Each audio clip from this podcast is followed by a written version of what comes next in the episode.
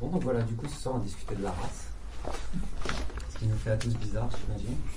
Donc voilà, je vais faire juste un tout petit avant-propos d'abord, euh, dire que ce soir, là, dans notre présentation, dans ma partie, dans la sienne, etc., on va dire des mots bizarres, comme noir, blanc, jaune, nègre, euh, mongoloïde, juif, etc.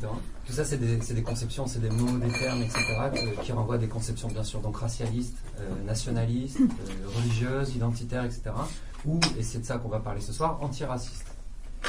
Donc, euh, bon, évidemment, pour nous qui sommes anarchistes et révolutionnaires, il n'y a pas besoin d'être anarchiste pour ça, il suffit d'être révolutionnaire. Euh, tout ça, c'est des mots du pouvoir qui servent évidemment qu'à catégoriser euh, et séparer les individus dans des catégories imaginaires. voilà. Voilà, ça c'était pour, pour introduire. Donc moi, je vais juste parler rapidement de, disons, l'histoire de la théorie des races, etc.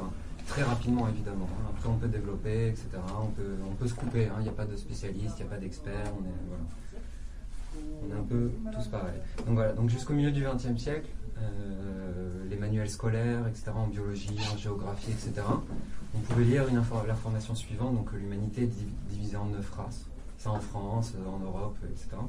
Donc euh, on parlait à l'époque des négroïdes, ou négritos, des mongoloïdes, des hindoustaniens, des races hyperboréennes, des européens, des berbères et arabes, les indiens d'Amérique, les pygmées d'Afrique. Donc toutes ces pseudo-vérités scientifiques, et il y a eu d'autres classifications de divers types, etc. Donc euh, elles ont été enseignées pendant des siècles, euh, à nos parents, à nos grands-parents, euh, certains d'entre nous, etc. Ça a eu le temps d'imprégner. Et voilà, donc ça c'est des idées qui ont été rendues scientifiques, scientifisées quoi, par des, naturalistes en fait, dès le XVIIIe siècle, comme le français Buffon ou le suédois Carl von Linné qui sont tous les deux nés en 1707, pour donner une idée. Euh, donc voilà, donc on est en plein dans les Lumières, c'est-à-dire en gros dans un espèce d'entrain encyclopédiste aussi, où il s'agit de classer euh, les animaux, les plantes, etc., mais aussi donc les humains, qu'on va classer en race. On a un exemple, par exemple, c'est un livre de, de Van Linné, donc, de le suédois dont je parlais juste avant, qui s'appelle Systema Natura, qui est encore aujourd'hui un livre euh, de chevet dans les milieux scientifiques. Euh, pour plusieurs raisons, hein, notamment parce que c'est aussi le premier bouquin, par ailleurs, qui a, classé l'humain dans la catégorie des primates. Euh, c'est aussi le premier à avoir mis les baleines dans la catégorie des mammifères et des mysticètes plutôt que des poissons, etc. Des, des trucs comme ça. Mais quand il s'agit de décrire et classer l'humain, c'est tout de suite autre chose. Euh, ça donne en gros cinq races distinctes, donc chez Carl von Linné. Donc l'Homo africanus, qui est donc décrit comme noir, flegmatique, mélancolique et rigide. Euh, pardon, j'ai fait plusieurs en même temps. là. Donc noir, flegmatique et décontracté. Pardon, rigide, c'était l'asiatique. Donc l'Homo americanus, euh, rouge, colérique et droit. L'Homo asiaticus, donc jaune pâle, mélancolique et rigide. On a l'Homo europeanus, donc blanc, sanguin et musculaire, et bien sûr supérieur. Et ma préférée, l'Homo monstrosus. Donc là, on est sur la race fourre-tout dans laquelle Van Linné va ranger, je cite, les humains sauvages et monstrueux, les groupes inconnus et les êtres anormaux. Voilà, donc là, on est en 1750. hein. Euh, voilà. Petit détail pour t'interrompre, euh, il y a un mec euh, quelques dizaines d'années après, il fait exactement une même nomenclature, il s'appelle Hegel. Ouais. Et je vais parler de Broca aussi. Ah oui, très bien. Et donc évidemment, donc la question de la hiérarchie des races, euh, elle n'est pas née après, hein, tout ça, elle est née en même temps. En même temps qu'on a décidé qu'il y avait des races, on a décidé qu'il y avait une hiérarchie entre les races. Ceux qui prétendent le contraire, c'est des charlatans. Donc, euh, tu vois, par exemple, les, naturalistes précités, euh, donc Van Linné, etc., nous expliquent que les nègres, je cite, sont le chaînon manquant entre les blancs et l'orang-outan. hein. Si ça, c'est pas faire une hiérarchie. Donc c'est au milieu du 19e siècle que les choses vont évoluer, mais bon, pas forcément bien. Donc avec l'apparition de nouvelles sciences comme l'anthropométrie, la craniométrie, etc., qui ont toutes pour but en gros à l'époque, euh, et sur des bases fondées sur euh, les, mêmes naturalistes du 18e siècle dont je parlais juste avant, donc de mesurer les différences entre les races, euh, afin de mieux pouvoir les hiérarchiser évidemment. Donc pourquoi tout ça? Parce qu'il existait des débats à l'époque qui étaient pas très fameux, du genre euh, est-ce qu'un mongoloïde vaut mieux qu'un nègre voilà, C'était des questions qui se posaient euh, très largement dans les revues scientifiques de l'époque, etc. C'est comme ça qu'est née entre autres la craniométrie, l'anthropométrie, pour répondre à ces questions-là. Les questions d'un siècle. Donc euh, évidemment, la supériorité de la pseudo-race blanche, elle est immédiatement établie. Le plus connu de ces scientifiques a établi ça de façon claire et nette, c'est donc bien sûr Paul Broca. Vous remarquez que tous les noms que je cite sont des noms de rues de Paris. hein. Broca, euh, Buffon, etc. Donc Broca, hein, 1824-1880. Euh, mais on peut aussi citer l'anthropologue allemand qui a été assez important aussi, qu'on connaît moins bien ici, qui s'appelle Blumenbach, euh, 1752-1840, à qui on doit l'appella- l'appellation pour euh, la dite race blanche, race caucasienne, qui est donc aujourd'hui encore en usage dans les administrations américaines, euh, etc. On est caucasien, noir, ou etc. Donc euh, c'est aussi lui qui a développé en premier l'idée selon laquelle, et c'est censé être progressiste, donc les noirs sont perfectibles. Voilà, rassuré. Donc, euh, on remarquera que là, voilà. Au XXe siècle, euh, on peut trouver par exemple dans un manuel scolaire, donc largement distribué, encore un autre que celui que j'ai cité au début, que je cite, donc, La race blanche est la plus parfaite des races humaines. Donc ce manuel, c'est un exemple, hein, mais il y en a d'autres. Il a été distribué une dizaine de millions d'exemplaires dès 1877 et il sera retiré des programmes qu'en 1977. Donc il y, en a plusieurs d'entre nous qui sont peut-être passés par euh, ce manuel. Donc, euh, qui ont été biberonnés à cette théorie. quoi. Donc voilà, tout ça c'est des époques non lointaines. hein, mais bon, à la même époque, le dictionnaire il nous disait que le mot noir et esclave étaient des synonymes, que à juif il y avait peuple déicide, à femme il y avait outil de reproduction, enfin voilà. Petit détail sur les femmes, justement, c'est le, le femme jusqu'en 1984, il y avait dans le Petit Larousse, c'était les femmes, euh, être qui procrée. Ouais, voilà.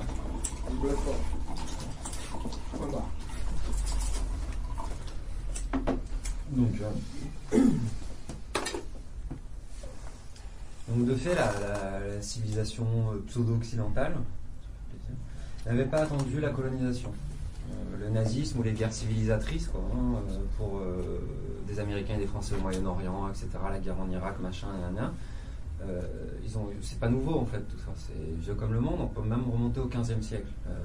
Là, quand on a Bush qui prétend civiliser les Arabes en leur, imposant un régime démocratique à la con, en fait il fait perpétuer une tradition séculaire. Si on remonte au, au XVe siècle, on a, avec l'apparition des caravelles, etc., en Portugal, en Espagne, sur toute la péninsule ibérique, on a des explorateurs portugais, espagnols, etc., qui partent à travers le monde pour faire ce qu'on a appelé les grandes découvertes.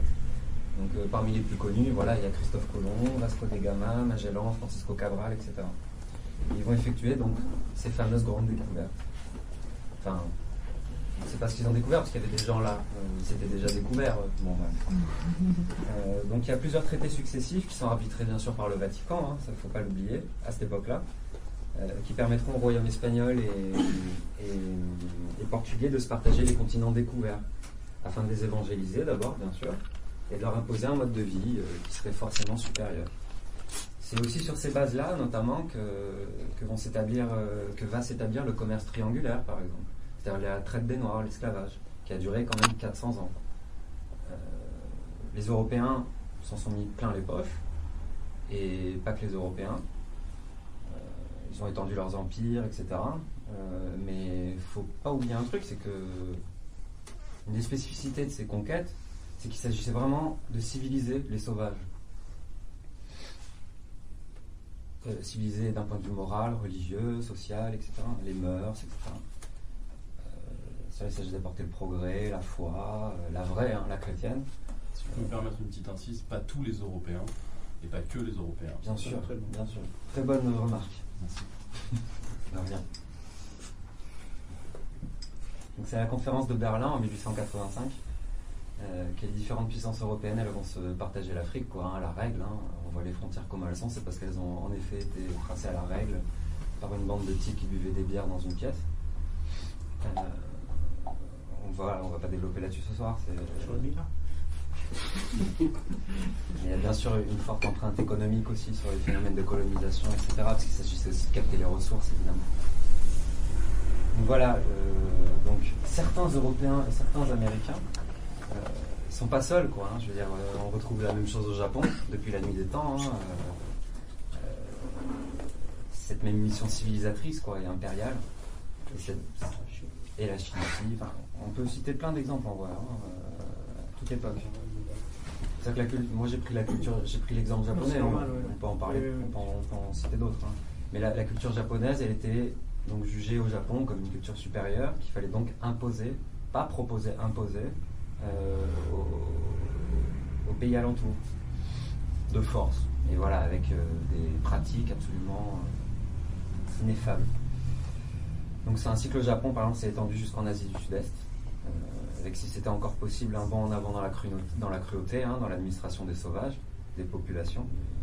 Donc euh, la théorie, c'est que la race japonaise doit assimiler les autres, euh, ou bien les détruire, ou l'un ou l'autre. Il n'y a rien entre les deux. Ce qui a bien sûr donné lieu à de nombreux massacres euh, qu'on connaît, ou pas. Donc, dans le même ordre d'idée, rapidement, il y a un pays qui va devenir allié du Japon, c'est l'Allemagne, l'Allemagne nazie, euh, qui est certainement, le nazisme est certainement la, peut-être que je me trompe, mais certainement la, la- plus racialiste, la plus raciste des idéologies modernes, euh, avec les résultats qu'on connaît, hein, et l'idéologie, etc. Euh, Je pense qu'il n'y a pas besoin de revenir spécifiquement sur, évidemment, l'extermination des juifs d'Europe, les tziganes, de, de noirs, d'homosexuels, d'handicapés, etc. Bref, tout ce qui s'éloignait de leur concept de la race aryenne et de sa pureté. On parle rarement de race sans parler de pureté après. hein. Mais en gros, le nazisme et ses, abominations n'auront pour seul mérite que de diffuser le dégoût, en fait, hein, de toute idée de, race chez beaucoup de gens. Euh, Et c'est après la guerre, avec la découverte pleine et entière de ce qui a été fait, en fait, hein, des actes et des projets du national-socialisme, euh, que les conceptions racialistes ont pris du plomb dans l'aile euh, par-ci par-là, avec quelques exceptions notables. Donc les États-Unis, où la ségrégation a été abolie bien plus tard, et euh, l'Afrique du Sud, avec le régime d'apartheid. Voilà. euh, aboli aux États-Unis dans le Code civil en 64, hein, euh, pas avant. Euh, et l'apartheid en Afrique du Sud, c'est 91. Donc voilà, pour répéter quelques banalités, euh, on sait aujourd'hui euh, que la couleur de peau, elle est liée qu'à des formes d'adaptation, euh, à une exposition au soleil, la synthétisation de la vitamine D, la mélanine, tous ces trucs-là. Moi, moi, je m'en fous personnellement. Euh, ces considérations, elles ont d'ailleurs euh, pas grand sens aujourd'hui, hein, euh, parce que les multiples migrations, etc., elles ont rendu caduques tous ces concepts. C'est-à-dire aujourd'hui en Australie, il y a de tout, en France, il y a de tout, il y a de tout partout en vrai. Il y a des mouvements, euh, il y a des mouvements dans les deux sens. Et donc, euh, vas-y. Oui, c'est même très vieux, puisque si tu veux, si tu prends la, euh, le délire sur la race juive, entre autres, qui est, assez- fait, en termes de race, qui est assez moderne, c'est du XVIIIe siècle, XIXe siècle. C'était même pas partagé par tout le monde, par exemple. Gobineau, qui est absolument pas présentable et qui est horrible, pour lui, les juifs, c'est quasiment des ariens. Donc ils n'étaient même pas d'accord entre eux, si tu veux, sur euh, Mm. l'histoire de qui est, qui est, ceci, cela. Mm. Et sur l'histoire de, je voulais dire, de, non, je- sur l'histoire de, je voulais dire de la race juive, bon, euh, je veux dire, tu as des plein même de généticiens euh, nazis, par exemple, de l'Institut d'hygiène raciale, justement, comme, son, comme son nom, par exemple, euh, Frière et tous ces mecs-là, ils disaient qu'il faut vraiment leur mettre une étoile jaune. Parce que si tu veux, qu'est-ce qui va distinguer un Polonais d'un Polonais juif? Euh, ben, Je veux dire, euh, rien, quoi, tu vois. Euh, ils n'ont pas été les premiers à distinguer les juifs par la couleur. Euh, les juifs du comtat Vénessin, en France, Oui, oui, oui. euh, portaient, portaient une, toque jaune sous le, sous le règne. Absolument. Ça remonte à quelques. Cette distinction par euh, un signe, euh, un, signe deux Parce que du point de vue euh, signe phénotypique extérieur, euh, évidemment, bon, quand je sais pas, la moitié des membres du gouvernement à l'époque de la guerre des 7 jours en Israël, ils ont pris des gosses de veux dire. les autres les gueules d'arabe. Les autres on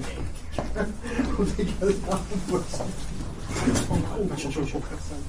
Bon, en tout cas, ce qu'on peut dire là-dessus, euh, d'un point de vue euh, dit scientifique, c'est que, quoi qu'il arrive, la variabilité génétique entre individus euh, d'un même groupe est plus importante que la variabilité génétique moyenne entre groupes géographiques éloignés. Compliqué, hein Sinon, ils Évidemment, ne c'est pas. pas compliqué. Je peux faire un cours de science, j'en suis pas capable. Euh, Mais ça, je- je- le- dans ton sens. euh, effectivement, euh, les études modernes de, de- de génétique et depuis la découverte de l'ADN, euh, on a commencé par les, les groupes, euh, les groupes sanguins, par exemple, et on s'est aperçu qu'il y avait des proximités sur euh, des, des groupes sanguins entre des populations a priori très éloignées, qui étaient beaucoup plus, ces, ces proximités étaient beaucoup plus parlantes qu'au sein d'une même population. Donc ce sont des scientifiques qui ont euh, mis à mal une théorie qui elle-même était scientifique auparavant. En tout cas, je suis pas d'accord là-dessus, mais ça changerait mon propos en termes de critique de l'économie. Ça change pas comme ça. En tout, cas, en tout cas, après tout ce que je viens de dire, on peut quand même affirmer une chose, c'est qu'à travers l'histoire, à chaque fois que le concept de race a été utilisé, c'était des constructions politiques qui servaient des dessins clairs. Voilà. Oui. Je vais terminer là-dessus, presque. Euh, enfin, en gros, des hiérarchies, des dominations, tout ça. quoi. Donc euh, voilà, pour conclure sur cette première partie, après il va s'occuper de plus d'aujourd'hui. Je peux parler de euh, donc en gros, il s'agit de montrer simplement l'épaisseur historique. Enfin, ce que je viens de dire, c'est pour montrer l'épaisseur historique et sociale en fait des théories raciales. Quoi. Je veux dire, ça sort pas de nulle part, ça vient pas de nulle part. On sait d'où ça vient, on sait qui l'a euh, continué, on sait qui continue à les défendre. Et ce dont on va parler ce soir, c'est ceux qu'on n'attendait pas dans l'équation. Voilà. Et c'est pour ça qu'on en parle ce soir. Euh, aujourd'hui, c'est pour moi, en tout cas, c'est impossible aujourd'hui de parler de race en se lavant les mains euh, des, de- des conséquences historiques de ce terme, que ce soit la traite négrière, négrière, l'extermination des Juifs d'Europe, etc. C'est, juste pas possible. Euh, c'est des jeux provocateurs, de réappropriation, du racisme, etc. Enfin, je veux dire. euh, après la guerre, donc je disais, le, le racisme a pris du plomb dans l'aile, quoi. Je dis pas qu'il a été, évidemment que non. hein. Évidemment que non. Je disais encore en 91, il y avait l'apartheid en Afrique du Sud. Mais en tout cas, il a quand même pris un peu du plomb dans l'aile. Aux États-Unis, il y a des groupes comme les Black Panthers, euh, la Nation of Islam, euh, Malcolm X, etc. euh, et aussi des groupes juifs et d'autres, etc. Ou des groupes euh, portoricains, par exemple. Il y a eu énormément de. Enfin, il y a eu des groupes arméniens en Europe, il y a eu des groupes. Enfin, il y a eu plein de groupes d'extrême gauche, d'ultra gauche, de anarchistes, euh, lutte armée, pas lutte armée, etc. qui sont réappropriés les concepts de race comme une espèce de, réappropriation d'une insulte, quoi. Comme euh, par exemple l'anarchiste au début, on, traitait les, les, les, les anards d'anarchistes et ils se sont réappropriés, comme si c'était pareil en fait. Sauf qu'en fait la race, évidemment, moi personnellement, j'y mets une limite, quelque chose d'inacceptable. Voilà. Ça c'était pour terminer. Euh, voilà. Mais que ça en reste à la provoque ou pas, en fait, c'est pas la question à mon avis. Euh, quand on voit certains de ces groupes, donc indigènes de la République, etc., le copain va les citer après euh, qui tiennent des propos et des pratiques antisémites, euh, sexistes, homophobes, etc. Il s'agit plus de créer des ponts avec l'extrême droite dans certains cas, euh, comme ont témoigné les manifs pour tous, hein, où on a vu des signatures en commun entre la manif pour tous et la marche pour la dignité qui avait lieu le 31 dernier. Et d'ailleurs dans laquelle une partie du milieu radical parisien jugeait bon d'aller. Voilà. Voilà, ça c'est pour la partie un peu historique. Je pourrais rebondir sur ce que tu disais par rapport au concept de race, c'est qu'il est biaisé à l'avance. Il pousse le rapproprier, soi-disant, pour des fins émancipateurs, des groupes soi-disant racisés, donc victimes du racisme, et une piège dans le sens qu'on ne peut pas utiliser un concept qui est de facto déjà biaisé à l'avance, comme celui de race. Même dans la vision, soi-disant, positive, qui veut lui donner les groupes euh, qui s'appellent qu'on peut appeler racialiste, donc euh, qui voudrait récup- récupérer un concept de race à partir d'une position de gauche, comme par exemple le pire. Bon, je vais lire le reste parce que je préparais. Une seconde, peut-être un petit, un petit truc justement, qui est bon, pour montrer un peu que c'est pas, il y a des choses qui sont pas nouvelles. Je rappelle quand même, si tu veux, ce qu'on a connu aux États-Unis, enfin pour ceux qui étaient aux États-Unis, la fin, si tu veux, l'époque des années 70, l'extrême fin, si tu veux, des mouvements euh, effectivement du genre euh, Black, Mus- Black Muslim. Euh, je veux dire Harlem en 70, tu rencontré plus directement, mais tu, ren- tu rencontrais par exemple euh, la traduction française de groupe euh, des musulmans fumants, si tu veux, à Harlem. Euh, Bon, fumant au sens euh, Mhm. traduit comme ça. Je veux dire, qui maintenait, si tu veux, euh, des thèses comme quoi la race noire était, tu vois, l'inversion, quoi, la race noire était supérieure aux autres, euh, ce qui les conduisait à des prises de position euh, que quasiment euh, des mecs du clan avec lesquels ils auraient, tu vois, les mecs du clan auraient pu être d'accord. hein. Il y a eu apparemment Et des je rappelle que c'est pas euh, faux, et. Dans les années 60, entre, euh, si tu veux, la- les principaux idéologues de, euh, donc des Black Muslims, si tu veux, et Klan, il y a eu des liens. Et fait qu'effectivement, entre autres pour créer un, un- un 49e État, si tu veux, si possible, et je rappelle entre parenthèses aussi que c'était la position du PC américain dans les années 30. Créer un État, si tu veux, séparé. quoi. Voilà. Et c'était aussi l'idée d'un Staline en Russie avec l'idée du par Mhm. exemple, dans lequel foutent les juifs. Ouais, un truc comme ça. Donc, euh, l'international communiste à son cinquième congrès, quand même, 28, Voilà.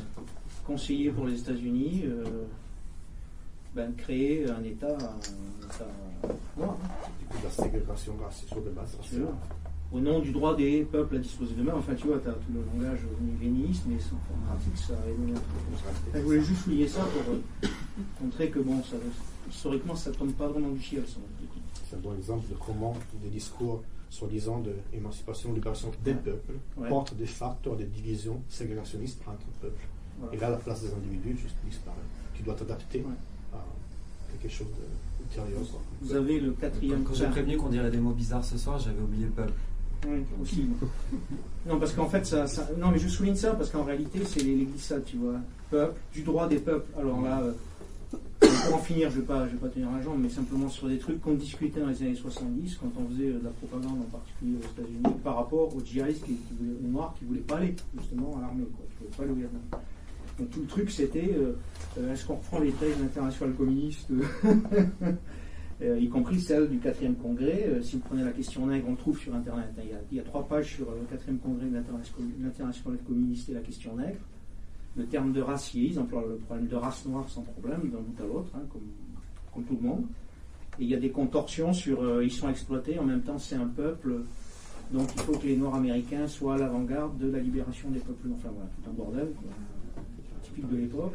Et à la fin, tu as une glissade sur. euh, entre parenthèses, dans les dis- pas dans le texte, mais dans les discussions, tu as déjà l'idée de pourquoi pas créer un État noir aux États-Unis. 1922. Qui était aussi, j'imagine, dans la tête des gens du PC. Oui, oui. L'État tunisienne, une bonne porte d'accès au pouvoir, dans le sens d'un État noir, avec nous en tant que chef. Enfin, je, Chef voulais, de- je voulais juste souligner ça dans la partie historique, justement, Mhm. parce que ils n'ont pas inventé grand-chose du côté des indigènes de la République. Du coup, maintenant, on va parler d'aujourd'hui. Donc voilà, on disait que l'idée d'une division de l'humanité en race, donc euh, le racisme qui, dérive de cette idée, qui est la conséquence évidente de cette euh, hypothèse, a été toujours un outil du pouvoir, un pouvoir politique, un pouvoir économique, un pouvoir religieux, un pouvoir moral, c'est un peu plus vague, comme un instrument qui sert à diviser les exploités entre eux. Et aussi, c'est-à-dire quotidiennement, comme une béquille pour l'exportation, quotidienne tous les jours, et parfois, souvent, apporter des massacres sur des bases de division de l'humanité en race. Il y a un autre aspect, malheureusement, de ce même problème. Un aspect qui, à première vue, pourrait paraître moins dangereux que le racisme bête et méchant, quoi. Nazi, apartheid, etc. Mais qui, en fait, en est l'autre côté, l'autre côté de la pièce, en fait. Hum, il est plus ambigu, il est quand même euh, nuisible, justement parce que c'est plus ambigu. Et j'appellerais ce problème le racialisme, au moins aujourd'hui, en France. En France, euh, il faut dire que l'origine de ces hypothèses, de ces, de ces théories, n'est pas française. Elles sont, sont été importées pêle-mêle de- des États-Unis des années 60. Elles sont nées, comme on disait, euh, dans la lutte tout à fait légitime pour l'égalité des Noirs vis-à-vis des Blancs aux États-Unis. Mais il y a eu des fortes dérives à cette époque-là des fortes dérives à cette époque-là qui ont porté, prôné des idées ségrégationnistes. Euh, donc on pourrait définir le racialisme comme la volonté affichée de donner de la reconnaissance à certaines catégories. Catégories définies comme victimes du racisme euh, en tant que telles. C'est-à-dire la seule, le seul critère, c'est le fait d'être victime d'un racisme précis.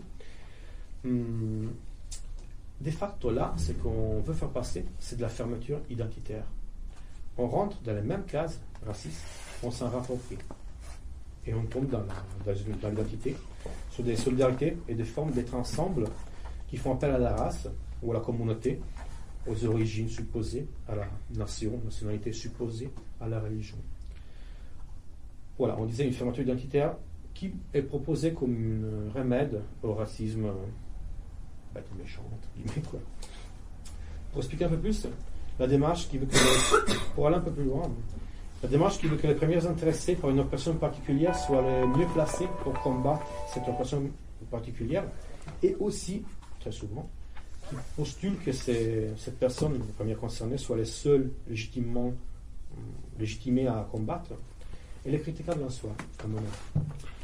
Avant tout parce que cette hypothèse perd de, de vue une volonté subversive du monde dans son ensemble.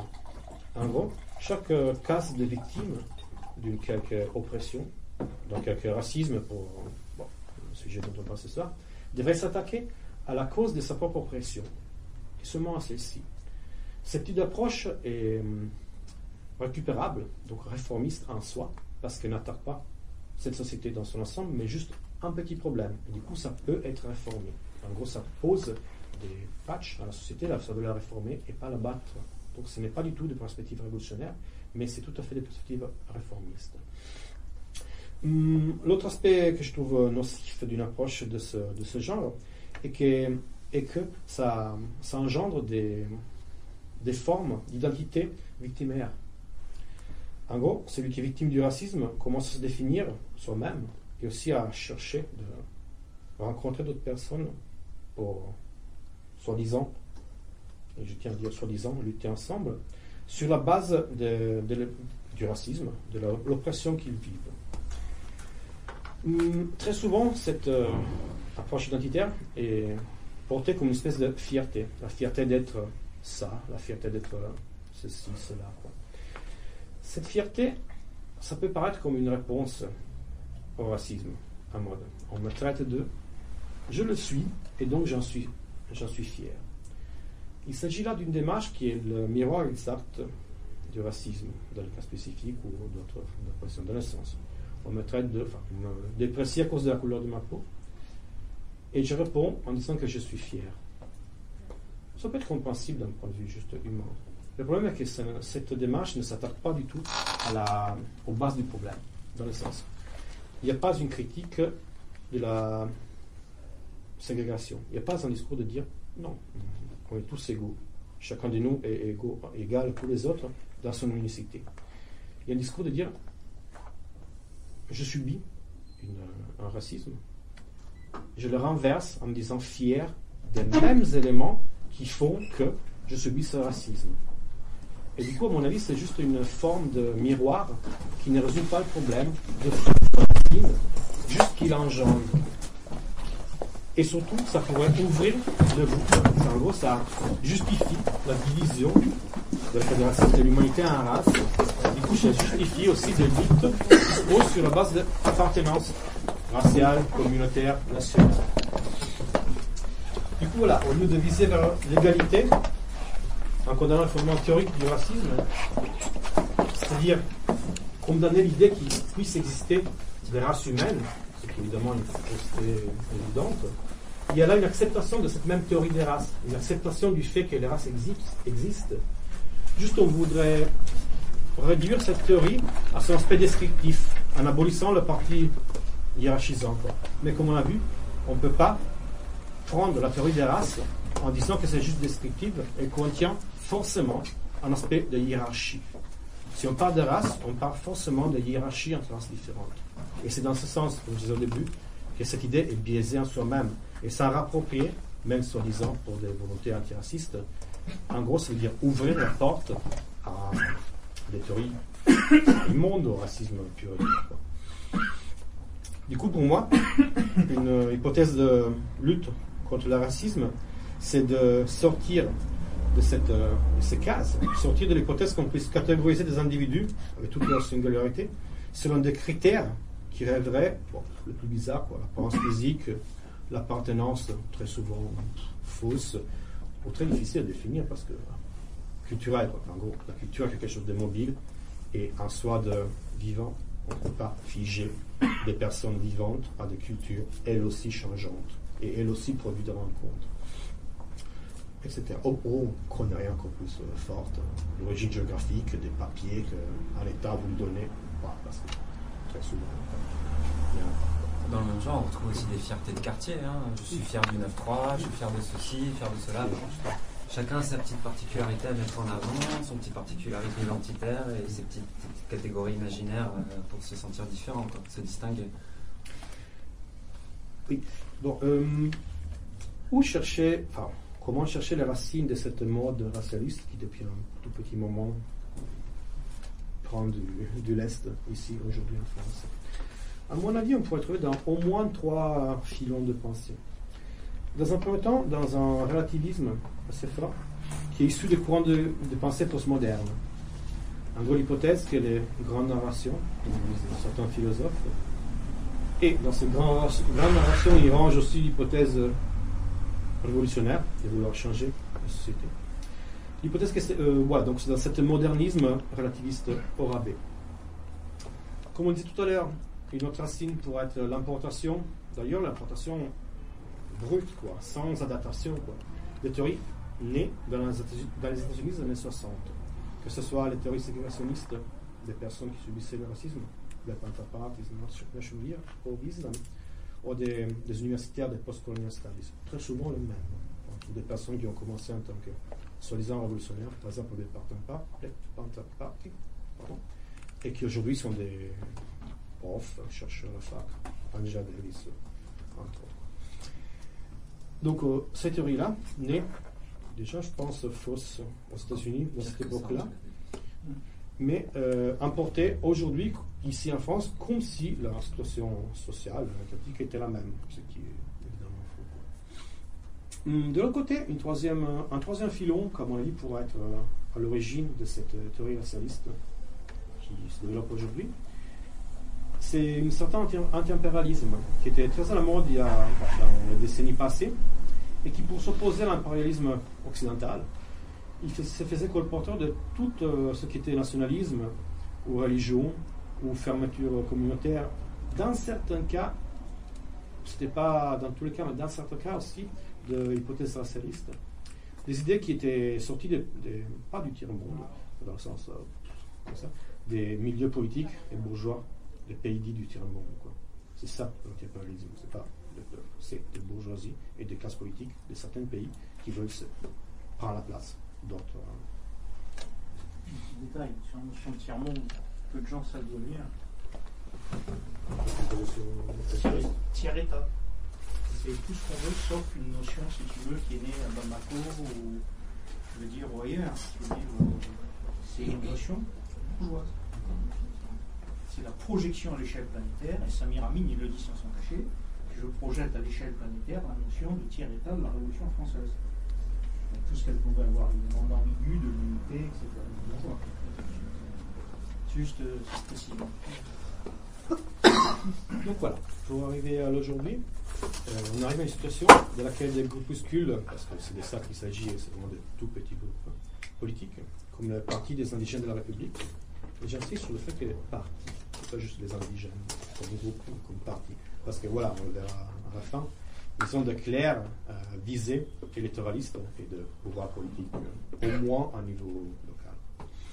Donc on arrive au fait que le Parti des indigènes de la République, le pire, se rapproprie tranquillement, sans que ça choque pas grand monde, du concept de race.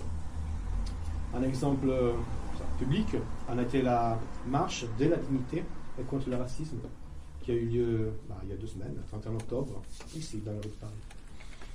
Et C'est là, la même dont je parlais juste avant. et à cette occasion, c'était une espèce d'exhibition publique d'une euh, hypothèse politique euh, qui est tranquillement, tranquillement le fait qu'ils veulent une division communautaire de la société. Ils le disent. Ils le disent dans leur texte, site, ils l'ont dit publiquement dans la rue, sans que ça choque personne.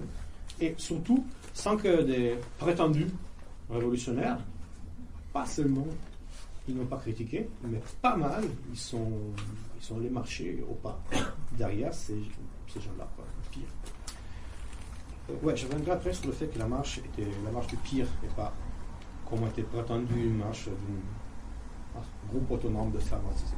C'est important, mais enfin, je- j'en parlerai après. Tu vas en parler.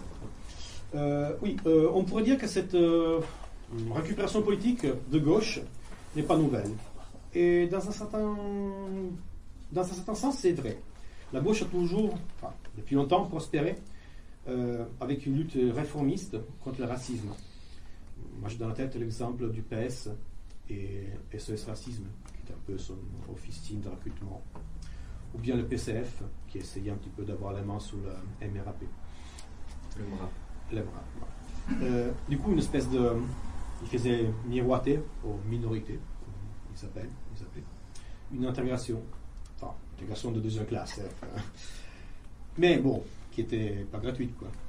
Qui euh, avec le soutien à un projet tactique euh, de la gauche, quoi, du PS, quoi. Ça veut dire travailler. Là pour travailler, voter, vous êtes là pour obéir, envoyer vos enfants dans les écoles républicaines, faire devenir de bons citoyens. C'était ça. Et surtout, fermez-la. Mais il jouait déjà sur certains aspects culturalistes, liés à un clientélisme bon, assez fort. Ça, c'était un peu la récupération, on peut dire traditionnelle, entre guillemets, de la gauche, du problème des minorités, entre guillemets. Aujourd'hui, à mon avis, il y a une différence avec les pires et ses acolytes, on peut appeler racialistes. Et parmi eux, je classifie notamment l'MPA, au moins une grosse partie de l'MPA, et Alternative Libertaire, au moins Alternative Libertaire par Il y a eu des. On peut en parler après, je n'ai pas parlé ici, bon, je, petite parenthèse. Il y a eu des positions contraires à elle, notamment à elle Montpellier, au moins il y a quelques années après position, mais bref, quoi. À elle, en gros, suit tout ça. Et je ne l'ai pas ici, mais il y a un texte qui a été publié récemment sur la position d'Alternative Libertaire par rapport à la marche du 31, qui est assez parlante, dans le sens que toutes les critiques sont qu'il y a eu quelques slogans racistes à l'encontre d'un nouveau collectif euh, juif et juif révolutionnaire. Comme s'ils découvraient à ce moment-là, enfin, le racisme euh, du pire, quoi, l'antisémitisme du pire, quoi, qui est évident et criant quand il suffit de lire leur texte. Mais bref, ça pour les. Puisque le pire, tu vas le dire peut-être sur le philosophisme. euh, Sophie d'État, non, il y a d'autres situations qui Parce qu'on pourra citer des citations du pire, hein, s'il y a des gens qui ont des doutes euh, sur l'antisémitisme du pire, Ah, l'homophobie du pire, etc. On pourra citer. sur le philosophe d'État, dans le mais il y a des texte. gens qui sont belles. Bref, hum, du coup, voilà, bon, le pire, euh, pour la dire vite, vite, vite fait, c'est, bon, en gros, le tête pensante du pire, c'est-à-dire sa porte-parole, Oria Boutelja, et le théoricien principal, qui est Sadr Chiari, ils disent clairement qu'ils sont contre ce qu'ils appellent le mariage mixte. C'est-à-dire le mariage entre personnes qui, à leur avis, viennent de races ou de communautés différentes. Ils le disent clairement. Il y a une polémique qui, a enflé sur les réseaux sociaux et sur Internet il y a un petit moment. Et la réponse à cette polémique de Sadr Chiari, donc c'est pas le premier paquet venu, quoi, c'est le théoricien du pire, le 29 juin 2015, dans un, dans un tweet, c'est beaucoup plus long, je cite justement la fin, la fin c'est Pour ma part, je cite, hein, je cite. Pour ma part, j'ai juste envie de poser une question. Admettons que le pire soit opposé au mariage mixte. Et alors? Ça, c'est ce qu'il a à dire, Sadr Chiari Chiari, sur l'accusation qu'ils reçoivent de s'opposer au mariage mixte. Et alors gros, je suis d'accord. Alors Bref. Euh, et bon, voilà. Il y en a des beaux, quoi, en mode, euh, par exemple, euh, sur l'homosexualité, qui, soi-disant, pour Rebutelja, n'est pas une préoccupation pour les personnes habitantes les quartiers populaires. Il joue beaucoup sur cette. C'est un impérialisme blanc, l'homosexualité. il joue beaucoup sur cette. Ambiguïté entre quartier populaire, racisé, et les trois gros groupes de colonisés qu'ils appellent être les Noirs, les musulmans et les Arabes. Les Asiatiques. Oubliés, comme si toutes les personnes qui ont une certaine gueule soient forcément des Arabes, forcément des musulmans. Comme si tous les Noirs étaient forcément des exploités. Bah, moi, personnellement, aujourd'hui, je n'ai vu pas mal. Ils avaient des lanceurs de balles dans leurs mains. Ils ne se gênaient pas à taper sur les gens. On les, a juste, pas, euh, on les a pas opprimés en tant que blancs. voilà. Euh, non, c'était bien le contraire, temps que c'était l'élément de l'État, quoi. Il y en avait même une qui était un juge. Du coup, bon, quoi. Ça, c'est la vie réelle, même si. Bon, il parle de quartier populaire, ça s'est passé à Bobigny. Ah. Mais bref. Bon, il y a d'autres citations? Oula, assez trash, mais bon, je ferai à la fin. Voilà, pour dire, qu'est-ce qu'ils mettent dans leur case Dans leur case de victimes de ce racisme? Euh, racisés, entre guillemets, qu'ils opposent à, aux blancs, entre guillemets.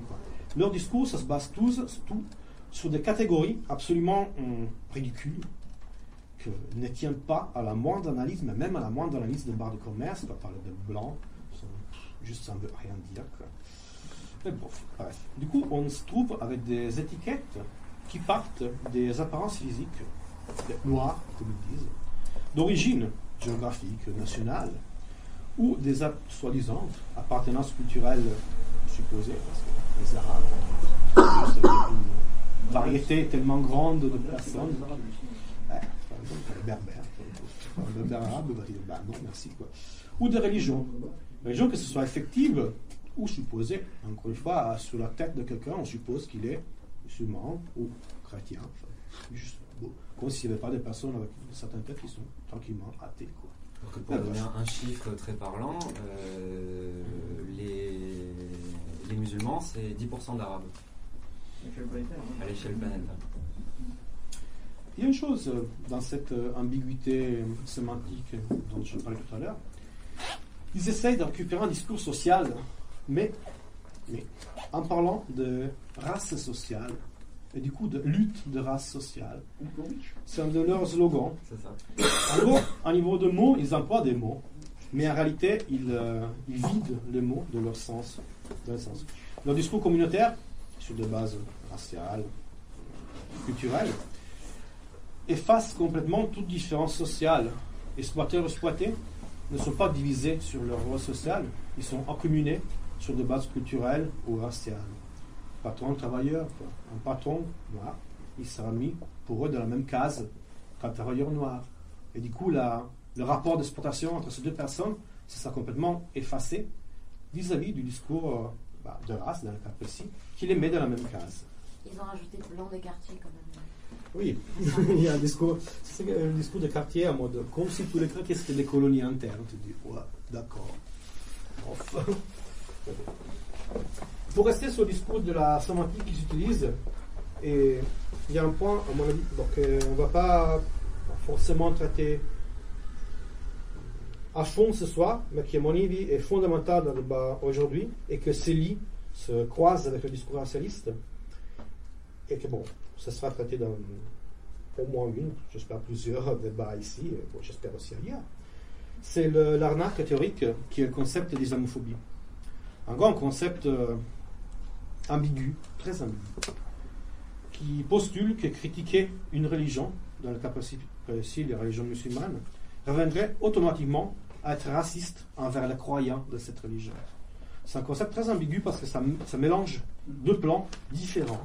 Le fait d'un choix individuel ou culturel, mais pas essentiel d'une religion, et la condamnation du racisme. Peut-être une petite parenthèse là-dessus, si tu veux. euh, depuis fort longtemps, même d'ailleurs par la plupart des théoriciens nazis, par exemple Daré, etc., et même, si tu veux, dans, des textes selon le mythe du XXe siècle, etc., en réalité, la question raciale n'est jamais posée brute. Ils savent très bien que ça ne marche pas. Donc, ils introduisent toujours une dimension sociale. Là, euh, si je peux me permettre, j'ai une citation de- du théoricien de la lutte des races, Kumplowicz. Euh, si, je la, lis, bon, je ne vais pas vous la faire, elle fait deux pages. Si je la lis, vous aurez l'impression que c'est les indigènes de la République. C'est une blague, hein C'est sérieusement. Puisque, en gros, ce qu'il dit, euh, c'est que la, question, en gros, je résume, la question de la race n'est pas qu'une question, enfin, raciale au premier degré, du genre, euh, est-ce qu'il est noir, est-ce qu'il est blanc, est-ce qu'il est ceci, mais que c'est lié évidemment à des conditions géographiques, euh, enfin, il y a tout le truc évolutionniste à la, à la Darwin derrière, quoi, évidemment. quoi. C'est aussi des conditions d'évolutionnisme, de sélection naturelle, et puis aussi de sélection sociale, aussi de culture, etc. Et c'est le grand inventeur de la notion, évidemment, comme par hasard, on est à la fin du XIXe siècle, de race sociale. Et là, on dans la continuité parfaite d'une discussion qu'on a eue le mois dernier sur la sociobiologie. Ouais. On a Pour ceux qui étaient là. ça, euh, on oublie sur l'angle de la critique de la sociologie, ça se rapproche complètement. Bon, je, vous dirai les références où elles sont, je ne vais pas le faire maintenant. Quoi. Et c'est quand même vachement intéressant de voir que, bon, là aussi, euh, il y a des reprises de termes. Bon, c'était quand même, euh, euh, quand même un des principaux théoriciens euh, d'origine d'ailleurs juive, mais autrichienne, de ce qu'il appelait la lutte des races. quoi. Pas la lutte des classes, mais la lutte des races. Et encore une fois, les races avec cette dimension euh, historique sociale, pas brute, euh, C'est un des pères fondateurs de la sociologie moderne, hein, Voilà. qui a énormément inspiré un certain Michel Foucault, par exemple. Par exemple, alors, on encore revenir sur les références que fait euh, certain Michel Foucault sur le Gumkovic. euh, Avec plaisir. Bref, du coup, je disais, une récupération politique, racialiste, du, de la lutte contre le racisme. C'est ce qu'ils disent, hein, ils le disent clairement. hein. Il y a une des personnes à l'origine de, la marche, Siam Asbag, du MAFED. MAFED, c'est des femmes pour la, de la marche des femmes pour la dignité, pardon, qui est cet euh, collectif créé à l'occasion du 10e anniversaire du pire, donc le 8 mai de cette année, le 8 mai 2015, qui parle à propos de la marche du 31 octobre, je cite, c'était dans un tweet qu'elle a envoyé, de braquage politique et médiatique de l'antiracisme. C'est ce mot. Elle est en train de dire qu'ils sont en train de faire du racket politique, de la récu- récupération politique de l'antiracisme. Pas que. Ils sont en train de. Ils ont fait. Ils ont voulu faire le 31, parce que d'ailleurs ça n'a pas marché. Ils ont voulu faire du racket politique, de la récupération de ce qu'étaient les émeutes de novembre 2005, de ce qui avait été la, la marche pour la dignité de 83, qui d'ailleurs, déjà en 83, c'est- oui, c'est la marche de beurre. La, marche de 83 était déjà une récupération politique. Des émeutes de Vénitieux, de la banlieue lyonnaise, de 81-82, avaient été déjà critiquées à l'époque par les entre autres, dans leur journal, comme une récupération politique de la révolte. En gros, déjà à l'époque, on avait eu des personnes qui avaient exprimé leur rage contre ce monde, contre les flics, contre l'État, en détruisant concrètement. Et il y avait déjà à l'époque des politiciens. À l'époque, c'était. Bon. En gros, c'était les politiciens qui après sont devenus SOS Racisme, du coup, la- l'allongement du, P- du PS. Déjà, du coup, des politiciens déjà en 83, qui avec cette euh, escroquerie politique, qui était la marche de 83, ont essayé de récupérer la rage et la révolte. Aujourd'hui, ils ont essayé de faire le même avec euh, 2005. Ils l'ont dit clairement, il y avait des affiches avec euh, Sidi Bounal et de ados tués euh, il y a 10 ans par les flics. Et toute leur euh, rhétorique était on est les, les, disons les, les émeutiers de 2010. Il y a même des personnes qui interviewées à cette, euh, à cette manif qui se présentent, qui sont présentées par les interviewés comme ex-émeutiers. De- c'est marqué quoi. on parle pas de. Je sais comment ça s'appelle. Euh, Noureddin Isnazi, c'est un ex du, du MIB. Et bon, il se présente comme émeutier des années 90. hein, du coup, bon. Mais bon, ok, ex-émeutier, euh, oui, peut-être, peut-être. Je veux bien être gentil et croire qu'il est un ex-émeutier, peut-être. Oui, en 95, vers là, quoi. Mais en- après, qu'est-ce que ça donnait? Après, il est devenu le porte-parole de José Bové au présidentiel en 2007. Ça, ils l'ont pas écrit. hein. Après, il est élu communal à Nanterre. Ça, ils l'ont pas écrit. Du coup, oui, tu un ex-métier, mais tu es conseiller communal aujourd'hui. Ça s'appelle comment ça? La récupération, c'est de la politique. Il y en a une qui a beaucoup plus mal tourné, si je peux me permettre, euh, euh, qui avait participé à l'organisation de la, cette manifestation qui s'appelait euh, la Convergence en 84 après la marche des beurs, Mm. euh, Farida Belgouche, qui a fini chez Soral. Ça joue un rôle important dans Le retrait de, de colère. voilà, le retrait de l'école, le mouvement de retrait de l'école, des écoles euh, sur la soi-disant théorie du genre. Une petite, une petite différence peut-être pour leur répondre directement, mais on était tous contre la marque de 83. Quand je dis tous, y compris là où j'habitais à Nantes dans les tours, la plupart des beurs qui se battaient voulaient même pas quand même le rappeler ça, déjà à l'époque. Mais tu avais ce discours euh, dans la marche qui était euh, les droits de l'homme appliqués, tu vois, enfin c'était un truc très démocratique, classique, je dirais à la française, quoi, quasiment, tu vois, on existe, on est là, on va être reconnu, si tu veux. Bon, euh, C'était universaliste et pas C'était- je dirais en grande partie, ça entre l'État effectivement encore universaliste à la française, tu vois, euh, du point de vue, on est membre de l'État-nation à la française comme les autres, il n'y a aucune raison qu'on n'existe pas comme tel.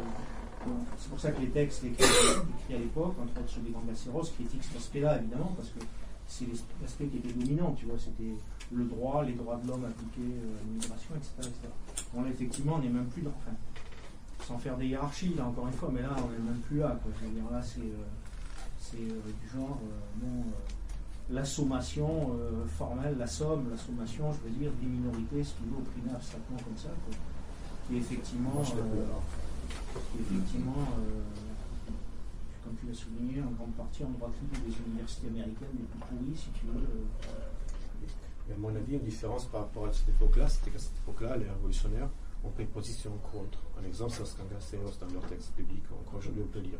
Aujourd'hui, les soi-disant, entre mille guillemets, révolutionnaires, ils sont traînés, ils ont traîné la savate derrière les racialistes, la plupart. Et ça, c'est grave. Je pense que les textes qu'on écrivait à l'époque, entre autres sur le Rwanda, si tu veux, euh, apparaître maintenant comme des textes islamophobes. Bah, ça la c'est lié. Ça, ça la critique J'avais participé à l'époque euh, avec un groupuscule euh, c'est une histoire ancienne, peut Mm. dire prescription, qui s'appelait Permanence et Expulsion, qui était un- une, une extension de l'UCFML, de, de Mm. l'ami Badiou. Nobody chacun son truc. Exactement. Euh, l'a- l'a mis avec euh, c'est une pointe d'ironie, bien sûr. Et j'avais participé à l'époque à une émission euh, sur euh, Radio Libertaire, pour un contre cette marque Weber, euh, justement, où on dénonçait tout ce que tu viens de dire. euh, et euh, il y avait autour de moi des, des- des- comme moi, des, des jeunes birds, à l'époque j'étais jeune, et pour dénoncer justement cette récupération de, la colère des, des cités. Et pouvait, c'était, enfin, ça semblait évident, enfin, de, dire ça à l'époque. permettre, hein, intéressant de voir. Par exemple, bon, c'est une émission euh, aussi en Bretagne qui était le grand, euh, le grand triangle grand, pour ceux qui connaissent là. On faisait une émission en haut, c'était des radios, des radios libres qui commençaient. On avait évidemment cette émission, fait l'outrage à magistrat. Ça s'est terminé très mal. Ils ont pas, ils ont aucun sens de l'humour. Ils se de tout. En plus, c'était au moment où il y avait les prises d'otages de magistrats. Euh, ben Ah non. non, c'était avant, c'était avant, déjà avant, mais c'était l'époque où il y avait euh, ben, des, des TGV arrêtés sur les voies, dans la prison et tout ça. Donc il y avait cette émission-là. Et ce qui était intéressant quand même, c'est que bon, c'était bien situé, c'était sur une Bretagne, dans le gigantesque HLM monstrueux. Quoi. Et tu avais un paquet de beurre, euh, enfin ce qu'on du beurre maintenant, qui montait. euh, qui montait. D'ailleurs, c'était très intéressant parce que bon, l'islam, ils en avaient, euh, tu vois, entre autres. Hein, bon, euh, fallait pas leur parler, si tu veux, de l'islam, entre autres choses. Hein, en particulier gavait, quoi. Et ils étaient hostiles, tous. Bon, les émissions n'ont pas été gardées, c'est dommage, mais il y a des gars bon, qui ont 50 ans, je vois des nanas qui ont 50 ans, qui disent Moi, j'irai pas acheter marche de bouffon, c'est la pub, Bah, La version 2015 de ça, pour montrer comment l'époque s'est dégradée, c'est quand il y a eu le procès de Ziad Ebouna, je sais où c'était, euh, le procès de Ziad Ebouna, pardon. Pour les flics, euh, Procès Ouais, des ouais, ouais. Euh, À avril. C'était à quoi? Avril. À Rennes Ouais, à Rennes, c'est ça. Il y, a, il y a eu des textes qui sont sortis, parce que visiblement il y a eu des débats internes. Moi j'étais pas à Rennes à ce moment-là, je sais pas, peut-être qu'il y a des gens qui y étaient qui pourraient raconter ça. Euh, il y a des textes qui sont sortis, un texte qui s'appelle, dans mon souvenir, Entre blancs, privilégiés, white, blancos, euh, qui se justifie que non, les blancs ne s'en sont pas affrontés avec les flics, afin de laisser les racisés, comme ils disent, donc les noirs en l'occurrence, s'affronter avec les flics. Bien sûr, les racisés, en l'occurrence, ne se sont pas nécessairement affrontés avec les flics, parce que c'est la brigade antinégrophobie qui n'a pas une habitude de s'affronter avec les flics très forte, mais plutôt de s'affronter avec d'autres gens, Mhm. euh, d'autres prolétaires, etc. Mhm. Euh, voilà, donc il y a eu un texte comme ça pour justifier, en gros, une espèce de truc euh, hallucinant, quoi. Euh, hallucinant, on peut le dire, quoi. C'est- Ça, c'est- en gros, nous les blancs, on est désolés. Déjà, on se justifie. Ne vous inquiétez pas, on n'a pas tapé sur les flics, parce que c'est pas leur rôle de taper sur les flics. C'est les racisés qui doivent taper sur les flics. Bah non, c'est notre police, non C'est pas ça C'est vrai, bah, notre police assassine, mais ouais, ouais c'est qui nous, quoi. Et juste pour venir un peu, je te laisse. Pardon, désolé. hein. Euh, moi, ce qui me choque particulièrement, je l'ai pas dit dans ma partie, euh, dans ces histoires de race aujourd'hui, etc., de la réappropriation de la race, etc., c'est qu'en fait, on crée des catégories, les opprimés, les oppresseurs. Euh, qui sont les oppresseurs, qui sont les opprimés Donc les oppresseurs, c'est les blancs, les opprimés, c'est les noirs, les, les ceci, les cela. Euh, le problème, c'est qu'en fait, euh, par exemple, le machin, là, il est blanc, donc c'est un oppresseur. On se demande pas est-ce qu'il a oppressé pour savoir si c'est un oppresseur. Il est oppresseur parce qu'il est. C'est- c'est C'est de Plus gueule. déterminisme fort, C'est de l'essentialisme. C'est-à-dire que, la- par exemple, le- la proposition de la non-mixité dans les milieux postmodernes, déconstruits, etc., qu'on peut retrouver en France, en Allemagne, aux États-Unis, etc., la proposition de la non-mixité, c'est exactement ça. C'est-à-dire qu'on est entre anarchistes, entre révolutionnaires, entre communistes, etc. Mais on va pas se réunir tous ensemble pour parler de, je sais pas moi, de bloquer euh, Mhm. l'entrée d'une usine ou je sais pas quoi.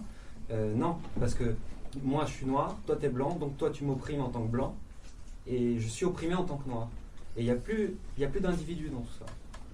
Il y a plus grave que ça, à mon avis. C'est justement euh, le fait que, que, ces, que ces mêmes théories euh, rejettent justement euh, toute critique du capitalisme qui soit un peu, euh, qui, so- qui soit un peu révolutionnaire, Ça parce que ensemble. s'inscrit dans un mouvement ouvrier qui est un mouvement ouvrier blanc. Ouais. Et que la critique du capitalisme, évidemment, mais, évidemment, mais c'est- là, c'est là que c'est- extrêmement réactionnaire, encore, plus qu'au niveau de l'individu. C'est la, la négation de, euh, finalement de, de- de toute l'his- de toute l'histoire de la révolution et de, la lutte des classes, euh, en disant voilà, c'est votre lutte à vous, et euh, nous, nous, on, ça. voilà. donc, donc, quelque part, c'est même euh, être communiste, c'est encore plus ou être anarchiste, c'est en- c'est- c'est- c'est être blanc, c'est c'est- c'est encore, c'est encore plus grave, quoi. Encore, il n'y a aucun Mais sur place pour le choix individuel. Donc aussi le choix subversif individuel, mais il y a juste la place pour t'es fait comme ça, Oui. un essentialisme, et du coup t'es forcément dans une case, opprimé, oppresseur. Couleur de la peau ou truc comme ça. quoi. Du coup il n'y a aucun choix, quoi. c'est un déterminisme brut, mais et surtout qui est récupéré et récupérable. En gros, on veut moins de racisme, on veut pas un monde différent. L'État est en train d'aller vers là, il donne, il donne ça. quoi. Chaque personne qui fera la promotion d'un individu me versera 10 euros. Je voulais revenir là-dessus, justement, parce que ça me semble. C'est quoi toi là Tu sais, il y en a pas en bas, que- C'est bon en bas, vas-y, on t'appelle après. Tu vois, pour ceux qui ne sont pas des individus, peuvent aller en bas. On t'appelle, hein. Bravo, la ségrégation est sans Voilà. Non, mais du coup, vas-y, finis. Non, mais Il est- Vas-y, la vas-y, vas-y, vas-y, moi, je me demandais un petit truc. Euh, vous en parliez tous les deux sur le sur l'opposition euh, à la marche de l'égalité de 83. À quel point c'était parce que moi, c'est pas du tout une histoire que je connais. Et j'avoue que dans un premier temps, je l'avais pas pris sous un angle critique. J'avais juste pris comme cette marche de 83, donc j'étais pas tellement amené à m'y intéresser, effectivement. Je me demandais à quel point cette critique-là, elle était euh, répandue, diffusée. Enfin voilà, vous avez cité euh, chacun un exemple, mais euh, à quel point dans les milieux politiques, parce que bon, Non, pas dans le milieu politique, c'est ça qui est intéressant. C'est justement ça qui est intéressant. c'est- Parce que dans le, dans le milieu politique, dans le milieu dit politique au sens. Excusez-moi, mais bon, pour idéologie. Ah oui, il pense pour s'appeler à l'intérieur, il a raison. Dans le ici. si tu veux. Euh, en réalité, non, chez, chez par exemple certains, euh, je dirais, pour faire simple, ultra-gauche, c'était critiqué, mais je dirais du point de vue un peu de Sirius. C'était pas que c'était faux, mais c'était du point de vue de Sirius. C'est du genre, du genre euh, c'est encore un truc citoyen, démocratique, etc. C'est- Et comme en général, dans ces milieux-là, ils étaient complètement jamais sur le terrain, ils- enfin, au sens. euh, Bon, parce qu'ils n'aimaient pas le vol et tout ça, euh, en réunion, déjà. Donc, ils étaient, si tu veux, euh, abstraitement, oui, d'accord, tu vois. Par contre, ce qui était beaucoup plus intéressant, euh, moi je prends mon cas, euh, parce que c'est ce que j'ai vécu, si tu veux, années-là, j'étais à Nantes, j'étais moitié au chantier de construction navale, moitié chômeur et moitié autre chose. bon, on se retrouvait souvent avec des euh, pour être soit moitié autre chose, soit moitié souci, etc. En rentrant dans les. Et ce qui était vachement intéressant, c'est que euh, en Nantes, en c'est assez typique, dans les Garvalières, tout ça, les quartiers qui s'appellent, tu avais une opposition importante. Et tu avais une opposition importante même à la transformation, si tu veux, des gens qui étaient un peu révoltés, ou au moins contestataires chez les beurs, si tu veux, de la transformation, ce qui se faisait à l'époque, euh, vachement avec le PS, tu vois, la transformation en éducateur socioculturel, par exemple. Très. Là où j'étais, si tu veux, la majorité des, beurs disaient c'est un machin de récup, tu vois. C'est pas juste la marche, tu vois. C'est toute la, même la mécanique qu'il y avait derrière, tu vois, euh, à la mode du PS. Ça, je pense que c'est important de le voir. Donc ça, par exemple, enfin, l'ultra-gauche en tant que tel, je ne parle pas de tel ou tel individu, mais grosso modo, l'ultra-gauche, parisienne, qui était à 150 km au-dessus de tout ça, était capable de dire euh, on est contre, si tu veux, les. Enfin, on est contre la démocratie, tu vois, enfin, tout le baratin démocratique, mais ne voyait pas, si tu veux, les oppositions réelles qu'il y avait.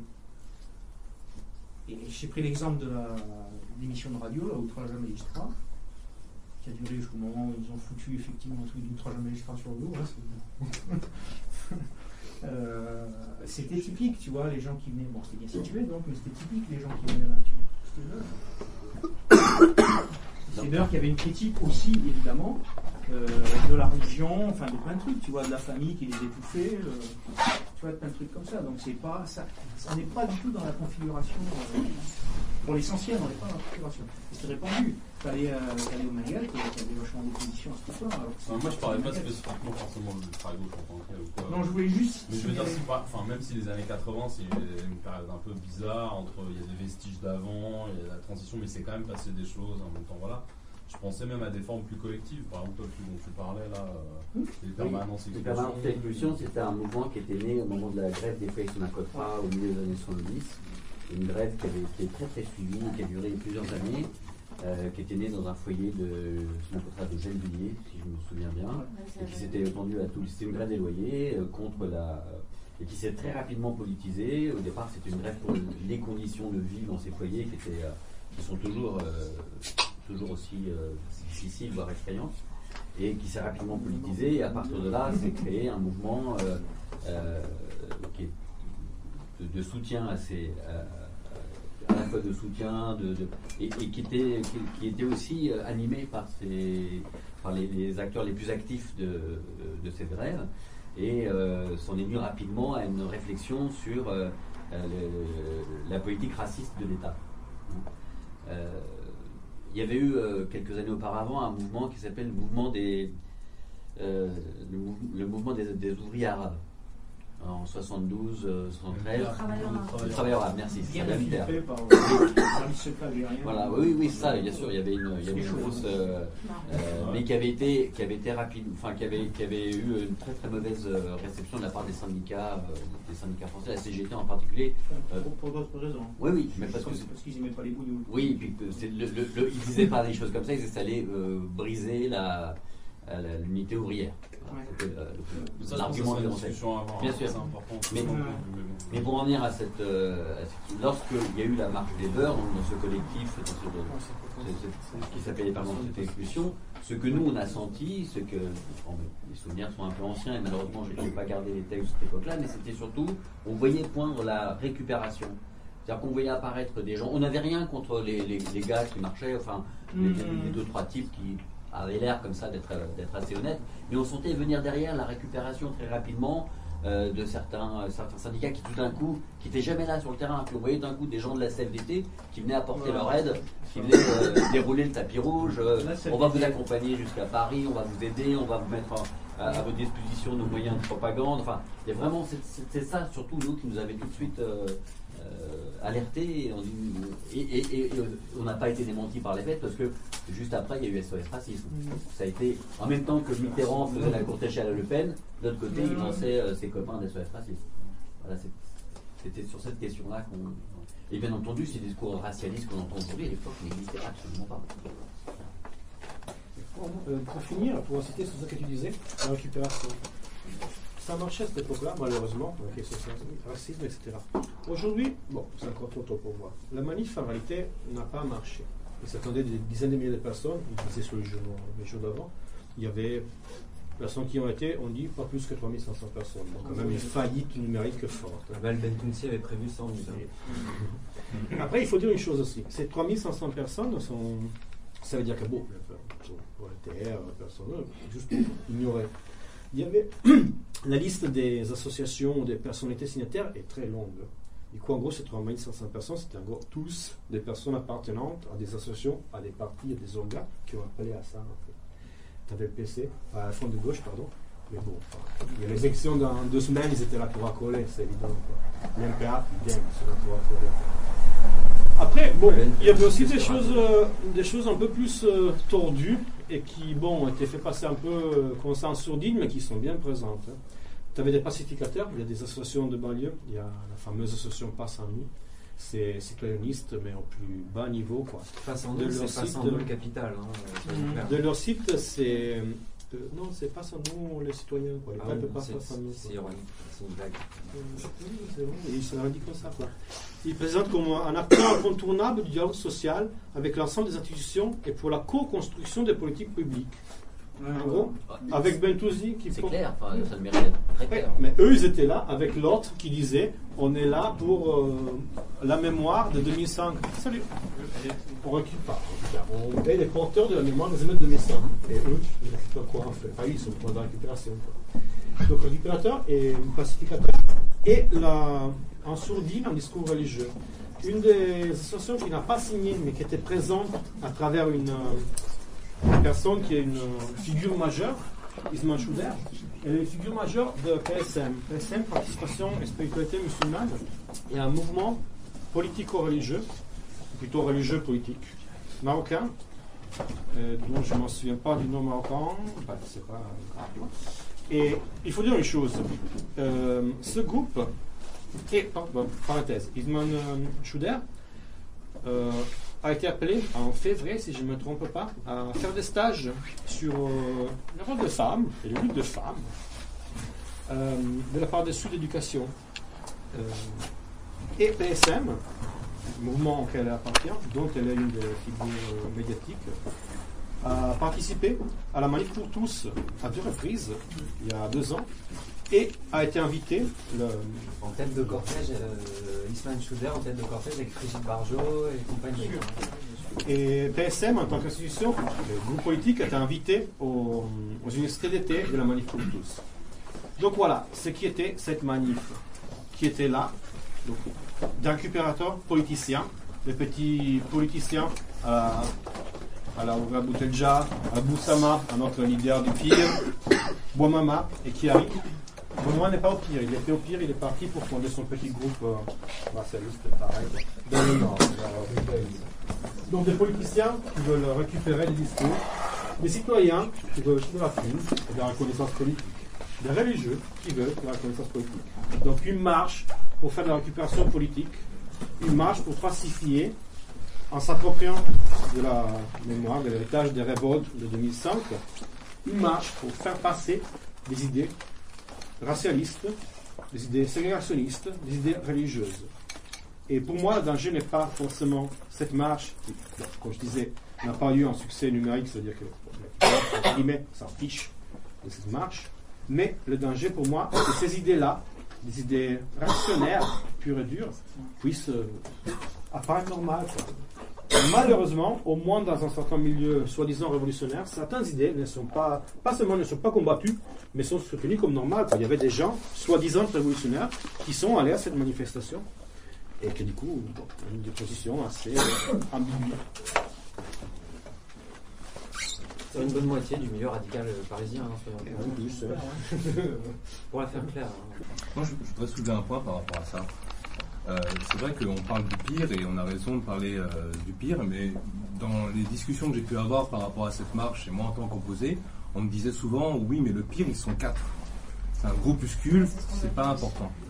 Et c'est pour ça que moi j'insistais un petit peu, euh, bah, notamment sur les réseaux sociaux, sur l'idée que effectivement il y a le pire, mais il y a aussi des gens qui donnent corps à ces idées. Et on parlait de Siam Asbak tout à l'heure. Par exemple, c'est effectivement dans- avec le, le MAFED, avec des organisations comme ça qui sont pas le pire, qui sont pas estampillées pire, mais Ils sont le pire. qui sont le pire, qui sont, qui sont ces idées. Au-delà de la marche, moi ce qui me pose problème à l'heure actuelle, c'est qu'effectivement, je ne viens pas apporter un point de vue euh, idéologique là. Moi, ce qui me- vraiment me fait chier, c'est de voir que beaucoup de mes camarades ou des gens de ma proximité militante sont capables d'aller dialoguer avec ces gens-là sont mi- finalement les inclus dans notre débat.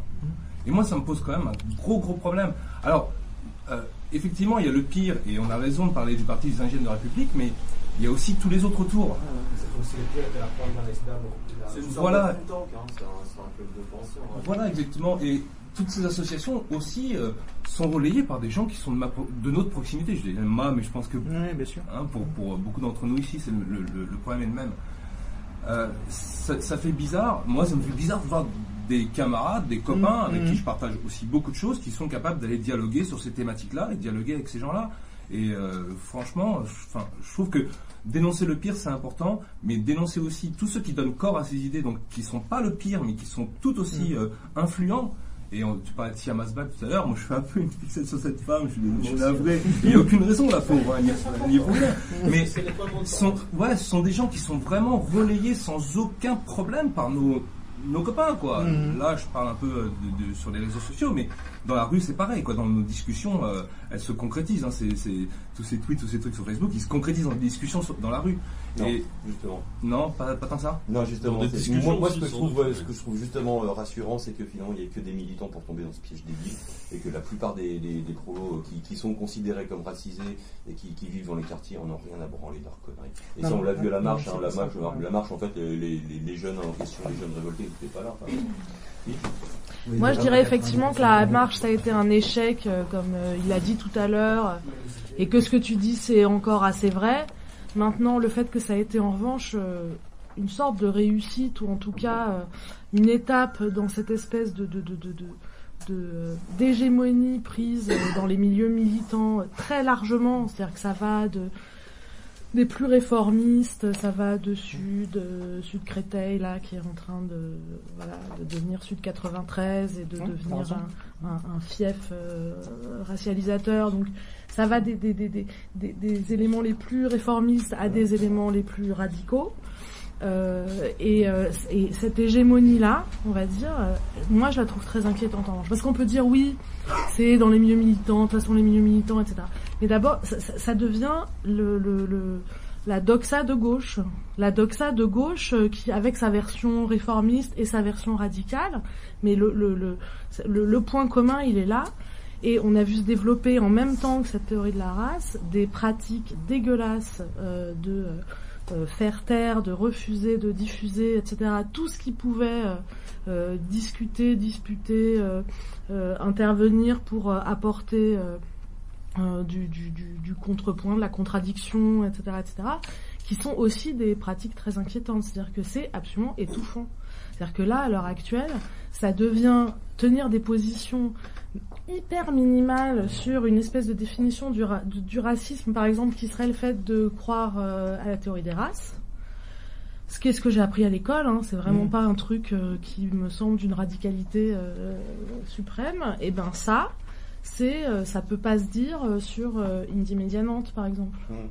Donc ou sur Paris Lutte. par exemple. Voilà. Donc ça, moi, je pense qu'on peut pas rester euh, simplement Non, dans une mais- position de dire ça concerne que les milieux mili- militants, parce que vu l'ampleur de ce que ça, ça concerne dans les milieux militants, euh, je- et, et vu le fait que ça étouffe euh, toute possibilité d'énonciation, de réflexion euh, qui partent d'ailleurs que de cette idée-là, moi je trouve ça quand même euh, inquiétant. Non, mais c'est flippant. Mais Ouais. est-ce que ça, ça, ça Oui, correspond je- Est-ce que ça a vraiment comme conséquence une, des- Oui, une, oui. une réalité dans les Eh quartiers ben, moi, je euh, vais t'en prendre plein. Je vais t'en prendre plein. Je vais t'en prendre Ouais. sur Montreuil, justement. Si tu veux, je vais te prendre sur les centres médicaux à Montreuil. Les centres médicaux à Montreuil. C'est-à-dire, euh, je veux dire, pas du tout les grandes cliniques, etc. Mais tu sais, c'est ce qu'on appelait av- avant les dispensaires. Voilà. Les as maisons médicales. Oui, tu vois, enfin bon, peu importe. quoi. Bon, t'as des trucs qui ont l'air de rien. Euh, T'en as un à, Montreuil, si tu veux, qui évidemment reçoit pas mal euh, de ce qu'on appelle l'immigration, parce que bon, tout simplement, ils n'ont pas trop de moyens, quoi. Donc c'est plutôt qu'ils vont plutôt effectivement là, si tu veux, que faire la queue à l'hôpital central à 32, à 32 mois simplement pour faire soigner un panari. Bon. Euh, il y a eu une proposition de changer les statuts dans un centre dont je ne donnerai pas le nom, mais pourtant, qui est pourtant un centre de gauche, où il y a y compris des gens qui se disent libertaires. Ne sont pas encartés, mais qui se disent grosso modo libertaires.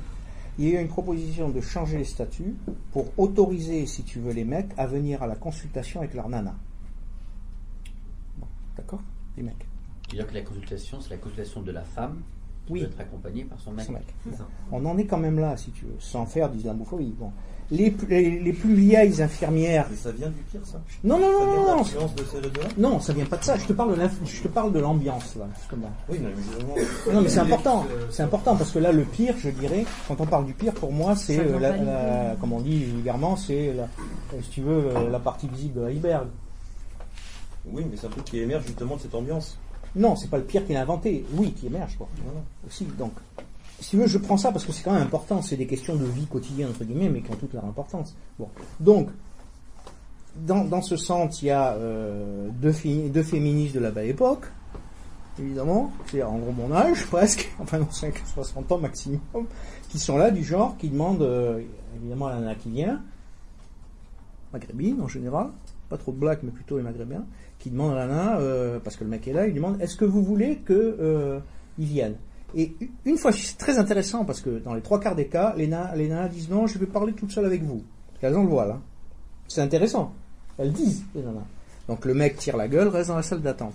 Les trois jeunes infirmières, plus jeunes, de gauche aussi, tous ceux de gauche, engueulent les plus vieilles en leur disant Ouais, mais vous comprenez pas leur culture. Je raconte des histoires euh, proches, de gens que je connais directement, etc., des discussions qu'on a, y compris à la maison, etc. etc. Donc, tu, tu, vois, je vais pas défendre l'universalisme à la française, laïque, j'en ai rien à foutre, je sais très bien ce qu'historiquement, ce qu'il a signifié, si tu veux, comme euh, mode de domination et tout, c'est pas ça. Mais là, on part dans notre sens, tu vois. Je vais pas défendre notre, magnifique République, mais je vais pas non plus défendre au nom, si tu veux, du différentialisme culturel, si tu veux, des saloperies patriarcales, parce que c'est que de ça qu'on parle, de saloperies patriarcales, tu vois. Et c'est donc, on est au-delà, tu vois ce que je veux dire? On est au-delà de- des histoires, enfin, euh, simplement du, d'un lobby, je dirais, tu vois. Oui, ça oui. s'appelle le pire aussi. C'est au quotidien, je dirais quasiment au quotidien, beaucoup plus répandu qu'on le croit. Ah non, mais ça, je, je suis complètement Donc d'accord. moi, j'ai- aussi le- envie de le- parler de le- ça, tu vois. Mais en fait, ce qu'il faudrait parler, Ah. c'est justement ce dont tu parles là, le rôle du pire dans tout ça. Est-ce que c'est finalement une organisation qui est là pour surfer sur, ce, sur cette. euh, C'est sur un cette- concentré le pire. C'est du concentré. Ce soir, on parle de la race, de racialisme, Ouais. mais il y a quelque chose derrière. En réalité, c'est l'identitarisme. Il y a quelque chose qui est beaucoup plus englobant. Parce que, par exemple, quand on prend le. Juste pour, pour deux secondes, s'intéresser. Euh, le pire, depuis le départ, il marche un petit peu sur deux jambes. La jambe culturelle, la jambe religieuse, pardon, en donc islamiste en réalité, et la jambe racialiste. Et il n'a jamais, en réalité, il s'est jamais détaché de ces deux jambes-là. Il a toujours avancé, voilà, de façon euh, salterne, ou alors c'est c'est, euh, le, le- le problème, c'est l'identitarisme, c'est-à-dire qu'il y a une fragmentation en réalité euh, du prolétariat euh, sur un certain nombre de. Pas de mots gros chiens. certain Ah, Non, je blague, Pas de mots gros chiens. Non, mais je m'en blague, je blague. C'est une innocente provocation. A qui- Vous avez le droit un petit euh, peu de dire prolétariat ce soir si vous voulez, a pas trop. c'est pas ce qu'il y a. C'est bon C'est pas ce c'est- prolétaires. c'est- Disons que c'est pas ce qu'il y a de pire. C'est pas ce qu'il y a de pire, voilà. Non, mais on a, on a- en gros, bon, euh, c'est peut-être des banalités ce que je vais dire. On a une décomposition des appareils classiques d'encadrement du prolétariat, hein, euh, maintenant qu'il y a une décomposition très avancée. Ouais. Je pense en particulier au SPAD, je pense aux trotskistes, qui représentent ces soi-disant gauches euh, plus ou moins radicales, ou, euh, ou plus, enfin, une grosse partie en tout cas, ou plus ou moins révolutionnaires, en tout cas affichées comme telles, qui rencontrent quoi? Qui rencontrent euh, la mise en place euh, d'un capitalisme qui se débride à fond. Et, euh, et- et qui est aussi en crise sociale. Donc tout ça, ça fait un cocktail explosif. Et ça se traduit concrètement, il y a une, une dimension qui est très intéressante, c'est par exemple la dimension locale, on pourrait prendre la dimension globale, parce qu'il y a aussi des enjeux gé- géopolitiques qui sont très intéressants, avec l'interpénétration de forces qui ont euh, au départ leur siège à l'étranger, je pense en particulier à la confrérie des frères musulmans, et qui ici ont été, euh, euh, ont, été appuyés, qui se sont installés, etc. Mais il y a aussi la, di- la dimension locale. Dans les collectivités territoriales, les politiques, elles consistent à, euh, à essayer de ramener un électorat qui ne vote plus. Ramener un électorat qui ne vote plus, et ça s'allie aussi avec le souci permanent de maintenir la, la- la paix sociale. Euh, les discours sont totalement discrédités, euh, la marchandise elle a pénétré euh, partout, ça explose partout. Et on voit qu'est-ce que c'est par exemple les politiques du pire ou des, ou des, ou des formes des quartiers populaires là, qui sont affiliés. C'est en réalité de ramener un électorat qui ne vote plus pour voter pour la gauche ou euh, voilà, des organisations de, de gauche extrême style stalinien. On voit ça par exemple à Ivry, on a vu ça à Bagnolet, et euh, ça se multiplie un petit peu. Alors la droite est- fait euh, à peu près pareil, enfin, Bah ouais, pas par l'intermédiaire de petites officines de la sorte, mais ça se fait par un autre biais, peut-être parfois un peu plus mafieux ou un petit peu plus, euh, un petit peu plus caché. Mais enfin, on voit bien que euh, la Un petit politique peu plus saoudien. un petit peu plus saoudien ou Simplement saoudien. Surtout parce que l'Arabie Saoudite c'est plus la gauche, ça c'est un autre débat. Bah, la gauche, c'est plutôt l'Égypte. Non, non, il a raison, c'est plutôt l'Arabie Saoudite. Enfin, bon, on va pas, on va pas discuter. Bon, c'est assez secondaire en fait. C'est quand même Ah, très voilà, secondaire. bon, euh, c'était pour dire que oui, peut-être qu'au-delà de, de- de la race, même si c'est intéressant de, de faire de, casser, de démolir les discours, d'essayer évidemment de, se heurter à une idéologie qui, euh, qui est diffusée euh, euh, un peu partout aujourd'hui, qui, comme tu l'as dit, devient relativement hégémonique, de voir aussi l'ensemble de ses composantes. En réalité, ça jongle. Ça jongle sur la culture, ça jongle sur la religion, ça jongle sur la race. Tu vas dire, par exemple, je sais pas, un intégriste religieux qui est raciste, il va dire, moi je suis pas du tout raciste. Dans ma religion, il y a des gens de toutes les races. Et là, c'est un problème parce que il y a aussi la définition, en fait, je pense que tout ça, ça sous-entend peut-être une stratégie que nous, on peut mettre en place, ou des stratégies, en tout cas des points d'appui sur lesquels on peut, à partir desquels on peut contre-attaquer par rapport à, à toutes ces saloperies, quoi. Et c'est vrai qu'il faut, faut, faut pas trop se tromper, parce qu'en face, on a des gens qui jonglent, qui ont les moyens, qui... euh, enfin, C'est quand même important de bien comprendre. troisième jambe. C'est la question israélo-palestinienne. Ouais, bien sûr. Oui, oui. Ouais, sur celle-là, elle joue, dans- elle joue salement Ah, cartes. clair, veux dire l'antisémitisme. Mais il faut, il faut comprendre le terreau dans lequel on puisse développer des organisations comme le PIR ou comme euh, Quartier Libre, etc. Toutes ces organisations-là. Si, si, si elles ont pu se développer, c'est que premièrement, elles ont pu s'appuyer sur un identitarisme qui était qui, qui, qui, qui, euh, je dirais, conjoncturel. Pas, pas voilà, quoi, Qui a grimpé, voilà, quoi. qui a grimpé. Mais aussi parce qu'il y avait une certaine porosité d'un milieu militant qui leur a servi de marchepied pour pouvoir euh, en arriver là aujourd'hui et se faire valoir. Voilà. Un milieu militant qui était prêt pour ça. Je veux Qui dire, était prêt pour ça, il parlait- le parce qu'il était déjà, théories postmodernes. Voilà, théories postmodernes, ça a ouvert un chemin. Donc c'est là, c'est pour ça que je dis effectivement c'est flippant, mais il faut, il faut se rendre compte que le, le milieu militant, en fait, il n'y est pas pour rien dans, dans l'émergence de ce genre d'organisation. C'est que nous, ça fait un petit moment qu'on fait de la merde et qu'il faut aussi qu'on se pose cette question-là. on fait, on fait. Moi, je vais prendre des exemples. non, pas nous. Moi, je, je vais prendre l'exemple, encore tiré de excuse-moi, mais en a qui il font y a- de la il y a merde, on eu- fait une réunion non mixte. hein. Bah, ceux qui font de la merde et les autres. tu vois, c'est des choses qui se posent en fait, qu'on fait dans des luttes euh, très concrètes, quoi, toutes ces questions-là. C'est pas juste des histoires d'idéologie qui n'ont rien à voir avec la. Enfin, tu vois, l'idéologie au sens juste représentation. Je vais prendre un exemple très précis par rapport à la responsabilité, entre guillemets, de gens qui se disent, y compris libertaires ou communistes. Je prends l'exemple de, de Montreuil. Quand ils ont viré les travailleurs immigrés, si tu veux, du foyer Nouvelle-France, qui était en haut de Montreuil, qui était euh, une série d'Algeco pour construire un centre euh, en unité ou je sais plus trop quoi. Bon, les gars, ils voulaient rester là. D'accord. Ils ne pouvaient pas rester.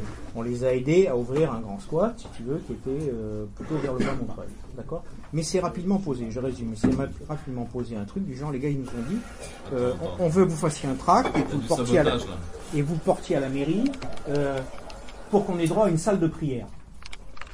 Alors moi, je suis désolé, si tu veux. Quelqu'un qui veut prier, que ce soit Jésus, Mahomet, Jéhovah ou tout ce qu'il voudra, je ne vais pas lui tirer dessus. Je vais pas lui tirer dessus comme ça. Par contre, je n'irai pas le battre, si tu veux, hein, pour qu'il puisse aller prier. Tu vois? Non, mais c'est important, je veux dire. Il y a eu des engueulades à mort, y compris avec l'OCL local, faut quand même le dire, je veux dire, sans être... bon, Et avec bon, Badiou aussi, avec le perroquet. Non, laisse tomber. Arrête, arrête, là. Tu me fais du mal. Qui avait offert un parapluie au chef. Voilà, exactement. Ouais. Arrête, arrête. Fais mal. Mais pour prendre l'exemple. C'est pour l'exemple... Non, mais là, c'est vraiment... Tirons pas sur les ambulances, mais... Euh, prenons l'exemple, justement, de... Je parle d'OCL, parce que c'est eux qui étaient là. Enfin, pas tous, mais bon, en tout cas, c'est du secteur. Ils ont accepté, si tu veux, je veux dire, de faire un tract pour l'ouverture d'une salle de prière. L'OCL Oui, l'OCL. Tu vois, enfin, je parle l'OCL local, là, sur le secteur. hein, bon, sur le secteur Montera, Bagnolet, etc. À l'époque, je parle il y a plus de 15 ans. Je parle donc de, de l'histoire ancienne. On nous a traités de sectaires. Mais non, je suis désolé, je suis pas sectaire. J'irai pas tirer sur un mec encore une fois, enfin, euh, parce qu'il va croire en Dieu. Je pense que, enfin, dans la situation actuelle. Il y a des situations en France où on tirait, enfin, en 93, 1793 par exemple. Mais bon, on tirait, on faisait autre chose. Je vais pas le faire, si tu veux, a priori. Mais vous allez quand même pas me demander de me battre pour ça. Tu vois. Et là, tu as, t'as des limites, je prends des exemples très concrets, tu vois, mais tu as des limites qui sont sans arrêt outrepassées. Je veux dire, qui sont sans arrêt outrepassées. Non, mais par rapport à ce que tu disais, je pense qu'il c'est pas possible. y, il y a différents points en fait. Effectivement, le pire ou d'autres euh, regroupements racialistes, c'est pas beaucoup de gens en tant que tels. Et ils n'ont pas une force militante euh, telle que euh, on peut en avoir des lectures sur le nombre de gens mobilisables, euh, voilà. Mais aussi du fait d'une grande décomposition de ce qui pourrait être les milieux militants là plus largement, et du fait voilà qu'il n'y a pas à mon sens de, enfin ça, ça reviendrait très plus loin, j'y reviendrai peut-être plus tard, mais en gros, ça prend quand même beaucoup de place. Évidemment, sur Internet, mais pas seulement, discursivement et dans les têtes, et etc. Et euh, ce qui devrait être, voilà, euh, à notre sens, euh, un- enfin, je pense qu'on est d'accord à peu près ici là-dessus, un truc de refus, mais juste évident, et qu'il n'y a pas de pont avec ces gens-là, il n'y a pas de. Mais ce qu'il a été pendant plusieurs a- années quand même. Ouais. Depuis 2005, il y a eu plusieurs années où euh, c'était clair que les gens trouvaient que c'était euh, de la merde, qui n'avait rien à voir avec. euh. Voilà, mais c'est les mêmes gens qui ont. Versé, ouais. Bon, ça c'est un- une première chose. Après, la question, euh, effectivement, sur quoi ils construisent leur politique, sur le rapport à l'identité, sur l'appartenance communautaire ou religieuse, ça c'est un, plus gros morceau déjà, euh, surtout aujourd'hui, quoi. Et euh, je pense que après, on va voir comment euh, s'articule la discussion, etc. Mais si on veut s'attaquer à, ces choses-là, on peut pas faire l'économie de s'attaquer à ça aussi, quoi. À la constitution en termes d'identité, à la défense de la religion, à ce que ça veut dire aujourd'hui à différents endroits, ce que ça veut dire politiquement, etc. Et par ailleurs, mais ça, ça nous emmènerait un peu plus loin. euh, effectivement, le, milieu, euh, moi, je suis pas du tout fan du- des milieux politiques, encore moins du milieu politique, par exemple, peut-être que je peux le connaître, etc. Mais je pense que ouais, c'est d'une déliquescence très avancée d'être pour eux à ce genre de choses. Effectivement, eux aussi se sont mobilisés, ça a pas fait, euh, parce que quand même, si je dis pas de bêtises, euh, la marche de 83, euh, je sais pas qui l'a composée, mais c'est à mon sens 80 000 personnes. À celle-là, c'est 3500 À l'aise. avec le renfort euh, de l'extrême gauche et de son extrême quoi. Donc c'est Mm. enfin je veux dire effectivement matériellement c'est nul. C'est un fiasco. hein. C'est un fiasco, mais quelles autres propositions politiques il y a? C'est-à-dire que c'est à mon avis c'est ça la question, c'est-à-dire de manière ponctuelle et de manière générale. Je pense que si ces gens-là peuvent diffuser y compris dans ces milieux-là qui sont effectivement pas spécialement des milieux révélateurs, mais qui sont euh, les milieux pour qui euh, veut refuser quelque chose de ce monde se trouve en contact, quoi, d'une manière ou d'une autre. En règle générale, je le dis, ce qui se présente comme ça en tant que tel. Et si ces milieux-là sont contaminés par la racialisation, je pense que c'est extrêmement grave, surtout euh, tendanciellement pour l'avenir, si tant est qu'il y en ait un, quoi. Et c'est aussi le signe, à mon sens, de la faillite de l'hypothèse révolutionnaire, quoi. C'est-à-dire qu'aujourd'hui, cette hypothèse-là, elle est désarmée.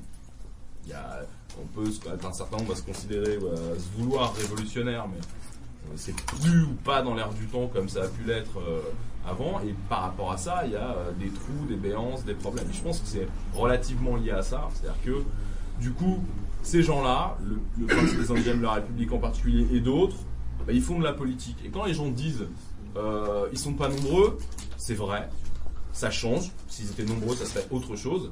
Mais on n'est pas des démocrates. On sait que c'est pas la majorité qui fait la politique. Ni dans la rue, ni dans les idées, ni dans les propositions. C'est les gens qui se bougent. Qui quoi. font la politique. Eh ouais, c'est ça. Alors, oui, mais je veux dire, ceux qui font avancer, que des gens comme ça, qui soient si, si peu nombreux, et puis arriver à être dans euh, les discussions, euh, à être dans l'agenda d'un certain nombre de gens pour dire voilà le 31 octobre, faut marcher, etc. C'est le signe que quelque chose, aussi euh, minimal, minable et raté soit-il, a, a pu exister en tant que tel. Et effectivement, euh, ça, ça serait une autre boucle. Je pense que si c'est étouffant, bon déjà c'est parce que c'est quand même des trucs insupportables. Dire la race, euh, la religion, ces assignations-là, c'est juste l'enfer, quoi. Euh, premièrement, donc il y, a un- il y a un effet de, de, de dégueulasserie massive euh, Mm. qu'on n'est pas habitué à gérer en politique. Je veux dire, bon, il y a la question de telle lutte, le logement, je sais pas, les sans-papiers contre les prisons. Bon voilà, on est dans des problématiques euh, conflictuelles, c'est des terrains, mais c'est pas de l'ignominie euh, au kilomètre carré, quoi, déjà, habituellement. Donc il y a un effet comme ça, je pense. Deuxièmement, il y a un poids écrasant de la culpabilité, quoi, à mon avis. Qui est aussi lié à cette absence de perspective euh, subversive et aussi dans tout l'enjeu, voilà, le rapport euh, à l'immigration, aux jeunes des quartiers, avec toute la mythologie. Et a aussi, euh, pardon, excuse-moi, au- à l'aspect vraiment culpabilisant du discours du etc. oui. Je c'est- c'est- pense que ces gens-là dealent autant de la culpabilité que euh, du possible médié par eux, quoi. Et c'est pour ça que l'échec de cette marche est frappant. Si effectivement il y avait eu plein de gens identifiables par tout un chacun comme étant les fameux racisés, les fameux gens de quartier, etc., ça serait une autre paire de manches aujourd'hui, ce qu'on aura se fader, quoi. Parce que ça aurait marché, quoi. Il y aurait eu le produit euh, qu'on a agité, etc. Bon, ça n'a pas été le cas, c'est plutôt une chance. Ça veut pas dire qu'il faut euh, crier victoire parce que les oppositions n'ont pas été euh, très énormes et manifestes. Et ça, je pense, c'est ju- juste fini là-dessus. Euh, je pense que depuis longtemps sur la question des banlieues, aussi parce qu'il y a des recherches de nouvelles figures, voilà, qui trottent dans les têtes, etc. Après le prolétariat des faits, etc. Aussi à cause de 2005, enfin du fait de 2005 plus qu'à cause. Voilà, il y a des enjeux comme ça qui n'ont pas du tout été travaillés ni soulevés. Je pense qu'effectivement, pour plein de gens, les émeutes de 2005, ça a été euh, à la fois euh, une bouffée d'air, plein de promesses, etc. Mais ça fait 10 ans, et depuis 10 ans, euh, qu'est-ce qui a été construit par rapport à ça? Mais même à un niveau intellectuel, je veux dire, même à un niveau... quelles tentatives d'intervention ont été faites sur ce terrain Quasiment aucune, à mon avis. Et donc, eux, ils arrivent avec ce truc-là, ils disent, voilà, nous, c'est la suite. euh. Et donc, tout de suite, euh, voilà. Après, euh, sur le truc de la récupération, non, mais je vais pas... on en parlera plus tard. Il y a une chose aussi, tu parles d'une absence d'option des possibilités révolutionnaires qui ouvre la voie à la récupération claire et nette de racialisme et d'identitarisme. Il y a aussi l'autre côté de ce même discours, c'est-à-dire que le développement d'idées identitaristes, ça fait que l'espace pour des hypothèses Ouais, dans devient de plus en plus petit. Ouais. C'est ce que je parlais, enfin, c'est ce que j'ai défini du parce- parcellarisme en fait. Si toute hypothèse de entre guillemets est parcellaire, en mode chacun lutte contre sa propre oppression spécifique, il n'y a plus de place Non, non, à niveau intellectuel pour un discours révolutionnaire. Et c'est ça qui va. C'est sûr, mais je pense que dans les faits, ça s'est pas posé comme ça. C'est-à-dire qu'il n'y avait pas un mouvement révolutionnaire fort et euh, les vendeurs d'identité sont venus et du coup la baraque euh, se casse la gueule. Ça risque de- Ça aurait pas pu se passer comme ça en vrai. Hum Ça aurait pas pu se passer Non. comme ça, parce qu'un mouvement révolutionnaire fort, c'est justement un barrage clair. Ils ont C'est balayé ce connerie. c'est sûr. Comme ça on l'est déjà de- depuis des centaines On d'années. risque de ne vrai. pas pouvoir voir naître un mouvement révolutionnaire parce que toute la place intellectuelle. Ah bah oui, là, ouais. On risque d'aller vers pire. Non, mais du coup, la question, c'est l'état euh, du mouvement radical. En vrai. Pour Ouais, moi, enfin. non, mais pour moi, c'est aussi ça la question. Parce que c'est cet état du mouvement radical qui provoque ce genre de situation dans laquelle on vit aujourd'hui. Euh, moi, je vois, et c'est pareil sur la question de la religion. En vrai. Euh, là, il y a eu des attentats. Je veux dire, tout le monde le sait. Tout le monde en a parlé. Moi, quand je vais euh, sur Internet, que je vais regarder les différentes euh, positions politiques des uns et des autres, euh, de tous les spectres euh, des partis révolutionnaires, des groupes, des groupes affinitaires, des machins. Que des spectres. Tout le monde me dit, ouais, que des spectres déjà, et, et tout le monde me parle de géopolitique. Tout le monde me dit, euh, c'est, c'est, ouais, c'est l'impérialisme, c'est, c'est, c'est des soldats contre des soldats. C'est, enfin, c'est des trucs de fou, quoi. Enfin, il y a- il y a- C'est la culpabilité, c'est nous qui l'avons produit. complètement une question, C'est nous la qui- question c'est de la nous, euh, religion. Et là, je dis pas la question de l'islam ou je sais pas quoi, de l'islam radical, je dis la question de la religion. Parce que moi, l'amalgame qu'on tout le monde nous demande de ne pas faire ces dernières semaines, moi, je le fais sans problème entre les modérés et les extrémistes. Nique la race, ou comment éclatent les frontières entre l'extrême droite et l'extrême gauche du pouvoir? Le 31 octobre à Paris a eu lieu la marche pour la dignité et contre le racisme, organisée et signée par un certain nombre de groupes et d'individus, pour le moins ambigus sur leur rapport avec l'extrême droite ou l'islamisme politique et la récupération mutuelle de leurs idées. Elle marque l'avancée d'une mystification grossière et de plus en plus courante qui ne peut fleurir que sur le vide et l'ignorance qui caractérisent cette époque décomposée. Parfois, il n'y a pas d'ambiguïté, comme par exemple avec Tariq Ramadan et ses frères musulmans, maîtres du double langage et partisans d'un moratoire sur la lapidation des femmes. On nous parle de race et d'antiracisme dans les mêmes phrases, un boulevard ouvert au XIXe siècle par certains courants racialistes et colonialistes de gauche, et arpenté depuis quelques années par Dieudonné, Soral et leurs ex-amis des indigènes de la République, avec l'appui de quelques antifascistes perdus et d'investissements divers des actionnaires internationaux de la réaction. Vous allez marcher aux côtés d'un mouvement, le pire, qui appelle, comme le parti nazi à une autre époque, à la lutte des races, un concept remis à l'ordre du jour par des universitaires qui font leur carrière sur le sillon du philosophe des ayatollahs Michel Foucault ou du darwiniste social Ludwig Glumpovitch. L'idée de race, entendue comme classification des différents groupes ethniques de, de l'espèce humaine, a été abandonnée par les sciences autour du XIXe siècle, car la variabilité génétique entre individus d'un même groupe est plus importante que la variabilité génétique moyenne entre groupes géographiques éloignés. La race n'est donc pas un critère biologique valide ou crédible depuis longtemps, du moins en ce qui concerne la description de l'espèce humaine. Le terme continue d'être employé pour les autres espèces animales, pour lesquelles les races sont distinguées à des fins d'élevage ou de sélection. Une utilisation que nous ne trouvons pas beaucoup plus acceptable, mais ce n'est pas le sujet du jour. L'utilisation des races, appliquée aux humains, a malgré cela perduré encore quelques décennies dans l'usage courant, entendre au café du commerce. C'est derrière ce concept que se sont organisées les rafles et l'extermination des juifs et des tziganes d'Europe par les nazis et leurs relais locaux, comme l'État français. Aux races inférieures, les nazis opposaient la race supérieure, celle des forts, des nordiques, les Aryens. Rien de nouveau lorsque l'on analyse la nouvelle marotte des indigènes de la République et leurs amis racialistes. Le diffilosémitisme d'État, d'un État français qui a donné le plus possible de juifs qu'il avait sous la main pour les parquer, les exploiter et les exterminer. On reste sur les plates-bandes piégées d'Éric Zemmour, qui lui nous explique de la même manière que Pétain a sauvé des juifs. Or, le racisme doit être combattu sous toutes ses formes. Celui des opprimés comme celui des dominants. Celui des Zemmour et des Le Pen comme celui de l'homophobe Boutelja, qui n'a rien d'une opprimée, mais tout d'une hipster issue de la bourgeoisie universitaire franco-algérienne. Et les racistes Soral et Dieudonné, qui s'en mettent plein les poches au passage. Mais également le racisme entre opprimés. La destruction des Juifs d'Europe, Ouria Boutelja, patronne des indigènes, l'a décrit comme d'une historicité douteuse. Rendant ainsi hommage au père spirituel du négationnisme pro-nazi, Robert Forisson et ses nouvelles mules, Sora les Dieudonné. De même, le discours qui consiste à associer les Israéliens et les Juifs à l'État d'Israël, ou les Palestiniens et les Arabo-musulmans aux autorités palestiniennes, ou alors le sionisme et le judaïsme, les Juifs SDF et les Juifs banquiers, les Fédaïnes du Moyen-Orient et les Arabes et musulmans d'ici, qui peuvent aussi bien être patrons, militaires, juges ou flics, etc. Fini la lutte des classes et place à la lutte des races, les races sociales même. Tout n'est que raccourci, parce que les raccourcis sont plus faciles à faire avaler à des ignorants que des pensées complexes, documentées et un tant soit peu sérieuses, sans parler même de révolutionnaires. Un truc de blanc la révolution, nous dit-on parfois, sans aucun fondement historique réel. Le concept de race a aussi été utilisé pour justifier, par exemple, les zoos humains dans lesquels, en Europe, on exposait dans des cages les individus de race inférieure, des individus capturés comme du gibier dans, les colonies. Aux Occidentaux, comme une curiosité exotique, à côté de, des femmes à barbe et des concours de lancer de nains. Le colonialisme lui-même était basé sur le concept de race et sur la prétendue supériorité des unes et des autres, ou selon les points de vue des autres sur les unes.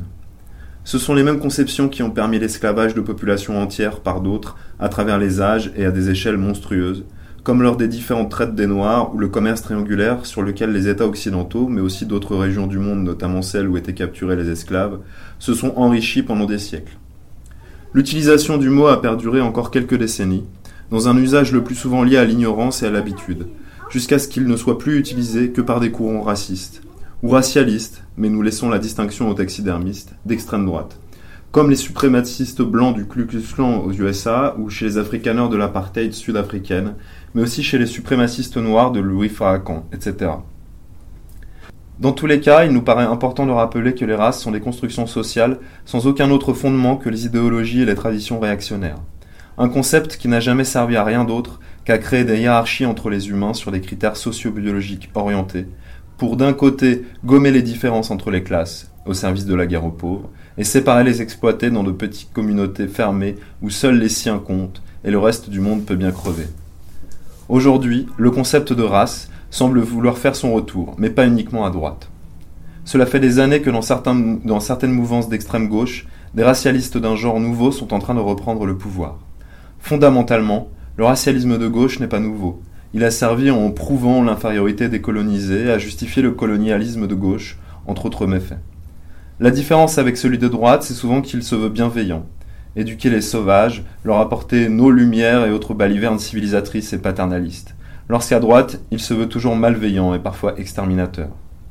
Suite à une longue dérive, ce néo-racialisme, qui n'a de nouveau que les protagonistes, marque la prise de parti racialiste de toute une gauche identitaire qui classe et trie les individus selon leurs origines ou le pantone de leur épiderme, comme la droite identitaire, et leur assigne de façon mécanique, comme les marxistes autrefois avec le prolétariat, une tâche historique. La seule différence, répétons-le, c'est que le tri se fait pour la promotion à gauche et pour l'exclusion à droite. Les nouvelles idéologies de gauche, souvent issues de l'université comme les post-colonial studies et les radical studies en général, l'intersectionnalité, certaines formes de féminisme ou d'antiracisme, remettent le concept au goût du jour, l'air de rien. La proposition organisationnelle de la non-mixité, par exemple, en est l'un des meilleurs exemples. Cela principalement lorsque les critères de cette non-mixité sont basés sur des critères racialistes, noirs, blancs, etc. Mais à partir de quel degré ou pourcentage de mélanine peut-on être considéré comme noir ou blanc, ou ni l'un ni l'autre? De la même manière, les tailles et les formes du clitoris et du pénis sont tellement variables que nous posons la même question sur le genre.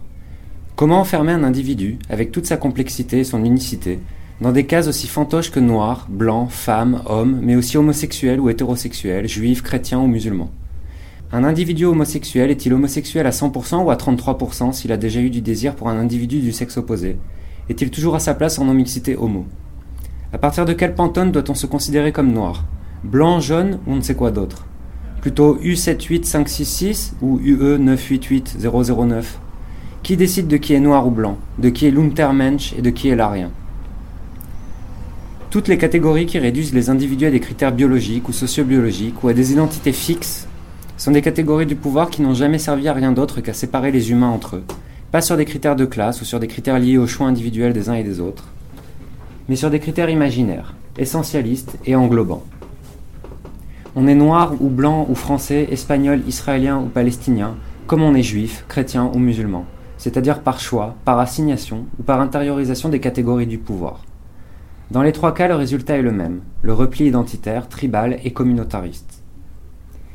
Mais les identités sont des illusions et des fantômes sur lesquels se sont toujours recroquevillés les exploités en période de crise sociale, relayant les imaginaires de division du pouvoir pour perpétuer la paix sociale, l'autre nom de la guerre aux pauvres.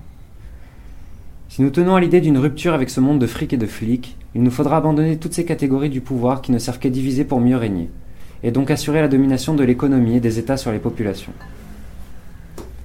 Aujourd'hui, il n'est plus possible de nier que, par exemple, les indigènes de la République ont rejoint les thèses racialistes de l'extrême droite, ou bien pour le dire simplement, qu'ils ont rejoint l'extrême droite pour y former une nouvelle tendance qui ne diverge d'avec les autres que sur un seul point.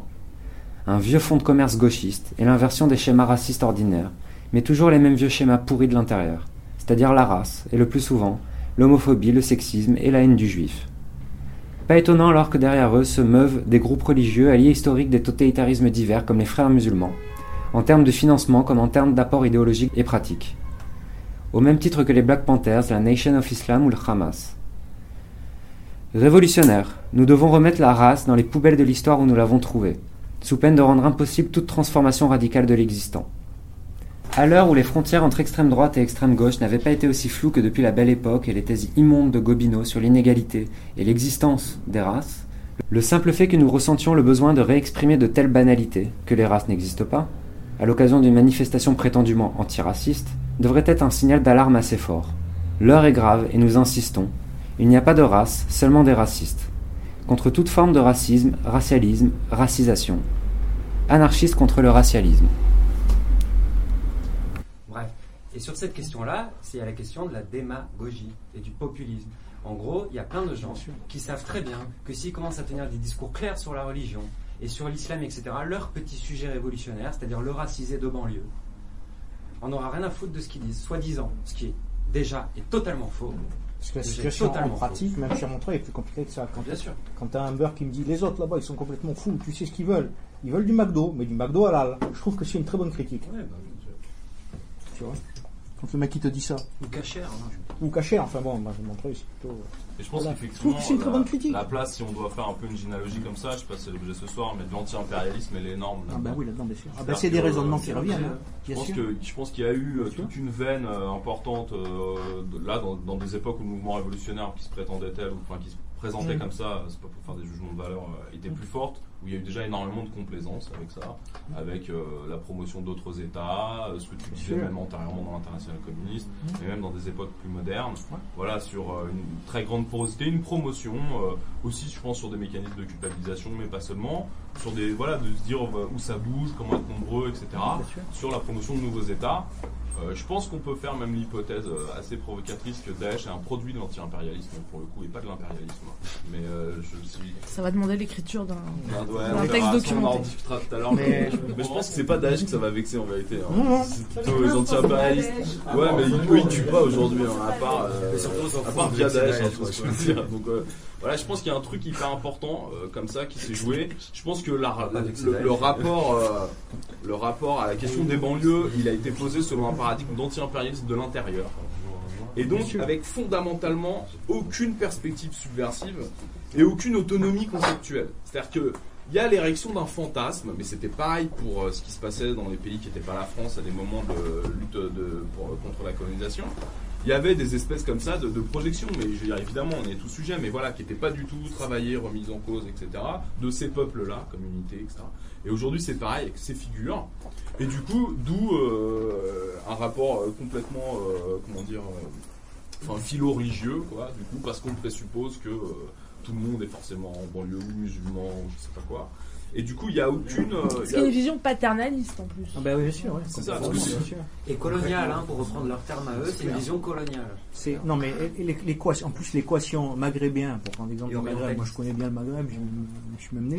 Je veux dire, je veux dire l'équation magré- euh, maghrébin égale islamiste. Il faut vraiment, si tu veux, sans, sans nier l'importance effectivement de l'islam hein, dans le Maghreb, c'est pas ça le problème. Il faut vraiment être complètement tombé sur la tête. Parce que la plupart des gens que je. Non, mais c'est bon, hein. Si tu vois, il faut être tombé sur la tête. Parce que la plupart des gens que je connais sur Montreuil, si tu veux, vieux, je veux dire, et moins vieux, et même jeunes, ceux avec qui je discute, qui sont du Maghreb, je veux dire, ben, comme par hasard, soit c'est ce que j'appelle au grand maximum euh, le musulman du dimanche, si tu veux. un Le vendredi. Oui, enfin, oui, je sais, tout le monde me dit le vendredi. hein. Mais j'ai dit appelle ça. Pour être un peu Merci. œcuménique. Oui, voilà, je sais, on me le fait chaque fois, ça va. Merci. Comme je disais donc le musulman du vendredi, si tu veux, grand maximum. C'est entre autres, c'est entre autres le musulman du vendredi, que, qui est un ancien grutier en retraite, qui a à peu près mon âge, qui m'a dit J'ai dit à mes neveux, ce que vous voulez, c'est du McDo, de la merde comme tout le monde, mais halal. Et c'est vrai, tu vois, quelque part. C'est c'est bien vu, quoi, je trouve, comme critique. Bon, soit ça, soit des gens plus jeunes qui en ont. euh, tu vois, l'islam. La, la personne que tu décris là, ce, ce grutier, euh, j'en ai connu plein, pas des grutiers, mais Oui, oui. des, Oui, des comme ça, bien sûr, exactement, bien sûr. Euh, Moi-même, je viens et j'ai été élevé dans un, dans un milieu musulman du vendredi. Ah ouais, ah ouais, c'est des personnes qui sont, alors, je vais peut-être dire des énormités, mais qui étaient euh, dans une situation euh, sociale euh, assez, même assez différente. Ce monsieur, il a été grutier, il a travaillé, il a été socialisé, il a été confronté au monde du travail, il a probablement rencontré des, syndic- des syndicats, des syndicalistes. Enfin, Mhm. à un moment donné, euh, il a peut-être dû se battre pas pour son boulot, contre son patron. euh, voilà. C'est plus vraiment le cas aujourd'hui. C'est plus vraiment le cas aujourd'hui. Euh, les, po- les populations, la population euh, qui vit, euh, excusez-moi, j'ai dit un gros mot, population. J'ai droit à un joker. Euh, des individus qui vivent dans des dans, dans, dans, dans des dans, quartiers. Non non, mais je sais bien, c'était. Qui vivent dans des quartiers euh, donc euh, dont, dont- dont on sent dont on sent qu'ils sont euh, euh, quel, avenir euh, social est-ce qu'ils peuvent, qu'ils peuvent avoir aujourd'hui? Enfin, On sait bien hein, euh, cette situation de crise euh, sociale qui perdure depuis plus de 30 ans. Euh, c'est un terrain absolument euh, Merveilleux. merveilleux pour toute cette, euh, Non, cette propagande et cette sûr. merde religieuse. Euh, voilà, donc il y a, il y a cette, il y a- il y a, il y a cet aspect-là qui est extrêmement, euh, Non, mais- extrêmement frappant. Enfin, Quand tu dis situation sociale, le foyer Sonacotra dont tu parlais tout à l'heure à Olivier, la plupart des gens qui vivaient là-bas, c'était des, des travailleurs. des mecs qui étaient OS euh, sur la Oui, chaîne. bien sûr. euh, Bien sûr. Ouais. là, enfin, pour le coup, socialement, à part euh, l'exploitation de 10 heures par jour à la chaîne de c'était des gens qui avaient pas de famille euh, ici, qui étaient tout seuls euh, pour la plupart. Hum, Et Ceux qu'on appelle maintenant les Shibani. euh, Ouais. Je veux dire, il y avait un, isolement qui était déjà présent. en fait. Ouais, mais il y avait une culture de la lutte quand même. ouais, Oui, mais il y avait justement cette chose. euh, Si je dis pas de bêtises, il y avait 15 000 euh, grévistes de loyer, quoi. Ouais. Pendant la grève Bah sur oui, la côte. je et, c'est un euh, truc. oui, et, et, enfin, dans des usines comme euh, Chausson et Menuisier, euh, les grèves de spontanées d'OS euh, dans les années 80, sur lesquelles d'ailleurs la CGT s'est opposée, Mm. mais les révoltes spontanées d'OS, c'était des choses, c'était la seule chose en fait qui, qui filait un espèce de sens, une espèce d'émulation dans cette vie-là. Je pense qu'effectivement, on peut. Enfin, c'est- enfin, il y a deux choses déjà. C'est c'est pour ça, c'est parce qu'il y a une diffusion, à mon avis, du religieux, que ne pas en faire la critique, c'est grave, et qu'être complaisant avec ça, c'est encore plus grave, y compris pour ceux qui se prendraient cette propagande-là de point frais et qui eux essaieraient d'y résister. C'est-à-dire que ça veut dire ces gens-là, on les laisse tout seuls. Et nous, quand on les laisse tout seuls, on redouble en fait. Euh, si l'endroit de la conflictualité, c'est défendre la pratique religieuse, bah, ça veut dire eux, ils n'existent pas en fait. Enfin, il y a une négation. Il y a voilà. Pour ça, je pense que politiquement, c'est extrêmement grave. Mais on peut pas, é- évidemment, je pense faire euh, l'économie absolue. Enfin, oui, il y a un problème avec ça, clairement. Euh, je pense aujourd'hui, et on n'est pas dans la même situation que les années 80. Bien sûr que non. Clairement pas. Y compris dans ce qu'on peut voir euh, de ce qui subsiste par bribes, de ce que ça a pu être des formes d'auto-organisation euh, des prolétaires de banlieue, etc. On n'est pas du tout dans des configurations. Enfin, la place de la famille, de la religion, tous les rapports à l'obéissance. Et ça, c'est peut-être l'autre aspect aussi, parce que il y a aussi euh, un aspect de la religion qui est euh, hyper capitalo-compatible, quoi. à 100%. Voilà. Ah, Et donc là, non, non, mais parce qu'il y a des aspects euh, plus vir, enfin, je veux dire, euh, 15e siècle. non, voilà, il y a des trucs plus speed. euh, je veux dire, c'est pas la même chose d'ouvrir des boîtes ou euh, de buter tout le monde en façade. Tu vois ce que je veux dire Même si il y a, c'est pas, ça veut pas dire que Daesh est euh, anticapitaliste ou en dehors du capitalisme. Mais ça veut dire que aujourd'hui, ici, à mon avis, en France, il pose des problèmes euh, au fonctionnement de l'économie, à comment ça se déroule. Ah, je pense quand même. Enfin bon, ça serait une discussion à avoir. Mais ouais, par exemple, ouais. Non, bien sûr que non. Ouais, mais mais mais non mais c'est pour enfin je sais pas euh, ouais, est-ce qu'il faut préciser ça euh, Tu sais, dans le calcul du PIB, on tient compte aussi euh, d'une des blessés, des traumatisés, des morts. Ça fait bosser les pompes funèbres. Donc euh, Non non, d'accord. Non, non, c'était juste une. les blague. Ah, ils ont bloqué le centre-ville de Bruxelles pendant 4 jours, tu vois. C'est vrai. Donc, Et- bon, mais, mais pourquoi ils l'ont débloqué? Parce que justement l'économie Bah ouais. reprend ses droits. Bien sûr, mais je veux dire c'était pas Ils euh, interdisent les manifestations, ouais, mais par contre sûr. ils laissent les gars aller dans les grands magasins. Oui, en France, ouais. Ou les sports. hein. Les manifestations ont été interdites, mais pas le sport, par exemple, pas Voilà. les événements sportifs. Ça aussi, ça veut dire quelque chose. Il y a du business. hein. Il y a du business, et il y a de l'intégration sociale, il y a de la pacification. C'est pas qu'une histoire de business, c'est aussi une histoire de oui, le sport, c'est oui. aussi la pacification. Tu as raison. Non, je pensais que tu parlais de manifestations sportives classiques. Ouais, ça c'était terrifiant d'ailleurs. Je veux, par là, c'est pas la même chose de promouvoir la petite entreprise que de poser des bombes, quoi. Non, mais sur la Quand bien, des- voilà. Et il y a, et il y a de la religion qui promeut la petite entreprise. Je veux dire qu'il y a, il y a à aucun moment, dans aucun espace, c'est pas euh, une promotion diffuse euh, de l'obéissance euh, réclamée par le capital. Mais par exemple, en Tôle, ça a été assez typique. Quand on allait euh, dans nos belles geôles de la République il y a 30 ans, si tu veux, au grand maximum, tu avais le curé qui passait, te demandait si tu veux, si tu voulais euh, la Bible. D'ailleurs, tu avais déjà au mitard. Comme c'est enseignement, si tu veux, au mitard, tu avais la Bible. Et puis, après les grandes émeutes, les grandes vagues d'émeutes qui ont pas mal touché, effectivement, euh, si deux banlieues, donc quand même pas mal de mecs dont les parents du Maghreb, etc. etc. Pas exclusivement, mais pas mal. Qu'est-ce qu'ils ont fait en Tôle, si tu veux? Ils ont fait la promotion, je veux dire, de la religion. faut être sérieux, je veux dire. Enfin, je parle de l'État français, là. Ils s'y sont pas opposés. Au contraire, je veux dire. Avec dans la tête, euh, la religion, c'est une valeur sûre, y compris l'islam d'ailleurs, hein. c'est une valeur sûre. Ça va calmer les mecs, tu vois. Ça va séparer les mecs dans les tôles, euh, bon, voilà, etc., etc. Donc, c'est effectivement. euh, Bon, quand on entend des propos à l'heure actuelle du genre euh, l'État français est quasiment, euh, on sait bien, il est contre les religions et contre l'islam en particulier, c'est une foutaise totale, je veux dire. Ils ont géré comme ça. 7V16. Ils sont gérés à travers ça aussi. Jusqu'à jusqu'à la santé. je veux dire, En parlant de santé, un exemple de ça, c'est la tôle.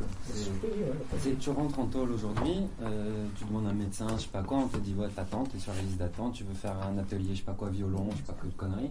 On te dit euh, bon courage, t'es 150e sur la liste d'attente sur 150. Par contre, tu demandes à un aumônier, qu'il soit musulman, catholique, bouddhiste, Ah, juif, il arrive. ah lui il arrive tout de suite. quoi. Ils sont pas fous, hein. pareil, le- le- au même titre que le médecin qui te file des anxiolytiques, qui te file des trucs pour dormir, etc. Ça, tu les as tout de suite, il n'y a pas de problème. Il n'y a pas de problème de stock, il n'y a pas de problème de, de main-d'œuvre, il n'y a pas de problème de ressources humaines.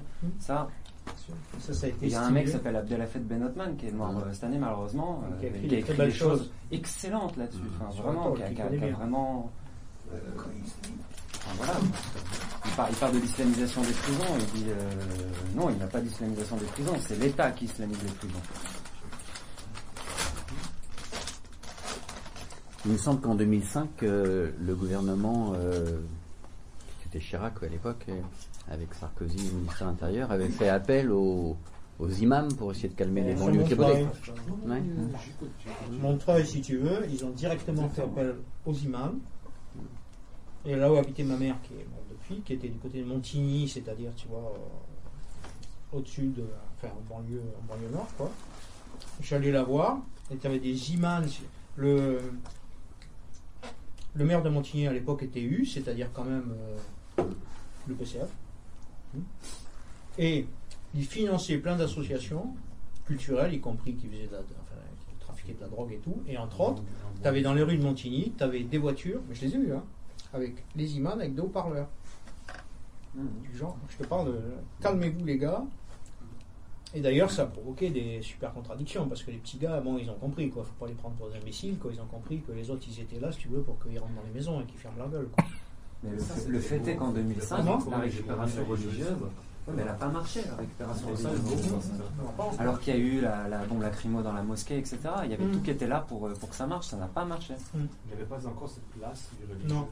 Et là, et, euh, aujourd'hui, malheureusement, s'il n'est pas là, il n'est pas loin. Et là, dans la capitale des postcolonial studies, etc., pareil, ils en avaient rien à foutre à Ferguson euh, des postcolonial studies. Bien sûr. Bah oui. Bien sûr que oui.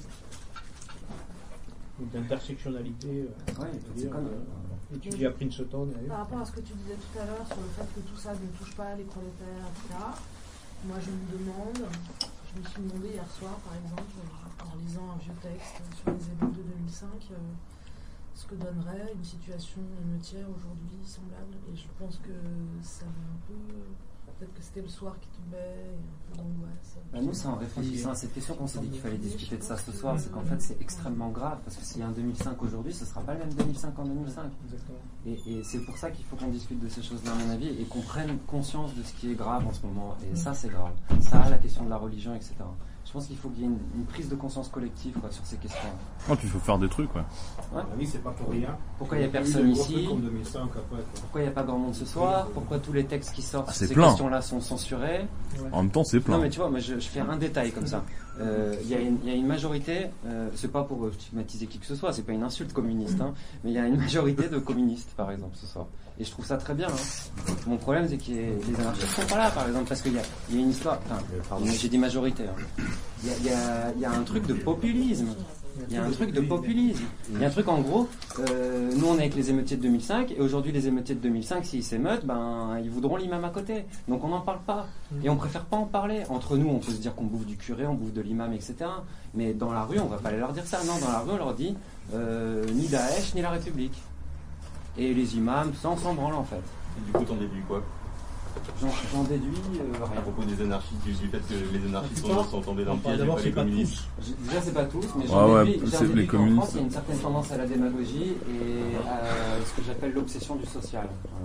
Voilà. Alors moi, j'aimerais euh, parler en tant que- qu'anarchiste. Ah, ici, c'est bon, non Euh, je m'en fous, ça, non Euh, Qu'est-ce que c'est que cette obsession du social en fait euh, enfin, Justement que ce, Ouais. ce- ce truc se. C'est la notion de religion des opprimés, je pense, mais bon, on y reviendra. c'est ça. Voilà, c'est ça. Mais vas-y, vas-y. Non mais c'est exact, c'est des discussions. euh, Exactement. c'est effectivement des, discu- des discussions qu'on a. C'est quelle est la place du social, quelle est la place du, du, du politique euh, pur, de quelle est la place de la comment articuler tout ça. On est dans des situations. Enfin moi personnellement, je- on est devant des situations en, part- en particulier après ce qui s'est passé là, les, les attentats, euh, qui demandent quand même une, euh, une qui demande d'avoir de s'appuyer sur des outils euh, des outils de réflexion euh, euh, quand même un peu un peu plus costauds que ce qu'on a à disposition comme ça euh, au courant quoi on a, on a- par exemple enfin et, et, et, euh, et je crois qu'il y a effectivement à élaborer des des, des- des nouvelles notions euh, politiques sociales sur qu'est-ce que qu'est-ce que ça interroge aujourd'hui. Est-ce qu'on peut continuer à, à penser ces situations-là, les situations des, banlieues, les situations euh, des, travailleurs, des, chômeurs, des, gens qui sont dans des situations de, misère ou de, relégation sociale Est-ce qu'on peut continuer à les réfléchir avec les mêmes outils conceptuels qu'on avait il y a 15, 10 ou 20 ans? Moi, je je crois pas. Enfin, il y, a- quelque chose qui, m'échappe. En plus, on a en face de nous des gens très malins qui ont su récupérer des discours nés, comme tu disais tout à l'heure, donc de ce courant du postmodernisme, hein, les descendants de, de Foucault et consorts. Euh, dans une discussion que j'ai eue avec euh, quelqu'un qui, qui, qui n'était pas, euh, qui se réclamait pas ouvertement du pire, mais qui était assez, euh, assez, assez, assez tolérant à ces discussions-là, je lui dis mais regarde la situation de Baltimore. À Baltimore, un type a été assassiné par les flics. Trois noirs, trois blancs. La mairie de, de Baltimore est détenue depuis des années par une majorité d'élus noirs. On est en France, on n'est pas aux États-Unis. Et les gens, et, et les- gens inversement. se- les gens se sont révoltés. Et là, c'était rien à voir. Enfin, c'était pas la même configuration que Ferguson. Des gens se sont révoltés contre une, contre un meurtre, effectivement, causé par des flics sur un membre euh, de la communauté noire de Baltimore. Mais c'était, une- à mon sens, une révolte aussi sociale. Voilà. Mais voilà. Et donc là, où est, où est- où il est où le racialisme là-dedans? C'est la récupération. En fait. Ouais. Parce Dans les c'est lectures face que projettent social. gens dessus, fait voir seulement ce qui est la surface. À Ferguson, c'était simple. Il y avait les blancs d'un côté et les noirs de l'autre. Là, à Baltimore, ça n'a plus rien à voir. Le chef de police qui était nommé, qui était noir, pour Oui. justement Oui, récupérer. pour essayer de- bien sûr. Non, mais ce qui est intéressant, c'est de voir la grille d'analyse de ces gens-là, les racialistes, Mmh. sur les événements de novembre 2005. Je veux dire, oui. euh, là où on, on, on est quand même tous d'accord pour dire qu'en novembre 2005, il y a des gens qui se sont vengés contre la société. On appelle ça comme on veut, moi j'appelle ça Mm. comme ça. Mm. Euh, euh, tu lis ce qu'ils écrivent sur ces choses-là, ils racisent la question, et, et ça devient un truc, euh, un truc qui n'existe pas. Mais ils en se sont pas vengés contre le capital, ils se sont vengés contre la société française. Blanche. Blanche. Ouais, t'as des trucs à écrire. Mais mon cul Mon cul J'ai- une question du coup sur cette histoire de, de, de- de manif là, très pragmatiquement, euh, parce qu'on a dit euh, organisation, on va y revenir, qui a organisé, qui a fait, qui a bordel. C'est qui qui a, Parce que j'ai eu 20 000 sons de cloche différents. Alors, t'as- t'as une centaine de signataires.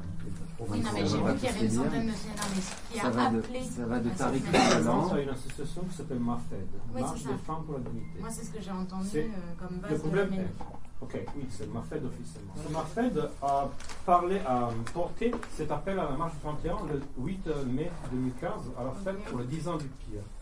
Cet euh, appel de 8 mai était proposé sur le site des pires en disant venez nombreux, normal. Il y aura l'annonce d'un rendez-vous important. Du coup, le pire disait que lors de leur fête, il y avait l'annonce de ce truc, un rentrant important qui est cette marche. Donc déjà, c'était posé au moment de la fête du pire. Parmi cette euh, femme du Mafed, il y a au moins deux participants au pire, Waya Boutelja et une autre dont j'ai oublié le nom. Du début, cette marche a été posée avec le soutien d'Angela Davis, qui était en France à, cette- à ce Ouais, moment-là, le 8 su, mai, ouais. invitée par le pire. Je ne pense pas que Madame Cousy connaisse personnellement des liens avec, euh, avec euh, Angela Davis, mais pas, faut pas non plus. quoi. Et même, je ne pense pas que Madame Cousy, qui est celle du collectif euh, Le Jeune Assassin, et la sœur d'un mec qui piqué, elle doit être celle qui deux ans. Bon, il y a tout un discours politique, une capacité politique organisative assez forte derrière cette euh, marche. En gros, Ouais. ils ont contacté pas mal d'associations. Mais clairement, c'est le pire qui l'a organisé. Et du coup, ça veut dire des personnes qui ont des quoi. Ah, pas le marche. Ouais, ouais, donc magouilles. c'est eux qui l'ont organisé. Au début, il n'y avait pas du tout tous les signataires qu'il y a pu avoir par la suite qu'ils ont branché au fur et à mesure. Donc ils annoncent ce truc-là à leurs 10 ans. Donc c'est le cadeau d'anniversaire des 10 C'est ans. aussi leur nouvelle coqueluche. Voilà. Le- la mouvance Vérité et Justice. Déjà, ils avaient invité que des femmes à leurs 10 ans. euh, qui, qui ont fait le premier euh, le premier bataillon qui a servi euh, à l'infrastructure première et en fait après ils le disent pas mais moi ce que je trouve bizarre c'est qu'ils s'en cachent pas tellement parce que s'ils avaient voulu être discrets ils auraient pu et ils auraient fait un peu différemment effectivement cet argument de dire c'est pas le pire c'est la mafed on l'entend tout le temps mais les gens vont même pas chercher comment c'est venu, porté par qui, sur quelle organisation. Évidemment, le, le pire, ils sont assez implantés dans euh, tous les post-colonial studies, tous ces trucs-là. Euh, la- une des veines assez importantes, en tout cas en termes intellectuels, des gens qui vont faire la mafette, qu'on fait cette marche, c'est ces courants-là. C'est des universitaires, c'est etc. Et du coup, euh, voilà, ça s'est organisé comme ça. C'était un peu le cadeau d'anniversaire des 10 ans du pire, quoi. Cette marche, c'était le prolongement. Ils allaient faire ça. Ils savent, parce que ils jouent à fond sur la provoque, quoi. Je veux dire, tout leur, tout leur, tout leur euh, champ sémantique de la race, il y a quand même des gens que ça crispe pas mal, même si peu refusent. Mais il y a beaucoup de gens entre l'homophobie, euh, l'antisémitisme, le sexisme, ils ont beau mettre que des meufs en tribune. Quand elles disent nous on obéit à nos frères, à nos pères, c'est problèmes intracommunautaires. Les gens, même s'ils sont euh, un peu un peu sourds, un peu aveugles, quand même ça tape quoi. Donc ils pouvaient pas la tenir eux cette marche là, ça n'aurait pas marché. Donc ils trouvent une meuf qui est bon, franchement pas maline quoi. Je veux dire, euh, on voit n'importe lequel de ses interventions, elle passe son temps à se mettre devant les caméras avec son t-shirt sérigraphié bleu blanc rouge là, avec marqué urgence notre police assassine. Enfin, et le l'appel à la marche, c'est évident que jamais elle n'aurait pu l'écrire. C'est évident qu'Angela Davis, elle a rien à foutre d'une meuf comme ça. Donc ça c'est fait comme ça. Par contre, ce... Amal Bentoussi. Ouais. Par contre, ce qui est évident, c'est que la question dite des violences policières, c'est le secteur le plus porteur pour l'extrême gauche et pour euh, ce qui se projette de la société. C'est le rapport à la police, mais dans une version euh, victimaire, merdique, judiciariste, etc. Mais c'est censé reposer ce qui s'est passé en 2005. Voilà, comité vérité et justice. Et là, je pense qu'il faudra qu'on fasse un petit point sur le post-maoïsme, euh, même s'il est largement défunt et qu'on parle un peu de la galaxie Stal euh, vite fait, quoi, parce que je pense que ça a son importance. Et du coup, voilà, c'était un, c'était un joli pont, quoi. Ça veut dire, on va, c'est la marche de la dignité contre le racisme, mais il y a la question du rapport, en gros, pour le schématiser selon le langage, des quartiers et de la police, qui va être centralement posée. Même si personne regarde dans le détail comment c'est posé, qu'est-ce que ça raconte, etc. Et donc c'était pour ça que c'était deux fois un cheval de Troie, d'une certaine manière.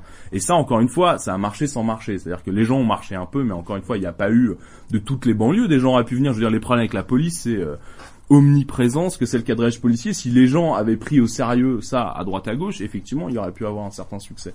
Mais ça a juste marché avec les lambeaux de l'extrême gauche, qui d'ailleurs devraient vraiment mourir définitivement, parce que c'est pas possible, quoi. c'est que par exemple, euh, une assoce comme les, les Femmes en Lutte du 93 euh, ont participé qui ont appelé du coup aussi à cette marche-là, que moi je trouve euh, dans leur euh, démarche en général pas trop, euh, pas trop dégueu. Ah ouais? Dans, les trucs. Dans certains trucs, hein, je trouve qu'il y a d'autres trucs qui sont. Voilà. Il y a eu tout ce truc avec Angela Davis, euh, etc. Et, et c'est. C'est sur la façon de- dont j'ai l'impression dont c'est vécu en fait au quotidien, c'est-à-dire on va se défendre au quotidien de ce qu'on vit, et qui fait aller aussi dans des trucs comme ça, c'est-à-dire la sensation d'avoir du monde, de se rassembler autour d'un truc commun, et qui fait que ça brouille complètement tous ces trucs dégueulasses en fait qui passent, euh, qui passent par en dessous. Et du coup ma question c'est qu'à un moment au quotidien et dans ce que vivent les gens, comment tu t'opposes aussi à ce truc-là euh, à ce truc-là clairement, j'attends pas une réponse, hein, j'attends pas une solution. Bah, je pense, euh, si, si, mais je pense qu'il faut, on est là pour en chercher, je pense, de deux manières. Moi, je pense frontalement, c'est-à-dire qu'on est contre ces discours-là, et on le dit, et on le fait savoir, et ça se discute comme ici, comme ailleurs. Il y a des textes, etc. Et on dit publiquement, même ouais. si ça nous rapporte des, des coups ou des Mmh. insultes. Ouais, on, ou des voilà, on, on, sociales ou dans le milieu. on construit un refus par rapport à un certain nombre de positions, euh, telles que le racialisme, telles que la diffusion du un religieux, etc. Enfin, faut quand même Ouais. que tout le monde sache qu'à plusieurs reprises, on a pu constater qu'il y a des gens qui tiennent le discours ambiant en boucle pendant un temps, et après, quand ils se mettent à parler sérieusement, et ben, euh, ils avouent comme un espèce de, de truc que c'est insupportable. C'est-à-dire qu'il y a une espèce de, de, de- de truc où il y a, c'est pas pour faire de la psychologie à quatre fronts, mais il y a, il y a plein de gens qui sont euh, coincés, quoi. Enfin, qui se laissent coincer, hein. C'est, euh, ça peut être, c'est un peu leur Ou souvent, dans des interventions, ils viennent dire ah merci, mais ils disent rien. par exemple. C'est-à-dire que ouais, plusieurs fois dans des interventions dans des débats publics, on pouvait être un peu les seuls à porter euh, une parole un peu contradictoire les uns les autres euh, avec euh, ce type de discours-là. Il y a des gens euh, tout euh, clando qui viennent et qui passent et qui nous disent merci. Comme un truc genre... euh, pff. Et, euh, et ça, je trouve ça hyper grave. Moi, ça me... voilà. Et l'autre chose, c'est par rapport à ta question. Moi, il y a un truc que je trouve très particulier dans cette question parce que moi, j'y ai répondu plein, plein, plein de fois depuis, euh, enfin, dans les temps qui précèdent là. Et ce que je trouve très particulier, c'est qu'il y a plein de gens à qui j'en ai parlé, à qui, qui me posaient la question, avec lesquels on arrivait à une, une discussion un peu étrange. C'est-à-dire qu'ils me disaient qu'ils étaient hyper contre le pire, en gros, et que si c'était une marche du pire, c'était hyper grave, qu'il fallait pas y aller. Mais si c'était pas une marche du pire, dans ce cas-là, ça se discute. Mais ça. moi, ce que je leur disais, c'est bon, on peut faire la généalogie de cette marche, mais par ailleurs, admettons que la MAFED existe autrement pour cette marche, ce qui n'est pas le cas. Admettons que, je sais pas quoi, Kamal Bentoussi n'ait jamais croisé Ouria Boutelja et qu'elle ait eu cette idée-là, et qu'etc. Bon, le pire est dans les premiers signataires. Si les gens trouvent que le pire, ce qui est normal, je pense, est euh, une entité politique avec laquelle on ne peut pas se commettre, D'où est-ce qu'on va marcher à une marche dont le pire est le premier signataire Même si c'est pas les organisateurs. c'est une excuse de dire c'est pas les Et ben la organisateurs. raison c'est quoi? La raison c'est de dire si le pire est pas organisateur, ça veut dire que c'est les racisés qui sont organisateurs. Donc si les racisés sont organisateurs, euh, entre guillemets, etc. Et ben ça veut dire qu'on ne peut plus avoir d'avis sur qui a signé. Et ça c'est aussi un processus hyper grave. C'est là ça le veut dire que politique si c'est les racisés qui sont organisateurs, il peut y avoir le pire, Medine qui dit des horreurs dans ses clips, il peut y avoir Tarek Ramadan, il peut y avoir Ismaël Chouder, c'est les racisés. Et il y a, moi, pour moi, tout ce qui se joue aussi, c'est euh, pour moi un recul terrible par rapport à, à, des, à, à des pratiques euh, réelles qui sont construites autour des luttes de la Son- Sonacotra, que moi j'ai pas connues, mais autour euh, de, de- de- des descendances de ces luttes, par exemple à l'occasion de Nouvelle-France, euh, que moi là j'ai connu en revanche, ou autour de ce qui s'est passé en 96 sur les sans-papiers, etc., qui était une réflexion sur euh, pourquoi on intervient dans les luttes sur la question de l'immigration et pourquoi on y intervient justement ni sur une base paternaliste, Mm. ni sur une base de euh, euh, euh, antiraciste au sens le plus euh, faible euh, de gauche, de la, la pitié pour l'autre, etc., etc., mais sur une base, euh, Ni sur une base autonome, ni sur une base de culpabilité, mais sur une base euh, autonome, parce que la restriction de la liberté de, de l'autre est aussi la restriction de la liberté de tout le monde. Par exemple, parce que euh, la solidarité, c'est pas de la solidarité interraciale, c'est de la solidarité euh, de Dans la lutte, lutte. dans la lutte. Voilà. Et pour moi, c'est la négation de ça, c'est-à-dire le fait de dire De classe, euh, si tu veux. De glace. Les scientifiques de glace.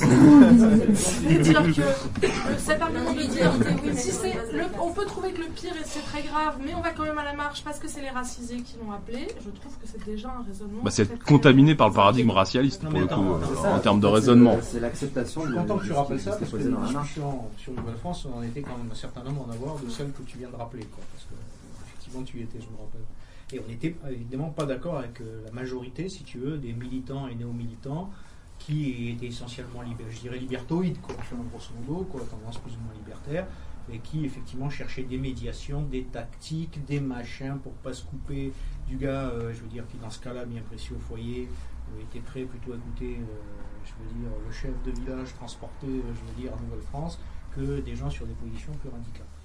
Que quelque part, en se taisant, c'est aussi comme ça qu'on leur laisse la place. clair. Tout à l'heure, on, on- disait, ouais, c'est en faisant, mais c'est aussi en, en s'abstenant de faire, c'est aussi en n'étant pas présent que finalement, cette place qui est laissée, ce, ce silence qui est laissé, va être occupé par les idéologues qui, eux, au contraire, seront contents de la trouver, cette place-là. Et euh, les idéologues de la race, euh, puisque c'est ce, ce dont on parle ce soir, euh, ceux et celles dont on parle ce soir.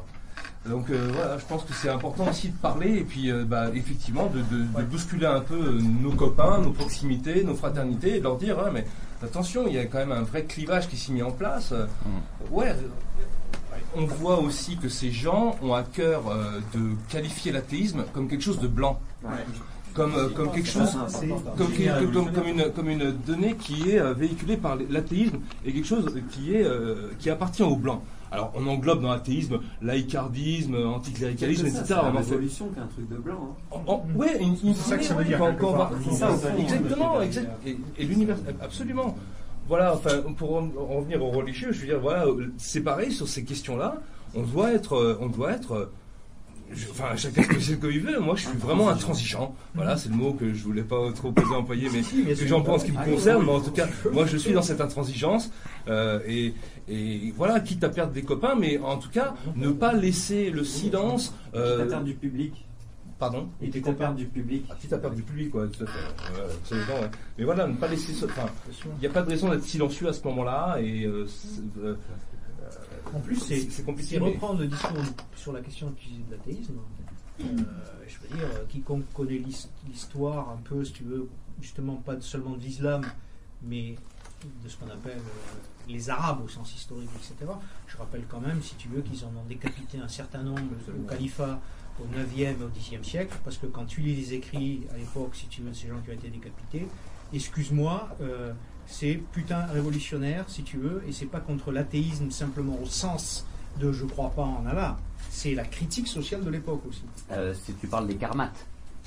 Le- les karmates, c'est un mouvement issu de l'ismaélisme qui, est une sorte- Ouais, ouais. qui est un, un- chiisme et euh, qui a abouti à une révolte et à la création d'une cité-État qui se situe sur la côte est de la péninsule arabique. euh, C'était au autres. 9e siècle. Ouais, 9e siècle. Ou sinon, Leur- simplement- ils ont créé une société euh, égalitariste, Mhm. proto-communiste euh, et, et- et ar- irreligieuse. Ils ont interdit les prières, la mosquée, etc. Et leur plus haut fait d'armes, ça a été euh, la razzia contre la Mecque C'est ça, et le vol de la pierre noire qu'ils ont gardé pendant 50 ans. Sérieux Et ça a duré, et cette société a duré un siècle. Ça, c'est la classe. Il y a, il y a des, il y a des sources. euh, des-. Ça, c'est un. Alors, je vous conseille, je vous conseille, je vous conseille, euh, si je peux me permettre, si je peux me permettre, la lecture d'un très très beau livre paru il y a deux ans, écrit par euh, Justine Lahabi, qui s'appelle Hérétique au pluriel. Justine Lahabi, c'est la compagne de- d'Abdelatif Lahabi. Euh, donc elle, c'est historique, bon c'est un roman, mais basé sur des faits historiques qui racontent cette histoire. Avec euh, juste avant, c'est la révolte, une révolte d'esclaves noirs dans le Mhm. delta de, de l'Euphrate, Mhm. Euh, la révolte des Anches, donc la- une population noire euh, importée de, de la côte est de l'Afrique, Ouais, ouais. et qui se révolte contre le, le califat abbasside. Ça. Donc euh, là, c'est un point historique. Un, un- un poète syrien qui s'appelait Ah bah oui. Abou Ala al-Mahari, Ben, je, le- je suis en train de le relire. voilà. Parce qu'il n'y a pas longtemps qu'il est traduit en français. Voilà. des textes. L'épître du pardon. Hein, euh, disait au, au 9e siècle, il y a deux types d'hommes. Ceux qui croient et ceux qui- ceux qui ceux pensent qui et ont qui une croient raison, pas. ceux qui croient et qui n'ont pas de raison, et ceux qui ont une raison et qui ne croient pas. Voilà. Voilà. Donc on peut multiplier les exemples comme ça. Il y a un athéisme endogène ou une irreligion. Oui. Kayati, qui Oui. connaît très très bien ces questions, avec qui j'ai eu l'occasion de discuter de ça, disait Ah oui, sûr. là où il y a de la religion, il y a de l'irreligion. Partout, partout, dans tous les endroits. Et euh, enfin bon, je, m'arrête là parce que c'est un sujet qui. Non mais c'est important. Non mais attends, non mais ce qui est, ce qui est un important, c'est important. écrivent comment Q A R M A T E. Q Q A Alors, R. ça, ce que tu dis, c'est important. Alors, Il faut, il faut, il faut le, le dire. que si euh, je fais un travail là-dessus. On va organiser moi, un, un colloque, une refuse réunion. Le euh, discours dans un Ah ordre, ouais, dans un sens ou dans un ouais. Je refuse le discours, si tu veux, qui me dit arabe égale musulman. Je m'appelle Mohamed, je suis athée. Voilà, par exemple, ben, j'en connais un paquet ça. de Mohamed qui sont athées, Bien ou sûr, euh, vieux, sûr. moi vieux, etc., etc., ou Ahmed ou autre chose. Bien Bien sûr. évidemment, bien sûr. Donc c'est c'est inadmissible, je veux dire, de la part d'un milieu qui se dit en plus soi-disant révolutionnaire, si tu veux, d'accepter le discours du pouvoir, parce que c'est le discours du pouvoir que te dire islam égale, euh, bon, les arabes en général, ou etc., etc. C'est un discours de pouvoir. Je veux dire, c'est le discours de, de l'État français. On ne Ces peut gens-là, pas- ils le retournent et ils acceptent ce discours du Ce pouvoir. qu'on a accepté pour le pro- pour excusez-moi je vais redire un grand mot pour le prolétariat européen, Ouais. que ce soit les Portugais, les Mhm. Polonais qui venaient immigrer en France et qui petit à petit se sont dé- déchristianisés. Pourquoi on ne l'accepterait pas pour les Maliens, les Tunisiens, les Turcs? Bien sûr, bien sûr, absolument. Pourquoi un ouvrier euh, venu d'un pays musulman ne pourrait a priori il, il ne pourrait pas à son tour laisser tomber parce qu'on t'assigne à l'identité. Parce que la voilà. question- Je te dis, en plus, c'est ouvertement une identité de l'État. Parce qu'à mon avis, la question c'est d'où on parle en fait. C'est ça qui est complètement fou. Je veux dire, c'est ce, c'est ce qu'on te rabâche même à la télé. Là, il y a des confusions même. Je, je regarde jamais la télé, mais je regarde des fois des trucs là comme s'appelle en ligne. C'est télé. Ils n'arrêtent pas dans le langage courant, tu vois. Je veux dire. C'est comme si on, c'est comme si on te disait euh, juif, enfin un juif égale argent. Je veux dire, c'est du même niveau, c'est des conneries. Ça fait veux dire. 40 ans qu'ils font ça. Enfin, je Tu veux vois, dire, c'est des euh, conneries, la, la marche, euh, la marche des beurs, la France Black Blanc Beurre, c'est conneries. Ça aussi, et ça c'est C'est pas. des gens qui vont parler d'émancipation. Et ça, euh, c'est les antiracistes euh, old school. quoi. Eux aussi, ils racialisent à tout va depuis toujours. Ouais, mais c'était pas avec la même veine centrale. C'était pas T'allumes la, télé- la télé aujourd'hui, tu regardes le Jamel Comedy Club et compagnie, c'est que de l'humour racial, quoi. Mhm. C'est le chinois qui se fout de la gueule des chinois, le noir. Et en gros, ils sont tous là à montrer c'est encore- c'est encore à cause des Américains, ça. Le soi-disant blanc qu'en gros, euh, oui, en fait, C'est ils sont sympas, quoi. En fait, ils sont sympas. Nous, les Chinois, nous, les Arabes, nous, les machins, on est sympas, en fait. On a même de l'autodérision. On est, on est, regardez si on est malin, est- c'est le bon maigre, c'est l'idéologie. Non mais je pense qu'il y, a un- qu'il y a un truc important, c'est la question d'où on parle. C'est-à-dire que, bah après c'est c'est- c'est assez- c'est une hypothèse, mais au sens où quand il n'y a plus de mouvement révolutionnaire, il n'y a plus ces perspectives-là, on est renvoyé à être un peu euh, n'importe quoi les uns les autres. Et ouais, presque, presque des individus. c'est- Ça nous menace bientôt. Après la- l'ascension du religieux, la constitution des individus au secours. Moi, je serais sur notre planète à ce moment-là. Euh, On va l'enfermer dans la cave, on va, on va lui forcer à lire Tirner 14 fois. Et, je pense, un coup de marque dans la et je pense que à un moment donné, euh, c'est ça qui nous coûte très cher. C'est-à-dire que les gens, assez massivement, même les gens dans les milieux militants, ils se prennent pour l'État. Donc, quand il y a une mesure de prise, je sais pas, même euh, l'interdiction du voile, par exemple, il, s- il faut qu'ils donnent des gages que s'ils pouvaient, ils feraient autrement. Mais je veux dire, putain, la politique, ça a jamais été ça, quoi. En Le fait colonialisme, hein. Faire lutter, ça a jamais été euh, lire le journal officiel et dire est-ce que ça ça me va, ça ça me va pas? Oh non attention, on fait un collectif là parce que ils passent, euh, ils augmentent le degré d'OGM de 2%. Je veux dire merde quoi. La lutte, c'est par où ça passe, c'est quoi nos amis, c'est quoi nos ennemis, qu'est-ce qu'on peut faire, qui s'est mis en branle sur quel thème, où on va constituer une force et on va peser pour foutre en l'air ce système quoi. C'est pas faire la morale à la con toute la journée en disant mais non on est désolé, euh, l'État il est pas sympa sur ce coup-là, mais papa vas-y excuse-toi, mais nique ta race quoi pour le coup là. Je veux dire il y a un moment. euh, Non non mais moi je veux dire. Quand tu t'énerves, tu deviens individualiste. mais non, mais ma colère est communiste, mon vieux. Et je pense qu'à un moment donné, euh, c'était c'était des mouvements de creux comme ça, oui. où il n'y a pas eu. euh, je veux dire, nous, on est venu à la politique dans le cadre de mouvements. C'est ça qui a fait notre éducation politique, et c'est pour le coup pour ça que je suis communiste. Moi, je suis luttiste avant tout, quoi. C'est ça que j'aime. Je suis communiste misanthrope, je supporte pas les gens. Mais dans la lutte, ça va. Quoi. Donc, c'est c'est le seul endroit où les gens se deviennent fréquentables parce qu'on n'est pas tous des enculés toute la journée quoi. On se bat ensemble et ça polarise les lignes de partage. Parce que moi je crois pas au territoire, c'est pour ça que je crois pas à l'individu. Je crois qu'on est tous des salopards. Mais c'est que dans la lutte que ça se polarise autrement. Et c'est que dans la lutte qu'on en sort tous par le haut et qu'on va trouver des perspectives pour crever le plafond du ciel quoi. Donc nous on est venus à la politique comme ça, par les mouvements, on a continué par les luttes, etc. Il y a eu une période de merde où il s'est vraiment pas passé grand chose et ça continue et il y a eu du soubresaut et de novembre 2005 là-dedans ça a été euh, un éclair dans un ciel bleu pourri de la pacification quoi. Après il y a eu le CPE, je dirais c'est pas absolument rien passé mais les gens, les nouvelles générations qu'il y a aussi un problème générationnel je pense et c'est pas pour dire que les vieux cons ont raison d'être des vieux et d'être des cons mais on a vu dans le milieu des camarades. Non, mais moi, de ce point de vue-là, je suis un vieux dans cette histoire-là, parce que j'ai commencé à. Si je pense sur la question de le rapport à l'islam, clairement. Genre, les premiers machins de merde, la libertaire contre l'islamophobie, tous ces trucs-là, la diffusion, il y a aussi, pas seulement et jamais seulement, imposition générationnelle, où il y a plein. C'est dans un milieu toujours un, position, un positionnement générationnel. C'est pas. euh, Non, mais c'est quoi comme positionnement milieu générationnel. Non, mais bien sûr, mais moi je suis pas sociologue, je parle pas de la société, hein. je sais, je crois même pas que ça existe, donc euh, je parle effectivement euh, du point de vue des milieux politiques pour le coup, strictement à ces endroits-là. Non, Et mais il y a c'est pareil. euh, C'est pareil partout, c'est pareil partout. Les enfants des stalles, en fait, et bah pour faire la nique à papa maman euh, qui aimait Pif Gadget et les emmener à l'humanité, là on dit eh bah tiens si on serait pas fil religieux pour voir. Voilà ce qui s'est passé quoi. Non, c'est pas plus compliqué que ça André. Voilà. Non mais je pense qu'il y a un truc important. Attends. très bien dans Il se trouve que j'ai eu un récit récemment qui est exactement celui-là, voilà, d'un- fils de militant qui a pris conscience du fait que voilà, et qui a même, qui a même dit une expression hyper forte, qui a dit euh, on a baissé notre froc devant les imams.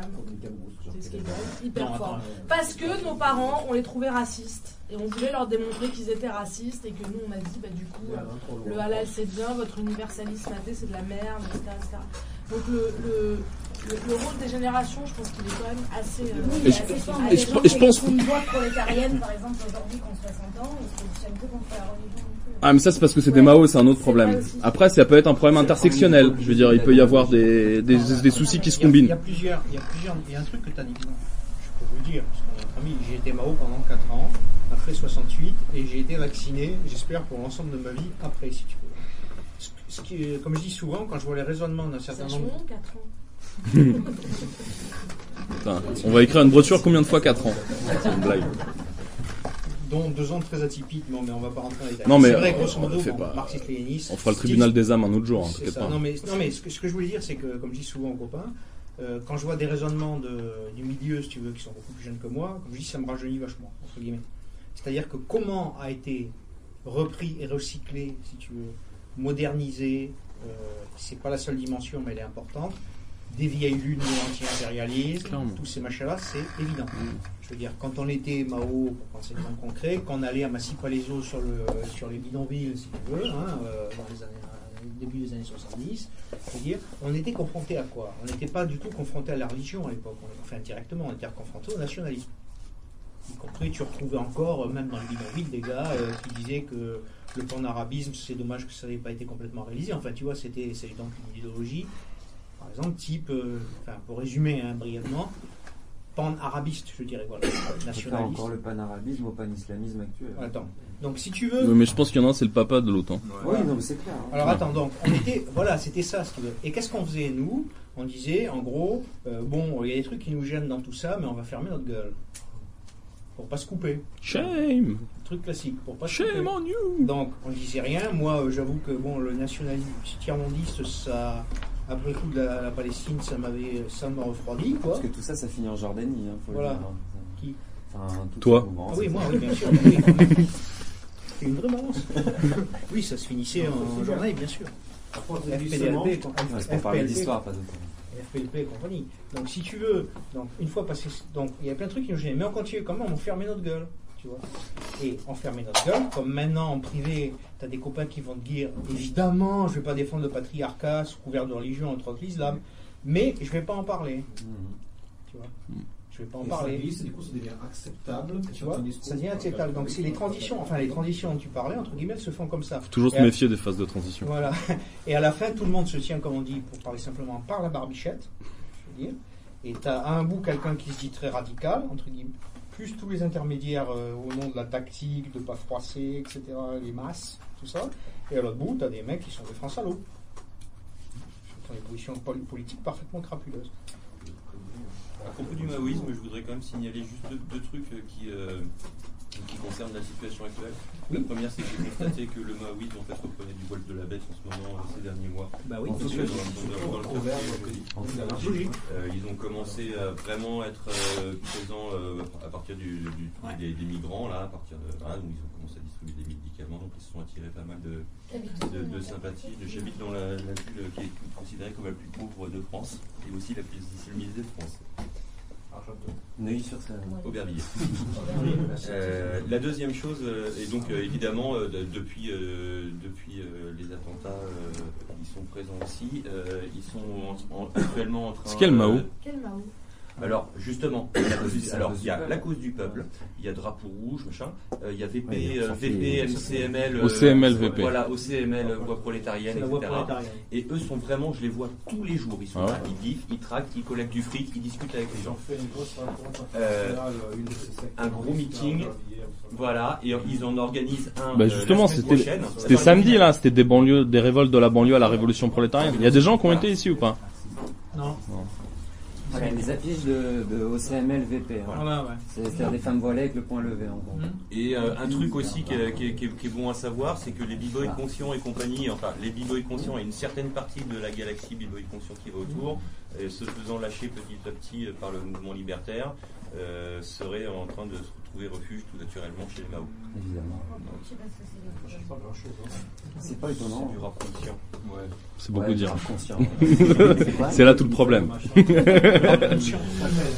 non, mais je pense vraiment, enfin, Il y aurait du rap inconscient. ouais, c'est ça. Mais le reste du monde, c'est du rap nationaliste, c'est du rap, nationaliste, c'est du rap moral quoi. Qui se contente pas de dire moral. euh, nique la police. Nique la police à deux vitesses, par exemple. Une marque actuelle, quoi, c'est important de. Non, mais je pense que je, Alors, je- le problème du maoïsme aujourd'hui, c'est pas tant tel ou tel organe maoïste, c'est à, à quel point le discours maoïste s'est diffusé totalement dans toutes les sphères du c'est ça, c'est l'anti-impérialisme, je pense. Hein. La, la, la, la- la- la- pas que. Ouais, mais ah, enfin bon, je sais pas. après. de ne pas se couper des masses, Ouais. et aller vers les gens. C'est une squad partagée par le milieu. D'avoir les pieds dans le social, soi-disant. D'être de terrain. Ouais, les pieds dans la merde en fait. Ouais, mais après, à l'intérieur de ça, enfin, en plus, moi, c'est pas des terminologies que je reprenais, mais ça veut rien dire. Je veux dire, ça veut rien dire. Avoir, euh, c'est pas se couper des masses, qui veut se couper des masses, je veux dire. Ah oui, non, mais qui veut euh, pas avoir les pieds dans le social, tu vois, c'est toujours des démonstrations de n'importe quoi. C'est ça, c'est une- c'est- Bon, mais moi, je veux pas du tout faire le procès, surtout parce que je suis anti-judiciariste, mais euh, du maoïsme. Mais je pense quand même que, bon, à part ça, en Parce plus, communiste, non, pas du tout. Alors là, moi, j'en ai rien à foutre. Je, je touche rien du lobby communiste, donc je peux très bien dire du mal. Je pense que c'est assez paradoxal parce que bon, on, on peut, on a pu avoir des camarades maoïstes, post-maoïstes ou maoïsants. C'est pas tellement. En plus, il y a eu des veines. Enfin, le. Non, non, mais je veux dire là-dessus sur ce que tu disais ou même dans l'autonomie française, pour le peu qu'elle a été, elle a été aussi traversée par des courants Mao et Mao euh, Spontex, etc. Même éventuellement pas anti-impérialiste, enfin tout ce qu'on veut.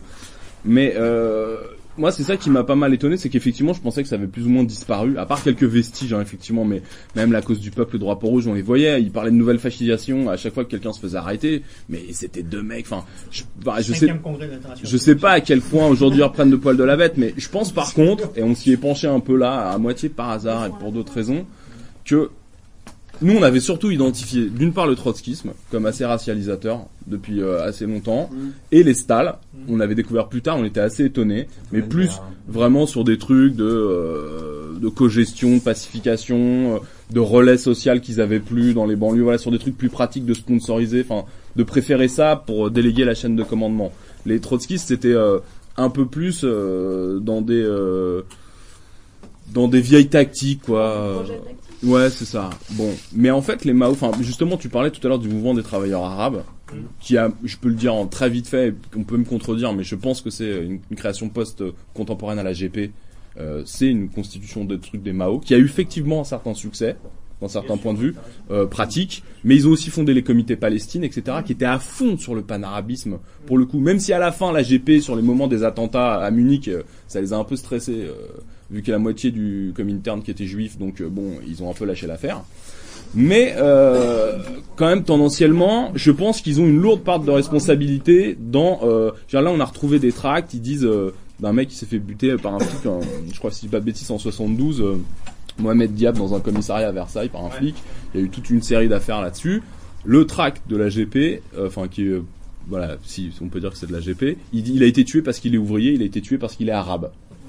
Et en fait, ce mécanisme de l'essentialisation, c'est-à-dire que le passage des terrains de lutte qui, à mon avis, sont hyper féconds et qui sont un des apports de ces maoïstes-là de cette époque-là, de l'intervention sur l'immigration, qu'ils n'ont pas forcément fait de la manière ni la plus intelligente ni la plus classe pratiquement, ça c'est sûr. Mais d'investir ces terrains-là, qui font sortir de l'usine et qui font sortir de la figure de l'ouvrier euh, national, etc., qui était euh, le produit de la CGT et du patronat, ils l'ont immédiatement accompagné d'une espèce de euh, fonds culturalo, etc. Et, et- ça a perduré. C'est les inventeurs des comités vérité justice également. Et tout ça, c'est une espèce de grosse veine euh, démagogique, mais ça dont, dont la GP était les spécialistes avec les espèces de couvertures minables par les peuples, etc.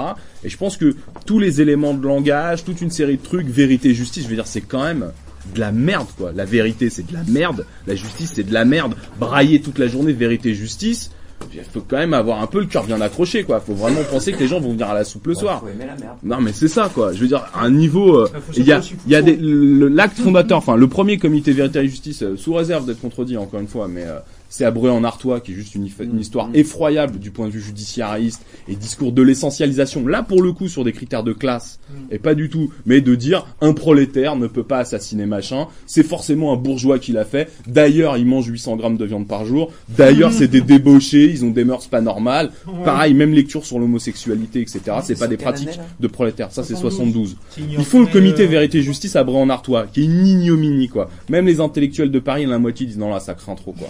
Même Foucault Non. Euh, Foucault, je sais pas, mais Sartre, par exemple, il écrit une lettre, il dit ça va pas, je suis le dépositaire légal de la cause du peuple, vous pouvez pas faire des trucs pareils, quoi. Pourtant, Sartre, franchement, des saloperies, il en a avalé, il en a produit, quoi. Donc voilà, même il y a des gens, ça coince. Mais à la limite, Foucault, euh, Foucault, je sais pas, mais Foucault, il est pas d'accord avec eux sur certains points de la judiciarisation, euh, mais bon. Bon, on va pas en discuter maintenant, C'est un- autre textes, truc. euh, ça. Mais du coup, euh, ils fondent les, la- la- une espèce de réunion nationale des comités vérité et justice. Genre l'appel, qui est rédigé clairement par la GP, c'est l'appel à tous les habitants de France épris de justice. S'il n'y a pas un truc plus populiste et démagogique que ce genre d'énoncé là, voilà. Et je pense que les, les termes qui sont les mêmes, hein, aujourd'hui vérité et justice, on l'entend, hein, dès qu'un mec se fait buter, euh, ils font un comité. Donc il y a une ligne comme ça qui semble un peu disjointe parce que le judiciarisme n'implique pas forcément le racialisme. C'est quand même des. Mais en fait, ça a été travaillé, c'est pratiqué plus ou moins pour les mêmes raisons, quoi. Voilà, bon, c'est un point de. Ça vient un moment qu'on se demande euh, concrètement qu'est-ce qu'on fait, notamment pour euh, justement pour, euh, pour démarquer que nous en tant que révolutionnaires on, dé- on, on- on définisse une ligne de, dé- de- de démarcation claire euh, entre euh, cette triangulation qui nous est imposée, qui est d'un côté effectivement la, dé- la défense euh, en- au nom d'un antiracisme, la défense de, de la religion, et d'un autre côté le discours laïcard, républicain, machin, sur, le, sur lequel eux-mêmes s'appuient pour démontrer, vous voyez bien que finalement face à l'islam, qu'est-ce qu'il y a? Il y a des laïcards, des républicains, donc des donc des bourgeois, euh, etc. Donc tu vois, il, il- ça serait bien aussi que nous, en tant que révolutionnaires, on, à un moment, on s'exprime en disant voilà, il y a, il y une troisième, euh, une troisième possibilité qui est, euh, qui est celle de la révolution et qui est. euh, S'exprimer, hein, tu veux dire, on s'exprime tous, que ce soit dans des. non mais je veux dire qu'on définisse une, une ligne commune, quoi, parce que l'idée c'était aussi euh, quand même de, voilà, de, de- en, tant que, en tant que militant et en tant que gens qui sont conscients de, de- de cette problématique, qu'on décide de, de, de- de ce qu'on fait et de quel discours on tient par rapport à, par rapport à justement à, ces- à ces deux discours-là qui sont qui s'affrontent et au, au- au- au milieu duquel nous on se retrouve. Et, euh, et On peut déjà dire que la laïcité, c'est pas l'athéisme. non mais oui. c'est comme- non, C'est important. Parce qu'on va être d'accord sur le fond, parce que ça fait deux heures là qu'on discute sur le Non, fond, on est tous non, d'accord sur le non, fond, non, mais on est après, tous d'accord, mais moi j'ai reçu encore une lettre d'un copain du Sud, là, étant un vieux copain à art, etc. espagnol, et qui, mine de rien, confondait allègrement les deux. quoi. C'est d'ailleurs ce que, ce que les Tunisiens euh, disent. Euh, les copains tunisiens qui se battent euh, en Tunisie euh, par rapport à ces questions-là, ils ont un gros problème parce euh, la majorité du peuple tunisien confond laïcité et athéisme. Hmm. Complètement. Parce que si tu veux ici, en réalité, Enfin, je ne vais pas faire une histoire d'athéisme, mais bon, si je prends par exemple euh, les poètes, si tu veux, du côté dont tu as parlé, du côté, de, du côté en Syrie euh, à l'époque du califat, comme par hasard, ils ne sont pas du genre moi je crois pas au Dieu. Si en même temps il y a une critique sociale. Y compris contre euh, la polygamie, enfin tous ces machins-là. tu peux- Non, puis même si Dieu existait, c'est pas gagné qu'il faille lui obéir. Hein. Non, non. Non, mais. Non, mais attends. Bah ouais. Bien sûr.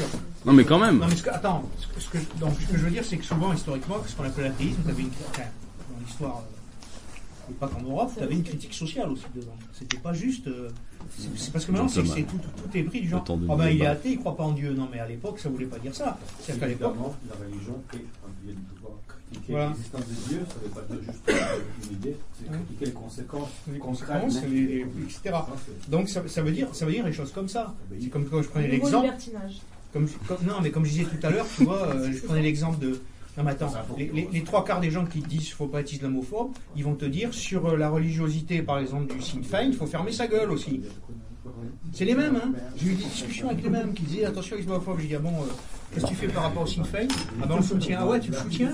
Tu soutiens effectivement le fait que Sinn Féin, euh, les, les républicains, je veux dire en Irlande, au nord comme au sud, ils sont complètement cléricaux, qu'il n'y a pas pire contre l'avortement par exemple que. Mais peut-être ce qu'il faudrait mettre en évidence, c'est que ces gens-là, ils se mettent toujours du côté du pouvoir, même quand c'est d'un pouvoir Avec l'illusion de se mettre du côté des faibles. d'un pouvoir minoritaire, ils se mettent du côté toujours quand même de la norme euh, à l'intérieur du minoritaire ou de la norme à l'intérieur.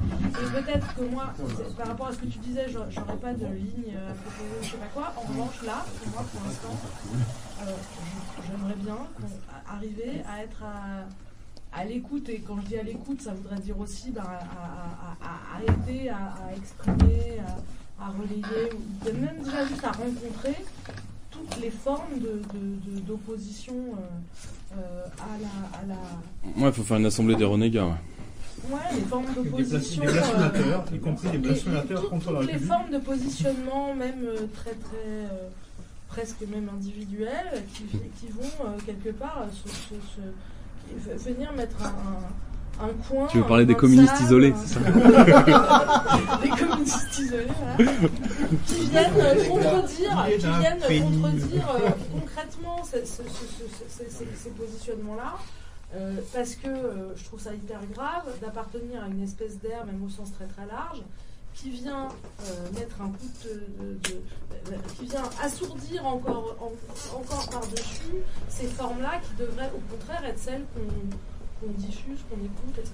Par exemple, moi j'aimerais bien savoir euh, dans, les, dans les quartiers populaires autour de Paris, qu'est-ce qui se- où, où sont et que, que vivent et que font euh, ces gens qui euh, refusent C'est euh, l'injonction à, à l'obéissance Mais c'est- religieuse. D'abord, c'est très isolé. D'abord, et après, tu as des, des formes doubles. Je vais parler par exemple qu'à Aubervilliers, il y a une, alors je le dis avec une espèce de, de point d'interrogation total, il paraît qu'il y a des femmes qui ont fait une, une association qui s'appelle les femmes contre le voile à Aubervilliers. Je sais pas si tu as entendu parler de ça. Ouais, j'en entends pas. Qui sont euh, des. C'est des femmes qui, se, qui, qui militent pour pouvoir se réunir dans les cafés d'Aubervilliers. Mm. Je crois que c'est Voilà. Aubervilliers. Hein. Elles je- viennent sans voile et dans les cafés, et elles, parce que c'est des lieux qui sont devenus de plus en plus euh, non mixtes, alors là pour le coup, ouais, franchement. Mhm. Et euh, Alors il y a un café Et ça se dit effectivement, pas racisé. où il y a une grosse affiche à l'entrée où Ah, il je y a écrit du tout, je crois pas. ici nous, nous aussi nous sommes me chez nous et c'est des femmes. Ouais, c'est ça, Au ouais. contraire, Ouais. C'est ça, c'est ce D'accord. Fait là. Donc par exemple, moi je, je- je- au départ j'ai vu ça vite fait, je me suis dit ça peut pas être intéressant. Là aujourd'hui je me dis si ça se trouve si ça l'est et je pense qu'on aurait intérêt déjà, moi j'aimerais bien euh, voilà, si vous- arriver à comprendre et à reconnaître tous ces, euh, Parce que, toutes ces formes d'opposition qui, qui assurément existent, que si elles n'existent pas, là carrément on aller ça quoi. Parce qu'il y a ça, si tu veux, il y a des trucs comme ça. Après, il y a des positionnements individuels. Moi, ce que je vois, surtout là où je suis, c'est des positionnements individuels, tu vois. Des fois avec l'humour, d'ailleurs, du genre, euh, le mec qui va te dire euh, ce qu'ils veulent, ce qu'il veut mon neveu, c'est euh, tu vois, c'est le McDo, mais là, quoi. Bon, mais c'est plus des réflexions. L'autre jour, j'étais dans un, un dans un bistrot, il y a surtout. Avant, il y avait quelques nains, maintenant, il y a de plus en plus que des mecs aussi. Il n'y a pas interdiction de café, mais bon, ils boivent tous euh, du enfin de, d'alcool, pardon, mais en fait, ils boivent tous du café, tu vois. Un jour, on va dire, il n'y a plus d'alcool du tout pour personne, et puis ça va se passer comme ça. J'en, connais, c'est y compris des gens, bon, qui ont 30 ans, tu vois, maximum, euh, 40 ans, bon, on s'est bagarré euh, ensemble sur l'école, euh, de ma fille, tu vois, enfin, on se connaît, quoi, ça fait quand même longtemps qu'on se connaît, quoi, ils savent très bien ce que je pense de ce monde-là, des religions en général et de l'islam en particulier. Il y en a un qui me sort, machinalement, c'est pourtant un mec qui a une 40, 35 ans, tu vois, il me sort, euh, oui, mais toi, euh, comme chrétien, et puis il se rend compte de l'énormité de ce qu'il est en train de dire, tu vois, parce qu'on se connaît depuis 15 ans quand même. Euh, il me dit, ah non, mais je voulais pas dire ça. J'ai dit, ouais, mais tu l'as dit quand même, tu vois, t'acceptes. En plus, on se connaît, tu vois, enfin, toi chrétien. Vous êtes presque allés à la messe ensemble, tu veux dire. Et surtout aller foutre le bordel à l'école primaire ensemble. euh, Ils ont gardé les cochons ensemble. Tu vois, voilà, quoi, tu vois. Donc, euh, tu vois, le langage passe, mais sauf que le langage, il est jamais neutre en français. Mmh, quoi. Le, le langage passe, donc le mec, il est, c'est passé, et puis il m'a regardé, putain, il était gêné, tu vois, que l'idée, enfin, un peu me connaît, quoi. T'as, de plus en plus de trucs comme ça. T'as aussi, par exemple, sur Montreuil, des fois, c'est très drôle, t'as les nanas euh, qui sont les filles, euh, je veux dire, des, des bouchers, euh, tu vois, de toutes les boutiques, quoi, qui sont dans, dans- donc, déguisées, si tu veux. Puis tu rentres par le dernier métro le vendredi soir, et des fois, tu les reconnais pas. Parce qu'elles sortent de boîte à Paris. Ça m'est arrivé la semaine dernière, encore une m'a dit Bonjour, ça va? Ah oui, c'est toi, d'accord. Non, c'était deux personnes. Mais ça, c'est tu vois, c'est, en plus, tu te rends compte, pour elles, ce que ça représente, c'est un degré de schizophrénie sociale euh, complètement délirant. C'est-à-dire, bon, euh, elles sont obligées même euh, de se changer, quoi, tu vois. T'as, t'as pas mal de trucs comme ça. Mais ça, voilà, c'est des réactions, tu vois, je dirais, de défense. euh, ça passe pas sans contradiction.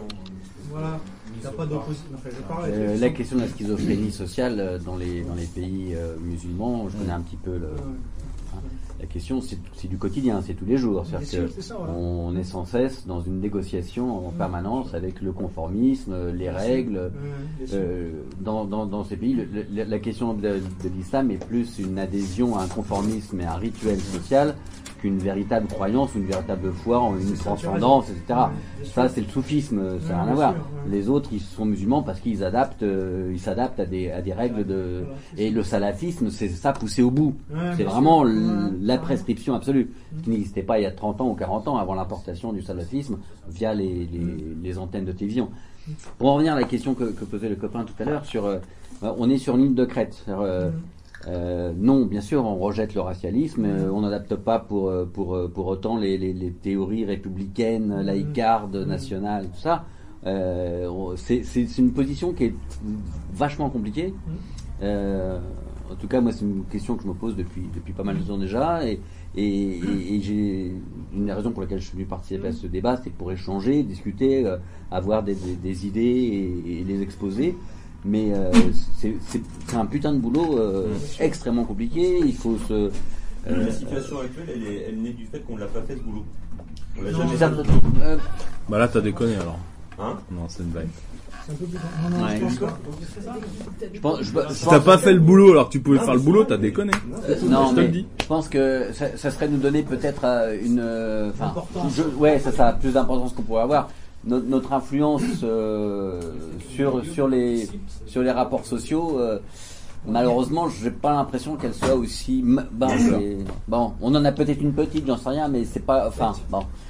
Tu sais, il y a- Euh, il y, a des trucs. que- Non, mais par contre, ce qui est vrai, ce qui est un peu, je dirais, presque humain, tu vois, c'est euh, des fois, il y a des trucs qui arrivent et tu tu, tu arrives pas. Je sais pas, si je vois au- au-dessus de chez moi, là, du côté de Danou, à Montreuil, tu as une galerie, si tu veux, euh, marchande, qui est plus une galerie marchande, ouverte, qui était un truc, euh, il y a encore 10 ans, ça ressemblait essentiellement à, un- à un goût soviétique, tu vois. Bon, tu vois, une marchande soviétique. Bon, le bistrot a fermé, évidemment, le grand bistrot, c'était sordide d'ailleurs, tout ça. Euh, bon, il y a deux, trois trucs qui ont fermé, le marchand de journaux a fermé. Il faut retisser du lien avec la nous. quoi. Ouais, tu parles.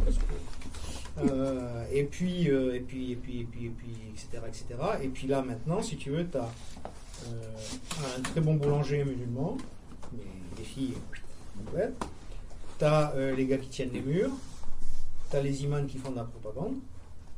Tu vois, c'est clair. Hein?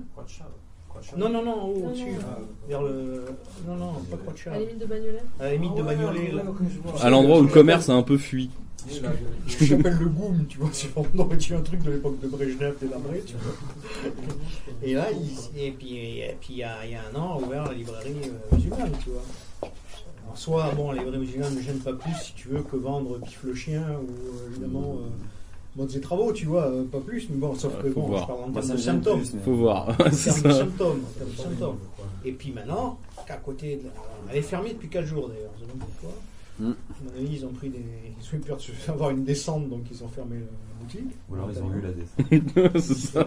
Non, non, Ça saurait- pas. ça, ça saurait vite, Ça ouais. saurait il y a eu la 1000 descente, artistes et quand même, j'aurais hein, on est pas courant descente de de tout, hein. pas. Tu vois Euh, Maintenant, il y en a 1003. Voilà, tu vois, C'est énorme. Là, je vois, je vais chez mon boulanger encore, je- j'y étais aujourd'hui. La, la fille, elle aurait envie de discuter, je vois bien, tu vois, le truc. euh, Mais t'as discuté, t'as pu discuter avec elle? Le, le papa s'est planté. euh, en deux Hmm. Mais tu vois, c'est les discussions du genre, euh, il y a un petit truc à café, euh, je vous offre un café, tu vois. Enfin, tu vois, le tentative, tu le sens bien, il y a une envie, tu vois. Sauf que bon, au bout de deux minutes, il y avait papa qui est arrivé. Hmm. Non, mais je pense qu'il y a qui un- a parlé ouais. en. Peut-être qu'elle te a- draguait. C'est gentil. Non, mais je pense qu'il y a un fort besoin d'ailleurs. euh, je pense qu'il y a- un fort besoin d'ailleurs pour nous, quoi. Je veux dire, il y a un truc dans cette sensation d'étouffement. euh, je pense qu'elle vient de là. Je pense que c'est pour ça que des initiatives comme ce soir, c'est intéressant parce qu'il y a besoin de parler, d'essayer de voir, etc. Mais je pense que dans l'époque qu'on traverse là, il y a un- ce qui est commun pour le coup, c'est un besoin d'ailleurs euh, très diffus, quoi. Mhm. Et euh, je pense que effectivement tenter, euh, Qu'est-ce que t'entends par besoin d'ailleurs bah, ça veut dire prendre de l'air, quoi. Tu vois, c'est que ça, c'est que tout est vicié, quoi. Il y a besoin de d'ouvrir un peu du possible, quoi. C'est pareil. Tu vois chose. Non, je blaguais ici. Ah non, parce que Ah, Cévennes, pitié, la campagne, laisse Non, tomber. mais la campagne, t'as les mêmes phénomènes qu'ici maintenant. Ouais. Faut arrêter, hein, c'est de la néo Ah ouais. pareil. Non, mais même, c'est l'enfer,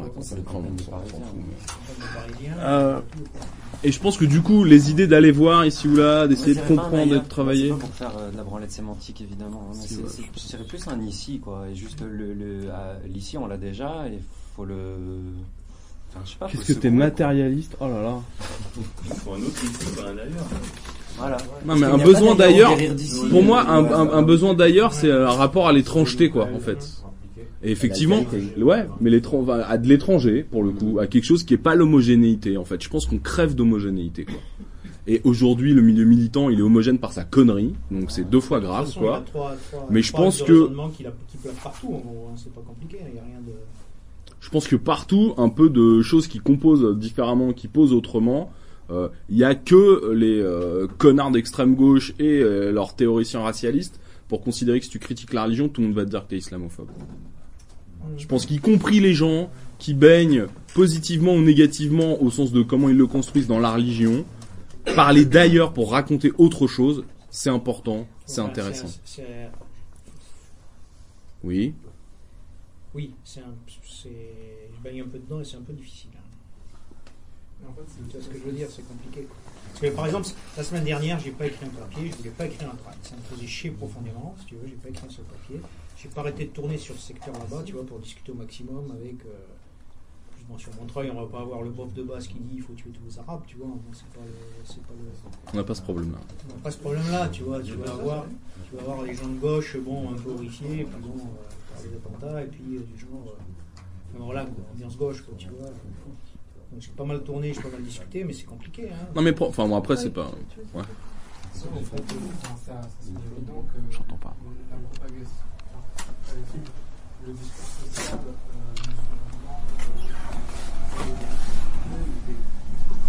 est, tenu par euh, un ensemble de, relations, sociales, de personnes qui n'arrivent pas trop à s'en dégager, qui voudraient avoir des tentatives peut-être d'a- d'aller voir ailleurs, mais qui sont complètement empoisonnés dans leurs milieux familiaux et qui du coup reprennent pour eux, pour eux peut-être euh, dans entre euh, les moments où ils reviennent à l'école et les moments où ils sont obligés de revenir à la maison, peut-être le seul moment peuvent euh, tenter de sortir, de discuter, etc., de voir euh, dans leur voisinage ce qu'ils peuvent trouver.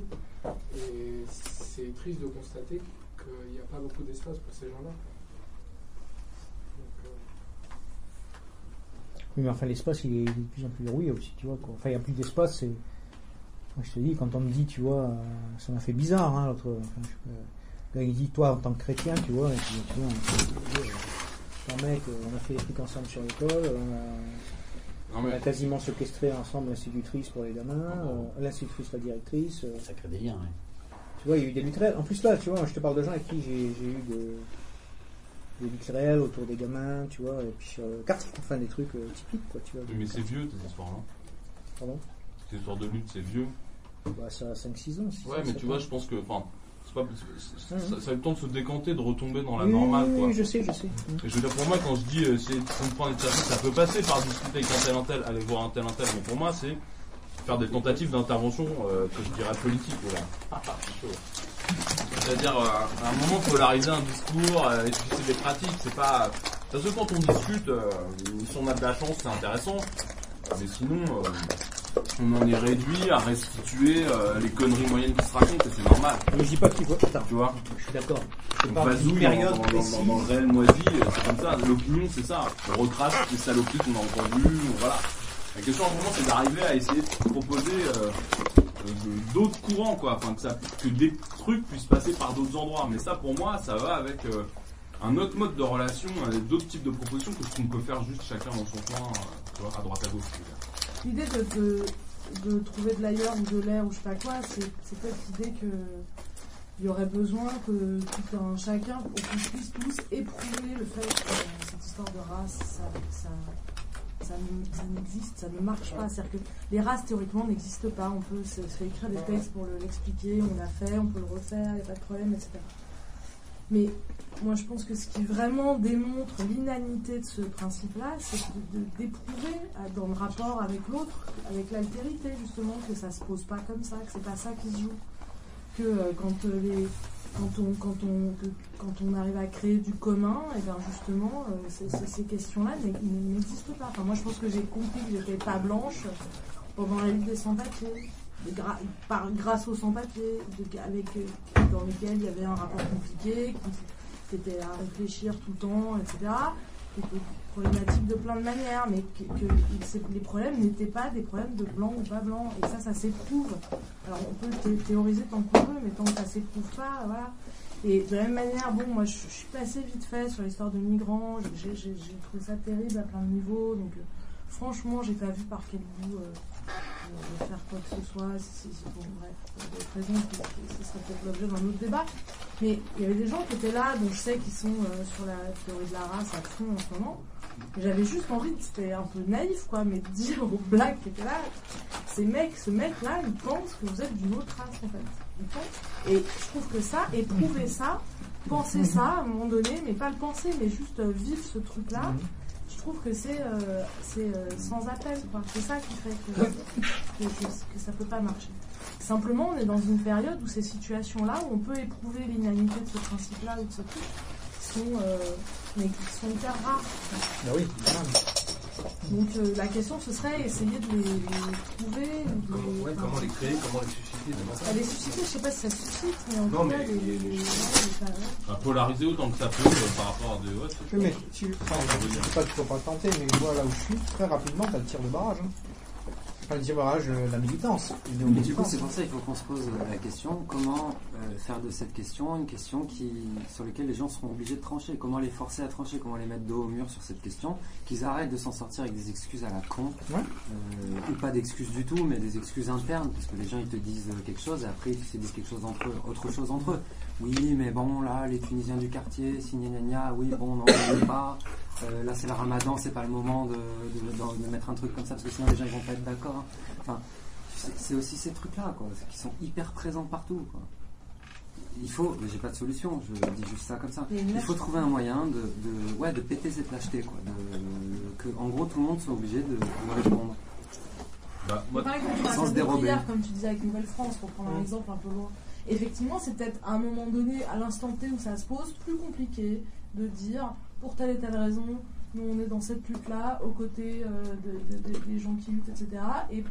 parce que à cause de ce qu'on pense, de nos analyses politiques, etc., marche pas. on soutiendra pas, on marchera pas sur ce truc-là. Je Et, et, et- et on le dit, on l'explique, et, les gens qui sont là, ils doivent penser avec ça, et on voit ce que ça donne. Quoi. Et ben ça, c'est plus compliqué que de dire ah ben il y a une salle de prière, ah ben bien sûr, allons-y, euh, faisons ça, etc. Donc euh, c'est un radicalisme de la lâcheté, l'histoire de, de, d'une salle de prière, l'histoire de dire c'est, voilà. Je te rappelle que même à l'époque, on n'était pas trop nombreux à s'opposer. Mm. Dans des conditions, euh, c'est presque il y a 15 ans, maintenant, enfin plus de 10 ans. hein. Euh, on était, n'était pas trop nombreux. Il y avait toute la militance euh, euh, Néo-Mao, euh, moitié libertoïde, moitié communiste libertaire, moitié ceci, moitié cela, moitié machin, tout ce que tu voudras, qui était là du genre, on, on entendait, faut faire ça plus progressif. hein. Je sais pas s'il y a eu une réunion d'ailleurs, je sais pas si tu te rappelles pendant la mairie, dans une salle, me rappelle plus laquelle, c'est peut-être chez les protestants d'ailleurs. Veux dire, on a été quelques-uns à péter sérieusement le câble, les câbles, et il y avait des mecs du foyer, on n'a pas tellement pété, enfin moi en tout cas j'ai pas pété les câbles par rapport aux mecs du foyer, et j'ai mes petits camarades de combat, j'avais juste envie de les jeter par la fenêtre, quoi, voilà, quoi. Parce que c'est eux, c'est eux qui poussaient dans, tu vois, euh, parce que qui demandait vraiment la salle du, pri- du prière, c'est l'espèce de cacique, tu vois. C'est aussi ça, la question. Tu vois, c'est l'espèce de cacique. Les mecs, ils étaient pour, mais qui a demandé, tu vois? C'est ben, la chefferie, évidemment, du, du foyer, quoi. Tellement, évidemment, bien sûr. Et là, ça a Toi, été... t'avais des idées euh, éventuellement sur euh, une façon de mettre euh, dos au mur un peu euh, les gens, de les forcer à prendre position, à- de créer une situation qui, qui permette de clarifier un petit peu les. Une idée, non. Des observations, oui. Moi, je pense que. Je vois, je vois des gens, je vois des histoires de rapports de force. Ouais. Je vois que là, si quelqu'un qui était à la marche, gna, gna, gna, mais qui, qui était de façon critique, comme on dit, qui pour moi veut rien dire, Mm. euh, qui se ramène ici, qui discute, blablabla, il entend ce qui se dit là, il se sentira pas de dire euh, oui, mais les racisés, gna, gna, gna, tu vois. Ça, c'est un rapport de force. Par contre, j'ai vu le contraire. Mm. J'ai vu des gens venir dans cette bibliothèque, dans une discussion euh, sur la tôle, c'était, qui une personne qui prend la parole et qui dit un truc qui moi m'a touché profondément, qui dit, euh, je sais plus ce qu'elle a dit exactement, mais un peu vénère comme ça, avec un peu de fougue, un truc beau Mhm. comme ça. Il y en a marre, mais non. critiquer Euh, on le a- discours du point de vue situé. Tu Mm. disais, Je suis en train de-. Euh, en gros, qu'il y en a ras le cul, qu'il faut être arabe pour parler de, de, de- de- de racisme anti-arabe, il faut être musulman pour parler de- d'islamophobie, je sais pas quoi, il faut être juif pour parler de ça, il faut être noir pour parler de. Il faut être homo pour parler d'homophobie, etc. Ouais. Tout ce, en gros, ce mythe euh, du premier concerné, ces conneries. Euh, et c'est elle qui dit ça. Deux semaines après, elle est où cette meuf? Je la vois en train de recoller les affiches et des Bouna sur des affiches qui sont collées sur le parcours de la marche de la dignité contre les racialistes. Tu vois, et ça, c'est l'histoire de rapport de force. Cette meuf, quand elle est là, elle est d'accord avec nous. Quand elle est avec eux, elle est d'accord avec eux. Ça, Donc ça dit beaucoup de choses sur sa connerie interne, d'accord Sur sa connerie intérieure, sur euh, la, la- la malformation de son esprit critique, si tu veux. Je sais pas comment appeler ça, mais. Euh, en tout cas, c'est aussi ça le truc du rapport de force. Il devrait y avoir un rapport de force chez les révolutionnaires, au moins minimalement, contre la race, contre la religion, contre le nationalisme. Alors contre le nationalisme, ok, ça fait 50 ans que c'est complexe, les Basques et les Kurdes, et maintenant c'est le PKK et toutes ces conneries. Euh, là maintenant c'est la race. maintenant. Non, le problème, c'est que on est en la train de race, tout perdre. On est en Le train de problème, c'est tout que sur la race, je pense qu'on a très vite eu un temps de retard. Pourquoi on a eu un Oui. temps de retard Parce que on s'est dit, vu arriver, les hein. gens ils se fourvoient dans un truc, on va leur dire attention, euh, il y a des racistes dans ce mouvement-là, vous pouvez pas rester là. Et les gens ils disent ah ben ouais, il y a des racistes, d'ailleurs faut, faut penser la race pour être antiraciste. Les gens pareil, on va leur dire attention, il y a des antisémites avec vous. Voilà. Vous pouvez pas rester là, vont dire ah ouais ouais mais c'est l'antisémitisme, euh, comment elle dit là, euh, de, des- Philosémitisme. Non pas le philosémitisme d'État. De résistance, hein. Ouais, enfin bref, en tout cas c'est d'État. normal, c'est pas très très grave, ou alors comme alternative libertaire, bon bah, c'est comme ça, c'est pas très très grave. C'est-à-dire que les trucs, le temps de retard C'est qu'on a, c'est que, euh, c'est que euh, les limites qu'on pense euh, euh, évidentes euh, sont déjà complètement euh, très Enfoncées. très largement encensées. Ouais. Et donc euh, voilà, Ouais, je tout sais pas quelle euh, Non, si, moi je pense qu'il y a un truc. euh, par rapport à ça, mais c'est un peu hein, déroutant. C'est vrai que je pense que ces histoires qui, déjà, commencent à un clivage qui est en très grande partie invisible. C'est-à-dire ça passe à l'intérieur des gens, c'est versatile comme tu le dis, etc. Ce clivage-là, faut le travailler. Ouais. C'est-à-dire faut qu'il clive bien, quoi. S'il y a des gens, c'est clair, il faut qu'ils faut dégagent. accentuer les Il faut conflictualités. en dégagent, gros. mais super Comme on l'échelle de la sauter tous société. les ponts entre une quoi. si. Donc c'est ça pour moi la production de discours, c'est ça l'opposition, c'est ça tirer des fils, c'est ça faire des réunions comme ici, ça serait ça faire une assemblée contre la race, ça serait ça faire un colloque sur un truc, prendre les trucs par des petits bouts et par des grands bouts euh, dans des systèmes de poupées russes, d'interconnexion, etc. Donc c'est un chantier pour moi, pour ceux qui ont saisi les enjeux de cette question-là, pour ceux qui se considèrent comme révolutionnaires, ça doit être un de nos chantiers pour les prochaines années à venir. Ça va pas être évident, mais je pense que ce qu'on germe là, on va en retirer les fruits plus tard. Et que par contre, si on ne fait rien, c'est baisé. Il n'y a plus rien à voir. Déjà que c'est à moitié 50 baisé, déjà. Ah ouais. Si on laisse le truc fleurir comme ça, ouais. Surtout, surtout pour la religion, Ouais. Ah, la religion, c'est une autre paire de manches. Ah, c'est la même. Il y a, Non, non, mais- il y a eu une porosité entre. Il y a beaucoup plus de religieux que de racialistes. Notamment, notamment l'islam et l'extrême gauche, euh, révo- pseudo-révolutionnaire. révolu. Non. Notre camarade Antifasciste. autocritique tout à l'heure en disant que c'est un ancien Mao, moi je suis un ancien trotskiste. Au passage. C'est vrai qu'en euh, couple de paroles, c'est pas évident. Au sein de la, au un sein des- de la LCR, du JCR, on avait des copains qui se convertissaient à l'islam. Et qui ont tenu un discours dans les années 90, hein, Ah, alors. Et qui ont tenu un discours dans les années 90 en disant l'islam est une religion anticapitaliste. Attends, moi je te Ah rappelle. il faut en parler à c'est là où on a un temps de retard. On a capté ça c'est- 20 ans après. Voilà, c'est pour ça que je te dis que c'est pas quelque chose de récent, c'est pour ça que je te dis que quand tu vas être confronté à des camarades ou des pseudo-camarades révolutionnaires, ils vont avoir du mal à comprendre. Et surtout, on n'y a pas pensé quand il y a 40 ans, en Amérique latine, ils ont mélangé la révolution, le marxisme et le christianisme. On n'y a pas pensé. On s'est pas dit, ils vont nous faire la même ici. Oui. On s'est pas dit. Ou alors des juifs, Boober et compagnie, on s'est pas dit, ils vont nous faire la même ici avec l'islam. On n'a pas été assez alerte. Euh, Moi, je crois qu'on a, on a cru. Enfin, tu voulais, tu dire. Bah, non, je- parce que l'époque, moi j'ai moi, j'y étais, j'ai vécu, j'ai vécu, euh, au niveau du groupe dans lequel j'étais, où euh, mes copains disaient l'anti- euh, l'anti-religion, c'est la religion française, c'est-à-dire le christianisme. Et en fait, non mais. Si le pape était athée, ça se saurait quand même. Comment? Je dis si le pape était athée, ça se saurait. Et, et- et donc à partir de ce moment-là, ça paraissait pas comme un danger, et au contraire, c'était un moyen. Parce que bon, C'est ça. en étant dans un groupe trotskiste, il y avait quand même toujours cette volonté, si tu veux mettre sa main quelque part. Plus que la main. hein. Noyauter, c'était quand même un sport. C'est la discipline politique. Voilà. Et donc d'essayer de toucher d'autres, euh, enfin, disons, un autre auditoire. Également, également à ce moment-là. Et c'est quelque chose qui a fait florès sur les années, et maintenant, bah, maintenant on, va, on va aller à contre-courant, ça va être compliqué. Moi, ce que ça je, va être compliqué. Moi, ce que je trouve très étonnant, c'est que j'ai pas l'impression que dans les années 90, euh, la présence de la religion était telle, et que donc le pari à ce moment-là de se convertir, c'est étrange. C'est pas un pari de se convertir. Non, mais tu vois ce que je veux dire Je te dirais pas que le copain s'est converti pour ça, parce Non. que ça me paraît totalement aberrant. Bien sûr, mais- Et puis je le connaissais pas, je veux dire, intimement non plus. euh, on n'était pas ensemble. hein. On était euh, camarades de lutte, on se voyait régulièrement, mais euh, De cellules. il m'en a parlé parce qu'on avait discuté du, euh, de la notion de religion et de déisme notamment. On avait une discussion là-dessus à un moment donné. Donc c'était j'ai eu des discussions, des vraies discussions avec lui, des discussions de fond. Il disait c'est un acte révolutionnaire Et lui, c'était pas dans l'optique, si tu veux, de toucher les banlieues, hein, de toucher des zones est-ce que c'est juste une question, je ne sais pas.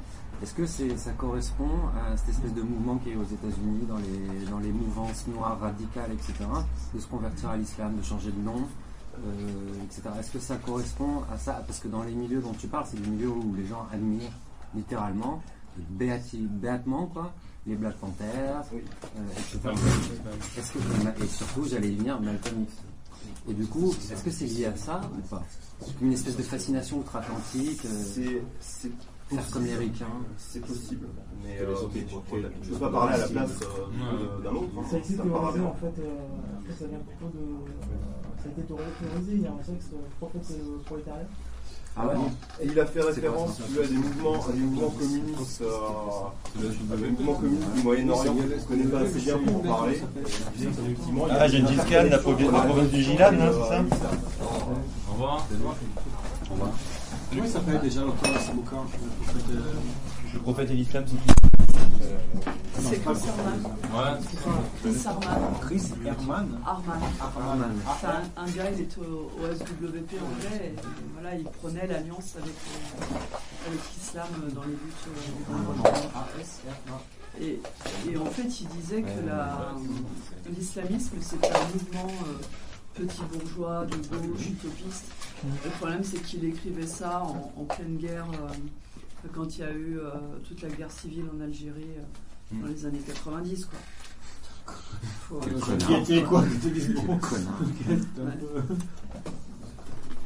Mais tu sais, il y a eu- non, mais même, je me rappelle les trucs pendant la première guerre du Golfe, c'était chaud. Hein. D'abord, les gens, les gens, même dans les squats à Paris, choisissaient leur camp. Ils applaudissaient quand il y avait des scuds qui tombaient sur en Israël. Tu vois Moi, je me rappelle, hein, c'était chaud les discussions. Quand il y avait des scuds donc, de, de Saddam, si tu veux, ils choisissaient, hein, ils choisissaient leur camp. Il y a, je me rappelle une discussion, mais c'est vrai, de toute façon, quand on regarde des trucs, tu vois, euh, 20 ans, 25 ans après. Et je me rappelle à- au squat de lignée, il y a eu une discussion hallucinante, effectivement, sur l'islam. Ah bon, déjà? Ils ont eu une discussion dans un squat. Bon. Mais c'est vrai, c'est vrai, c'était en plein. C'est pas n'importe quel squat, et c'est pas n'importe quelle discussion. C'était sur l'islam. Donc c'était quoi les positions du coup? Les gens ils disaient quoi sur l'islam Ben, euh, ça pouvait être des formes de révolte. Non, c'est Ah non, pas du tout, on était, on était pas nuls. Non, non, mais. Ce de l'autonomie, euh, post, enfin, ce qui Ah, restait de l'autonomie 70. 90. Non, non, non, non, 90. C'est juste avant. On a beaucoup entendu, c'était la, la mythologie très récente. Ah, ben, Il y a encore beaucoup de petits camarades qui pensent que les mollahs iraniens étaient des révolutionnaires. Oui. Mais ça commence à Michel Et je Foucault, rappelle quand même qu'il y avait un Ouais, certain. bah, euh, je rappelle quand même qu'il y avait un certain Michel Foucault. Oui, oui, tout à fait, oui, bien sûr. ouais. C'est la fête à Michel ce soir. Hein. Mais ici, c'est la fête à Michel tous les soirs. Bravo, hein. c'est ça parce que vous êtes homophobe. Ouais, voilà, c'est ça. Ça, euh, Est-ce que t'as la tête rasée Tu peux pas parler de lui? C'est pas si t'es pas par la même ma haine remonte à 71. 71 avec Michel? Qu'est-ce qu'il a fait quand il nous disait qu'il fallait aller voir la social-démocratie, qu'il nous permettrait de sortir de l'école. On avait beau être Mao, mais on voulait pas manger de ce pain-là. Mais c'est pas tout à fait Non, non, c'est une position banale. Et, Et après, derrière, il y a le truc dont il parle. Et de ceux qui Brûle en marque. Il a accompagné le truc. Comment Foucault, il a accompagné le truc de Brouette, tu dis. Moi, je En grande partie. Non, non, non, non, non, il y a des trucs, même euh, il y a une interview avec euh, Chomsky, si tu veux, qui arrive, il discute avec Foucault. Ah Chomsky, bon, qui est pas très net sur plein de trucs, mais affolé, non, non, mais affolé ces années 70. Oui, oui, il y avait un lui dit, mais attendez, Ouais, mais il y a Chomsky aussi. hein. Il s'en prend pas assez. hein. Et Chomsky qui lui dit, mais attendez, vous êtes pas l'État là Ah. Oui. Et Foucault qui dit, euh, bah, je suis pour un État dans lequel il y a des rapports de force. C'est le truc de Foucault, tu sais, c'est, tout est, tout est, non, mais sûr, mais tout est ça. Non, mais c'est vrai, c'est le truc, euh, bah, la CFDT, elle soutenait les mollahs. hein. Il faut, il faut un État pour se battre contre l'État. sinon. La, CFDT au moment des histoires. Moi, je pense qu'effectivement, ça Ils c'est- soutenaient les mollahs, hein, parce qu'ils avaient peur, ils avaient peur que ce soit les ça, cocos hein. iraniens qui prennent le pouvoir. Et de l'autre côté, Chomsky, il est étatiste. Hein. Oui, non, bien sûr, je défends pas Chomsky. je défends pas. Je- Mais c'est vrai, quand tu regardes, il y a, enfin bon, ça paraissait plus comme. euh, Mais euh, cette, euh, cette islamisation, euh, cette néo-islamisation euh, des, des sociétés, Mm. sociétés arabes en général, cette Ouais. réislamisation, Mm. elle a vraiment été euh, accélérée euh, Mm. par cette euh, prise du pouvoir des mollahs euh, Bien sûr. en Iran. D'un côté en Iran, et de l'autre côté, il y a aussi l'Arabie Saoudite, le Qatar, tout ça, qui alors, de l'autre côté. Oui, Non, parce mais qu'il y a le après- côté populiste. Il y a eu, il y a eu une réaction Ouais. tout de suite après de, de, de- de l'Arabie et du Qatar, qui, grâce au pétrodollar, ont pu déverser leur propagande, envoyer leurs, leurs zélateurs. euh, Mm. et euh, ce, qui, ce, qui, ce qui est arrivé ici dans les années 70 euh, en France, euh, les, les immigrés qui sont venus après la Deuxième Guerre mondiale, Mm. euh, dans les années euh, 50, 60, venaient seuls. Mm. C'était des célibataires, ils s'installaient ici et ils s'acculturaient petit à petit. C'est-à-dire Mm. qu'ils rentraient, ils travaillaient tous, Mm. ils étaient euh, travaillés par les questions euh, syndicales. On était juste euh, au lendemain des indépendances, la politique était très présente. Et petit à petit, l'écart euh, avec euh, la, religi- la religion d'origine s'élargissait. Il restait quelques pratiques, mais il y avait, et il y avait, bon, ça- ils étaient en train de se, de se séculariser, de s'émanciper de ces questions euh, religieuses. Il y a deux facteurs qui ont joué dans cette réislamisation de cette euh, population. C'était l'arrivée des familles. Donc les, les- les femmes Ouais. et les enfants pouvaient Mm. rejoindre le regroupement familial. Et puis il y a eu le travail de fond qui a été mené par un, un mouvement euh, euh, piétiste euh, qui s'appelle Foi et Pratique. Euh, c'est eux qui ont euh, investi la mosquée Omar, euh, Mhm. rue Jean-Pierre Timbaud. Ouais, et, le travail de cette, de, de cette confrérie, qui était purement piétiste, hein, il n'y avait aucune euh, espèce de, de- de visée politique ou autre, c'était de réislamiser. Mhm. Un peu comme les évangélistes, hein. Pareil, c'est le même ça, principe, c'est deux bonhommes qui viennent dans les cités et qui, et qui ramènent les gens à la prière, à la pratique. Leur, euh, leur, leur nom c'est foi et pratique. Euh, ça a été une première vague à ce moment-là de réislamisation euh, de, de ces ouvriers immigrés qui étaient en train de, euh, bah, de, de, de- de- de perdre leur religion et de perdre la foi, oui, c'est ça, et de perdre la pratique. D'abord, tu ne pratiques plus, Mhm. et puis après, bah, tu tu crois plus.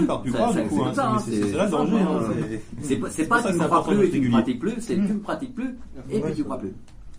Et puis tu pratiques plus au sens large, comme tu disais, c'est au niveau des normes Bien sûr, tout à fait. Oui, oui, bien sûr. C'est quand vrai, tu moi, je me regardes- rappelle- Quand tu regardes en Algérie, excuse-moi, quand tu regardes en en Algérie, dans les années, jusqu'aux années 80, euh, l'athéisme était assez diffus, par exemple. Mm. Euh, Il y avait le Parti communiste, il y avait, il y avait toutes sortes de forces comme ça qui, Voilà. Alors, ils s'affichaient pas Et- à- à et- télé. et- et- non, Ils c'est affichaient clair. pas leur Non, bien athéisme, sûr. hein, mais, mais à la fin, à la fin des années 80, au début des années 90, ils ont ouvert la porte à une quinzaine d'imams euh, saoudiens, formés, au- formés en Arabie Saoudite, envoyés par les Saoudiens, Mm. financés par les Saoudiens. Il a fallu juste quelques années et on connaît a- ça je comprends pas pourquoi c'est si simple. Non, non. Bah, alors- payer 15 Bon, mecs sinon on se cotise, quoi. On faire de la propagande communiste, en. Non, mais c'est ce qui se passe dans plein de villes en France aujourd'hui. Non, non, je sais, mais je, ne comprends pas pourquoi c'est Regarde. Molenbeek, c'est La- l'Arabie Saoudite aussi. La, condition sociale, la situation sociale en Algérie à cette époque-là, c'est euh, une, une population qui en but à des difficultés euh, économiques et sociales. Il, il y a eu tout le discours euh, au moment de l'indépendance, on va créer une nouvelle société, on va Mm. mettre en place le socialisme, on va redistribuer les terres, on va a- apporter à, à toute la population ce, ce dont a été privée pendant 130 ans, c'est-à-dire des conditions de vie minimales, quoi, normales. Arrivé aux- Il y a un film qui est paru en 76 d'un réalisateur algérien, Mirza Kalouache, qui s'appelait Omar Gatlato. C'est l'histoire d'un gars qui vit dans une cité de banlieue à Alger. Il a, il a 25 ou 30 ans, il bosse, il n'a pas de logement, il est chez papa-maman, et il, il tombe amoureux d'une voix qu'il entend, euh, je sais plus si c'est par téléphone. Et c'est toute l'histoire d'un gars qui est frustré, qui a pas de boulot, enfin qui a un boulot mais qui a pas de logement, qui peut pas sortir de chez ses parents et qui peut pas euh, réaliser une vie affective et, et- et sexuelle quoi. Et c'est à l'époque quand on avait vu ce film, ça nous faisait rire parce que c'est vrai que c'était un peu drôle, etc. Et euh, alors qu'il était prémonitoire ce film de tout ce qui allait se passer ensuite dans les années 80, c'est-à-dire que ces religieux ils ont ils ont prospéré sur cette frustration. Alors je fais pas du sociologisme, euh, Non, de- mais non, c'est mais, mais les conditions. C'est les conditions matérielles. Hein, c'est les conditions matérielles. de- Marcela Yacoub, c'est- Marcela Yacoub, elle a écrit un texte là, il y a pas longtemps, elle s'est fait tirer dessus par son. Oui, mais, mais c'est ça, c'est, ces gens étaient confrontés à des situations, et là-dessus, tu, le, le gouvernement algérien décide l'arabisation de l'enseignement. Ouais, Hein. On arabise l'enseignement. Merde, ils n'ont pas d'instituteurs arabes. D'où ils viennent? Ils viennent d'Égypte. Mhm. Ils a- ils- parmi ces Égyptiens, il y avait des frères musulmans. Bien sûr, bien sûr. Et qui ont répondu comme ça à tout craint, on va réislamiser l'Algérie. Mhm. C'est tout, tout ça. Il n'y a pas un facteur, mais Mhm. c'est un ensemble de facteurs Mhm. qui se sont liés les uns aux autres, qui ont conduit à la situation euh, terrible qu'a connue l'Algérie euh, bon, après les émeutes de 88, etc. Bon. Euh, voilà. Le, le pays que je connais le mieux, c'est celui de mes parents, la Tunisie. Jusqu'aux années, euh, jusqu'à la fin des années 70, pendant le Ramadan, on pouvait bouffer euh, et boire dans tous les restos. Jusqu'à aujourd'hui, à- dans une des universités de Tunis, tous les ans en Ramadan, il y a une bataille rangée entre les, euh, Mm. les islamistes et les gauchistes, on va dire, hein, Mm. pour maintenir l'ouverture de la cafétéria. Mais jusqu'à maintenant, ils se bagarrent tous les ans pour que la cafette reste ouverte, pour que les exemple, non-jeûneurs On fait puissent une brigade bouffer. internationale, par exemple. Par exemple. Voilà. On Non, mais c'est ça, c'est des, c'est- sûr. bagarres au quotidien qui sont, qui sont là. Et, et, et- mais c'est les islamistes, enfin les, les, je sais pas comment on pourrait dire, ils sont organisés. Ils sont, euh, ils, ils- ont des, des, des, des- des- Ils ont de la thune. ils ont, ils ont de l'argent, ils sont financés, et euh, ils ont des moyens de. Et alors, ce qui est terrible, c'est que le niveau d'éducation a paradoxalement favorisé cela, sûr, parce qu'ils comprenaient enfin l'arabe. Mm. Donc ils étaient, parce que les Algériens des années 60, ils parlaient le kabyle, ils parlaient le francaoui, mais ils parlaient pas l'arabe. Ils parlaient un dans- arabe. dans les quartiers orange, ils parlaient ce qu'on appelle le patawet. Voilà, ils parlaient le patawet, euh, voilà. Roland Bacri, euh, voilà. Voilà. Voilà. C'est ça.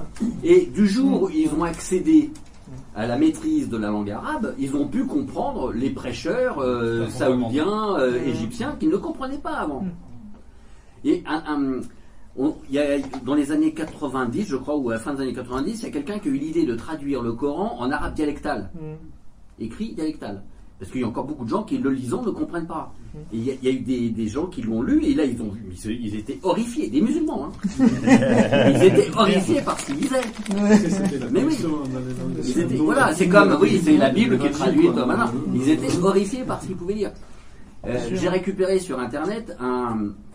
Depuis que Daesh fait ses saloperies, bon, Mm. voir, les, les, les, les athées des pays musulmans s'expriment. Mm. Euh, Il y a un, un, un, un anglais qui s'appelle Brian Whitaker qui a fait un, recueil, qui a publié un recueil de témoignages de, ça s'appelle euh, Arabs Without God, Mm. les Arabes sans Dieu. Et, et donc il a enquêté, il a réussi à obtenir euh, par, euh, par mail des tas de témoignages. Ce qu'on a fait nous aussi en France, ce que j'ai fait avec un copain, malheureusement on n'a pas pu le publier, peut-être qu'on le publiera un jour, mais bah de ouais. témoignages de, de, de, de- de gens arabes nés dans un milieu musulman qui disent je suis athée. Il y en a un, il, s'est fait photographier. Il y en a un qui s'est fait photographier à la Mecque. Il, a, il tient un bout de papier comme ça. Il a marqué I'm proud to be atheist. Il est dans l'enceinte de la mosquée de la Mecque. Il est, alors, il y a, il y a plusieurs Courageux. étages pour les circonvolutions. Le mec, il s'est mis tout en haut quand même. On devine au loin la Kaaba. Et il se prend en photo comme ça. Proud to be atheist. On voit des images qui circulent sur les réseaux sociaux, etc., de gens qui déchirent le Coran, des Arabes, hein, de, de- d'Arabie, de- une fille avec des talons rouges qui piétine. qui piétine le Coran. Oui, il y a des, il y a, euh, il y a, il y a- il y a des gens qui, quand on avait fait notre, notre site, euh, inter- le- le- notre adresse mail, on a reçu des témoignages. Alors c'était des- c'est des Français principalement, mais il y avait un francophone qui était, je sais plus, au Koweït ou je sais plus dans quel pays, et qui disait enfin je peux m'exprimer, enfin je peux dire tout ça. Le gars il n'en pouvait plus quoi. Il- T'imagines, tu vis dans une société extrêmement pesante, tu es athée, tu crois plus à toutes les fariboles qu'on a, tu fais semblant parce qu'il y a un tel conformisme social que tu vis une schizophrénie totale. Et enfin, il pouvait s'exprimer sur, euh, euh, sur un, un site. Et déverser tout son truc. On a reçu des, des- des messages absolument incroyables. Il y a un truc qui m'inquiète là-dedans, c'est c'est qui qui récupère ça Aujourd'hui, malheureusement, comme nous on est complètement absent du terrain, c'est les femmes, c'est des trucs comme ça Bien qui sûr. Ah bah oui, bien sûr. Caroline Forest, etc. Ouais, voilà, des Oui, Caroline c'est du spectaculaire etc. pour parler un peu comme sûr. bord, hein, c'est ça. c'est du Exactement. spectaculaire. C'est- Ça Oui, aussi, oui, c'est oui. une preuve de notre euh, défaite. Quoi. Alors, les discussions qu'on a eues avec les camarades, euh, les camarades tunisiens en 2011-2012 sur ces questions-là, ils, étaient- ils étaient vachement emmerdés. Quoi. Ils lançaient, euh, non, non, surtout, euh, faut pas aborder ces questions. On va se, on va se couper des masses. Mmh. Hein, euh, faut pas aborder ces questions-là. Alors, bon, c'est vrai que euh, se dire athée ouvertement en Tunisie, c'est peut-être un peu moins dangereux qu'en Arabie, quoi qu'il y a un gars qui s'est pris de la tôle et puis un autre qui s'est barré. Hein, euh, euh, bon, il, il y a eu des tas de discussions. La société civile a fait en sorte que Mmh. la Constitution, bon, on reste dans un cadre républicain, constitutionnel, etc. D'accord, mais au moins, Ouais. euh, ils, ont retiré le blasphème. Ils ont mis la liberté de conscience. Alors, c'est la liberté de conscience, on fait tout ce qu'on veut, c'est n'importe quoi. Mais il a, il a- mais rien que pour ce petit truc de, de merde là, Mmh. ça a été des bagarres quand même. Les gens, ils sont, ils ont manifesté, ils sont Mmh. pris des coups de matraque. euh, tu vois, d'où on vient. Hein Bourguiba, en 1963, pendant le ramadan, il fait un discours à la télé, il boit un verre de jus d'orange en disant Arrêtez vos conneries, ne faites plus le ramadan. Nasser, il fait un Mais discours. pas, mais ça, tu parles de- justement de ce qui restait du panarabisme. Oui, bien sûr. Euh, Bourguiba n'était pas du tout panarabiste. il Non, je parle de ça. Nasser. Mais Nasser, il fait un discours devant euh, son parti à la fin des années. Et alors, il se fout de la gueule du. Il va voir le, le- le représentant des, des- des frères musulmans. Ça rendrait presque sympathique, mais, Mais c'est oui. une erreur. Oui, c'est un une grosse erreur. Ça, vieux, il y a une- le vieux dictateur laïque, qui te met là, une petite larme à l'œil. Non, mais tout ça pour dire que. Ah, moi j'ai vu ça, j'étais trop content. Non mais tout ça pour dire que aujourd'hui, attends, c'était il y a 60 ans quoi. Sûr. Aujourd'hui, mais euh, bon qu'est-ce qui s'est passé quoi gosses, c'est la réalité aujourd'hui. Voilà, qu'est-ce qui s'est passé qu'il a favorisé les frères Muses après. Oui, mais après il a, il a quand même flingué Saïd Kotob, hein, leur Ouais, théoricien, oui, hein, il certes, pendu. certes, Hein, euh.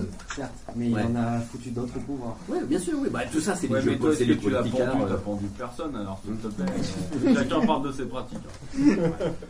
Non, il y a un truc. Non, mais c'est vrai que- je pense qui est important par rapport à ça, c'est que nous, quand on disait qu'on avait un temps de retard, c'est aussi parce que je pense qu'on a, on a cru que la question du religieux, elle était réglée. On a pensé que Dieu était mort et que c'était bon, et qu'évidemment il restait des espèces de scories, des machins, mais que le religieux, c'est Ouais, nous, quoi. la vieille, la, la vieille euh, identité pour le coup politique, que ça soit des anarchistes, que ça soit truc euh, des communistes, le truc anticlérical français, franchement on s'en foutait. Même quand la FA faisait des trucs sur l'avenue du pape en Moi, France, non, on faisait- oui. non mais ça Ah, intéresse. pour l'avenue du pape, ça, je Non mais tu vois, ça intéresse qui? Les trucs de débaptisation et tout, c'était. euh, C'était old school quoi. faire. Non mais d'accord parce que l'Italie c'est autre chose. Et voilà, ça, c'est pas- pareil. C'est signal.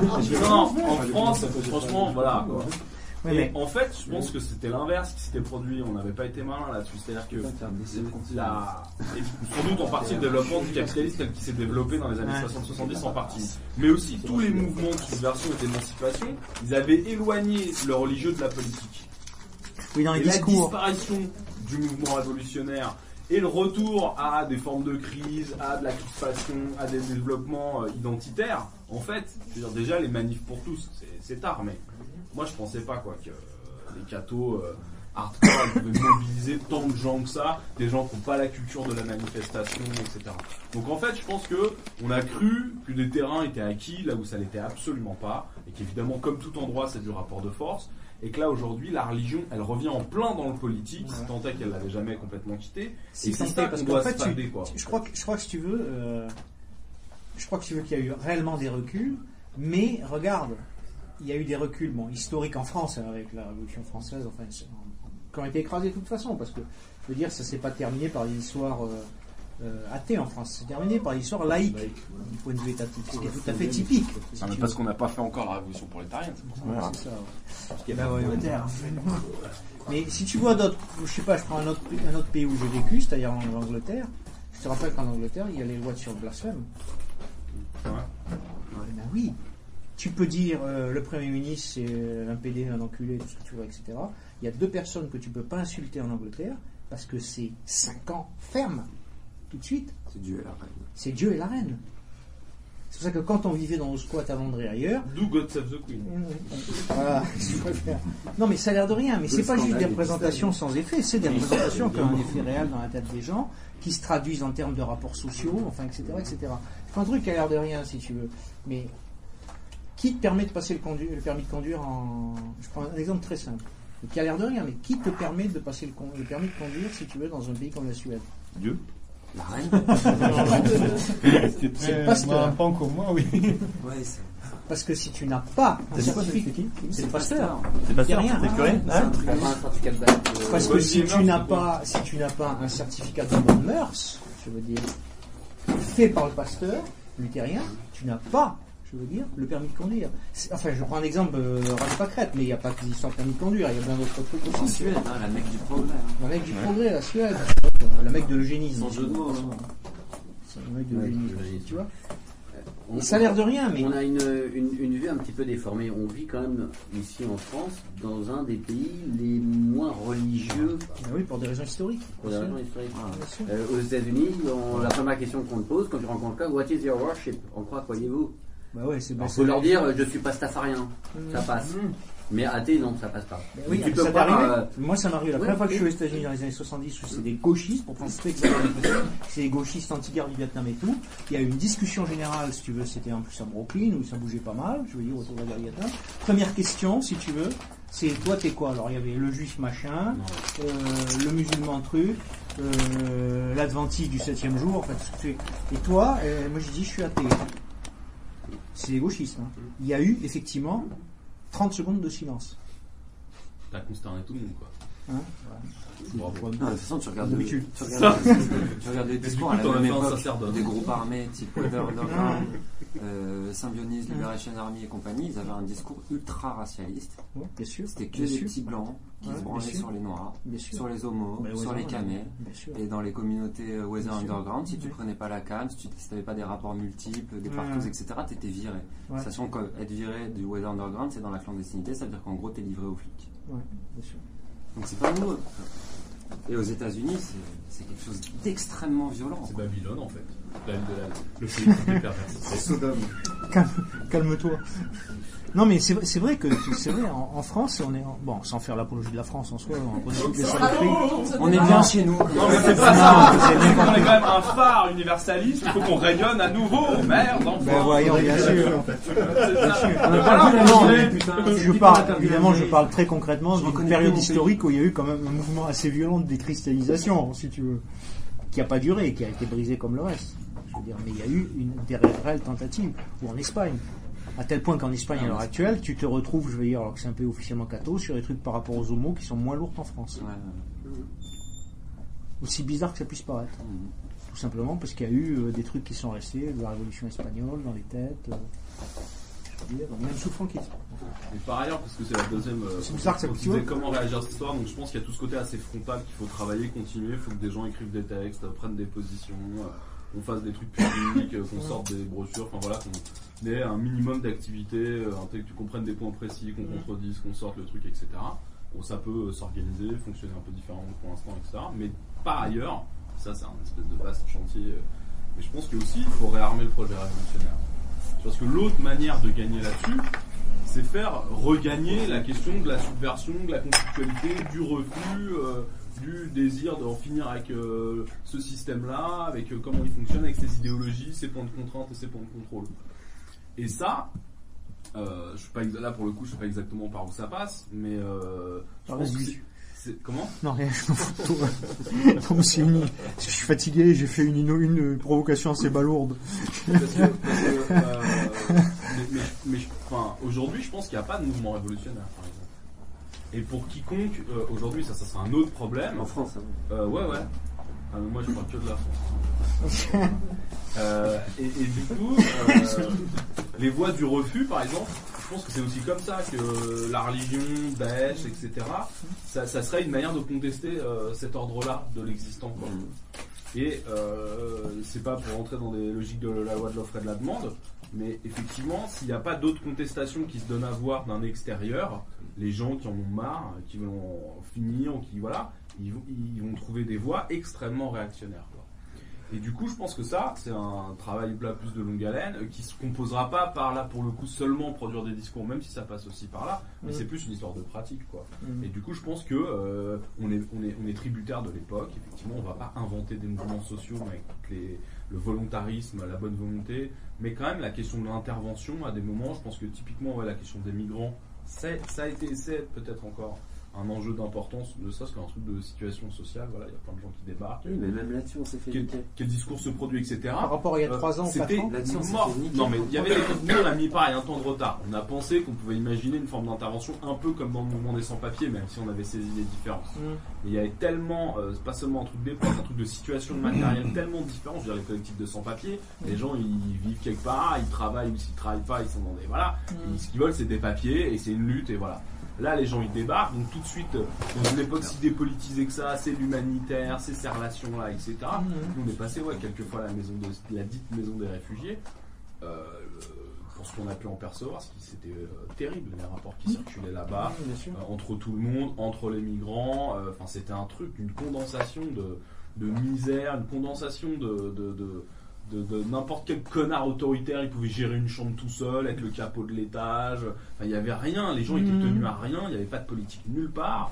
Ils se mettaient des coups de barre, personne ne sait pourquoi, des coups de couteau, les gens se faisaient dépouiller. Enfin, c'est vraiment un truc. Alors que la question aujourd'hui la migration dans ces données réelles, des gens arrivent, voilà, important. et dans des données symboliques, on va dire. euh, quand Sarkozy disait euh, attention, ils vont mettre en l'air l'Europe, il aurait fallu qu'on soit en capacité de dire bah bienvenue, euh, venez deux fois plus nombreux, qu'on foute en l'air l'Europe. Je veux dire, il y a un truc de, de, de- de- de- justement là du rapport à l'étranger, à la, ce que je disais, un peu de l'ailleurs là pour le coup, avec lequel il fallait. Bon, bah ça, on n'a pas été capable, à, à- à ma connaissance, de ce qu'on a pu voir aussi d'autres types d'expériences, même dans d'autres villes, etc. Mais je pense que ces questions-là, qui sont pas finies sans doute, d'autres, voilà, c'est aussi dans l'intervention, dans des luttes ou dans ce qui pourrait se polariser en des luttes, qu'on va arriver, même, euh, je veux dire, pour nous, intellectuellement, pour pas euh, raisonner en chambre, pour pas être juste sur le papier, pour pas à reconquérir un terrain et du coup à polariser aussi les questions autrement. Parce qu'effectivement, dans une lutte avec des migrants ou avec autre chose, des gens qui tiennent des discours racialistes, là c'est la guerre. Enfin, je veux dire, les gens ils pourront pas faire, je vais un peu à la marge, je vais un peu à machin. S'il y a un tel qui dit que les autres on n'est pas de la même race, Mm. euh, quand on est avec les uns les autres, normalement ça se finit à coup de barre, moment, quand même. Donc du coup, c'est- plus intéressant, quoi. C'est pas des problèmes. Justement, on n'est pas dans l'opinion. C'est pas qu'est-ce qu'on pense. Est-ce que c'est plus cette tendance On est dans des Ça rapports. dépend, de... je pense qu'il y aura Ça se réalise, euh, quoi. Y compris euh, chez les migrants ou chez là, ceux qui vont sentir que c'est là qu'il y a le petit pouvoir euh, tu vois, de, de conforter, d'être bien le racisé qui correspond à ce qu'il faut. Donc, euh, je Moi, je crois si beaucoup, ça si, si, moi, je crois beaucoup plus en la Du vie coup, un discours de rapport de force, qui est une alternative révolutionnaire subversive, soit une présence forte, et du coup, ça met dans les coins ceux qui, bon, Mm. ils sont toujours là, parce que oui, le discours de petit pouvoir, c'est toujours présent.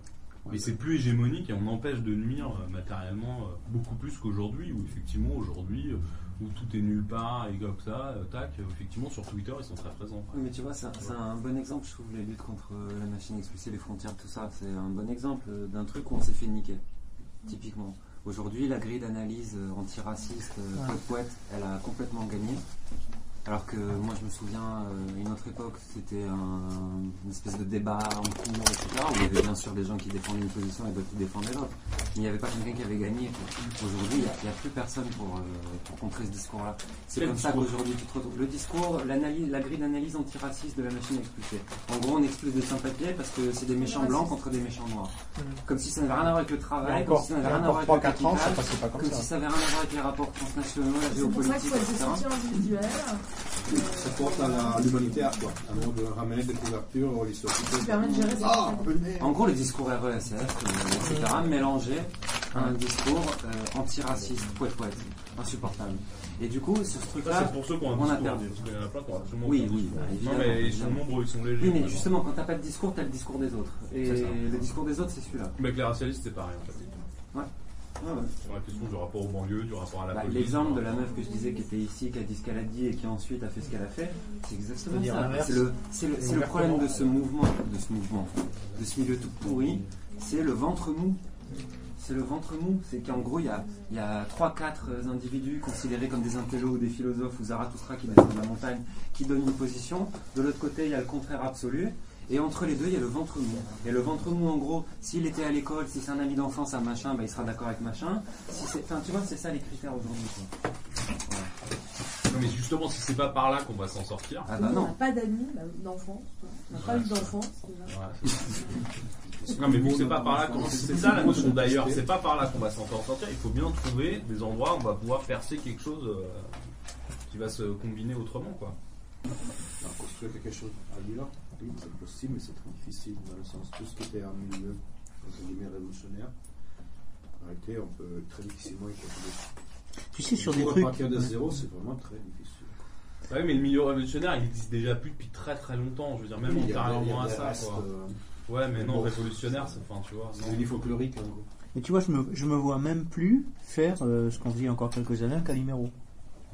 Enfin, pour prendre très simple. Quand il y a- C'est pas moi qui m'en plaindrais, mais ce serait une autre discussion. Non, mais où il y avait des trucs qui se, qui se passaient dedans qui étaient intéressants, il y avait des discussions, non, il y a des discussions importantes. Ça au clair, tout le monde était d'accord, évidemment, il y a eu des discussions importantes, il y a eu quelques trucs. Et c'en est un tel. Bon, ça a Au pété. début de Calimero. Mais je parlais au début. Ouais, c'est 6 ans. Ah, Je ne connais pas les déviations de Calimero, mais moi déjà le début. voilà, dites que c'est le, parce que- le début, euh, on était en désaccord. Oui, c'est une caisse de solidarité qui existe depuis, je sais pas. Pour les euh, prisonniers, pour envoyer des 8 ans, mandats aux un truc prisonniers. comme ça, pour envoyer des mandats aux prisonniers de la guerre sociale. C'est le ministère des anciens combattants de la guerre sociale qui gère le. Et à une, épo- Non, à une époque, c'était, c'était un endroit où, en gros, des gens de toutes les tendances du milieu, de la mouvance radicale, etc., venaient, etc. Pas notre tendance. Oui, non, mais parce que vous, votre tendance, c'est juste les deux, quoi. d'aujourd'hui. Là, sûrement pas. On était au moins une légion On tient un flambeau qui était porté par beaucoup de monde. Ouais, pour moi, pour deux, à deux, vous faites déjà 14 tendances. Bon, bref, en tout cas, si tu veux, au moins est- le double, au moins le double, à est un tel stade, là, c'est que, bon, moi je me vois même pas. euh, Et aujourd'hui, c'est plus ça. Je me vois même pas faire un truc avec procès, les il y trois c'est pour ça que c'est Non, mais ça jouer. pas, la question elle est plus là. Enfin, je veux dire, la question elle est plus. Ça, c'est comme sur le reste, d'ailleurs. D'ailleurs. être prendre des trucs dans lesquels je suis branché depuis longtemps, le nucléaire, c'est kiff, hein, c'est exactement le même. C'est tout à fait génial. hein. Bon, on pourrait par exemple localement, parce que justement il y a un endroit qui va concerner tout le- tout- tout- tous les prolétaires, euh, quelle que soit leur, euh, leur religion ou leur ori- origine, la, la probl- la- la problématique du Grand Paris, et qui rejoint directement l'exploitation capitaliste et le, et le- le cœur même de, de- de ce qu'on appelle le capital, de ce qu'on combat, c'est- c'est-à-dire euh, l'aménagement de ce monde en vue de notre exploitation. Donc ça, ça peut être aussi euh, une façon de, de faire revenir euh, de, fa- de faire revenir la lutte sur euh, une lutte de classe et, euh, et, et bien montrer que face à ce grand Paris, les prolétaires, quelle que soit leur religion ou, leur euh, ou leur euh, ou, ou leur origine, euh, de toute façon, euh, je crois que la question de la ville, c'est une question La question de là. de la ville, euh, du, euh, la- du rapport à la ville. quoi. C'est une question hyper importante. Là, par exemple. euh, mais ça peut être un, mo- non, ça peut être un moyen de cristalliser, enfin de justement de, proposer un, péter les un- bars, un endroit où euh, on puisse euh, péter les bars des cités et de faire à la place des espèces de petits complexes d'accès. Mais non, mais je m'en fous de. C'est pas une histoire de défendre les bars des cités, c'est une histoire qu'ils sont en train de construire à la place des espèces de petits complexes d'accès à la propriété. euh, Enfin, c'est vraiment euh, euh, le changement de population, mais euh, à la hache, quoi. C'est trash, quoi. Et donc, Il y a euh, voilà, une espèce de vous, pensez à, que ça... à Romainville euh, là-dessus, euh, alors j'en sais pas grand-chose, à part que c'est pas, il n'y a pas grand monde et que c'est beaucoup de dalles de Romainville.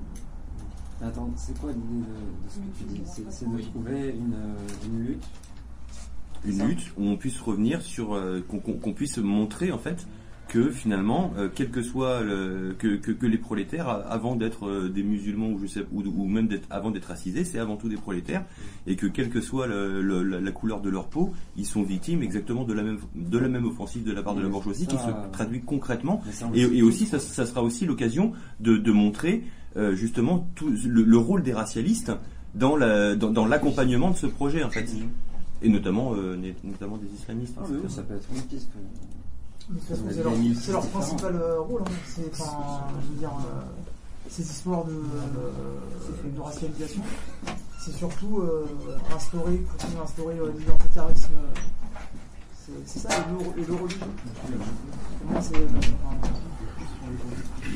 Non, je crois que je crois, enfin, je crois que je suis malheureusement doit De- rendre plus audible euh, nos propos, nos convictions, quoi. Parce que par rapport au Grand Paris, je pense qu'on est quand même un certain nombre à être conscient justement qu'il y a des vrais enjeux euh, d'exploitation qui sont derrière. Mhm. J'ai peur que, enfin, on exprime notre message, mais est-ce qu'il est suffisamment euh, entendu? Est-ce qu'il est suffisamment perçu? Je crois pas. Et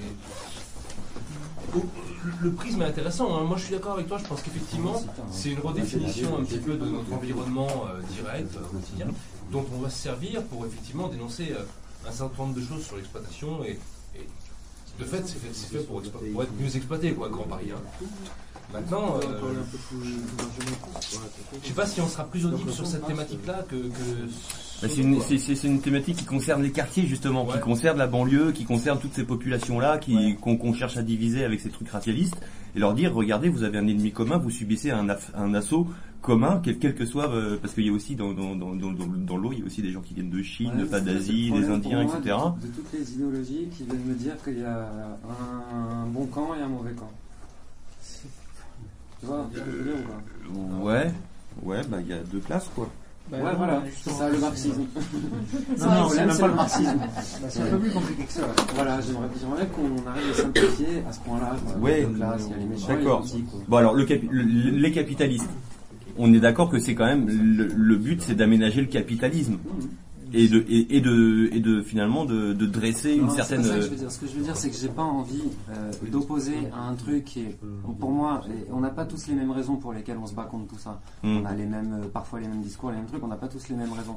Moi, mon problème avec euh, la religion, le communautarisme, les identités, les races, c'est que c'est des négations de l'individu.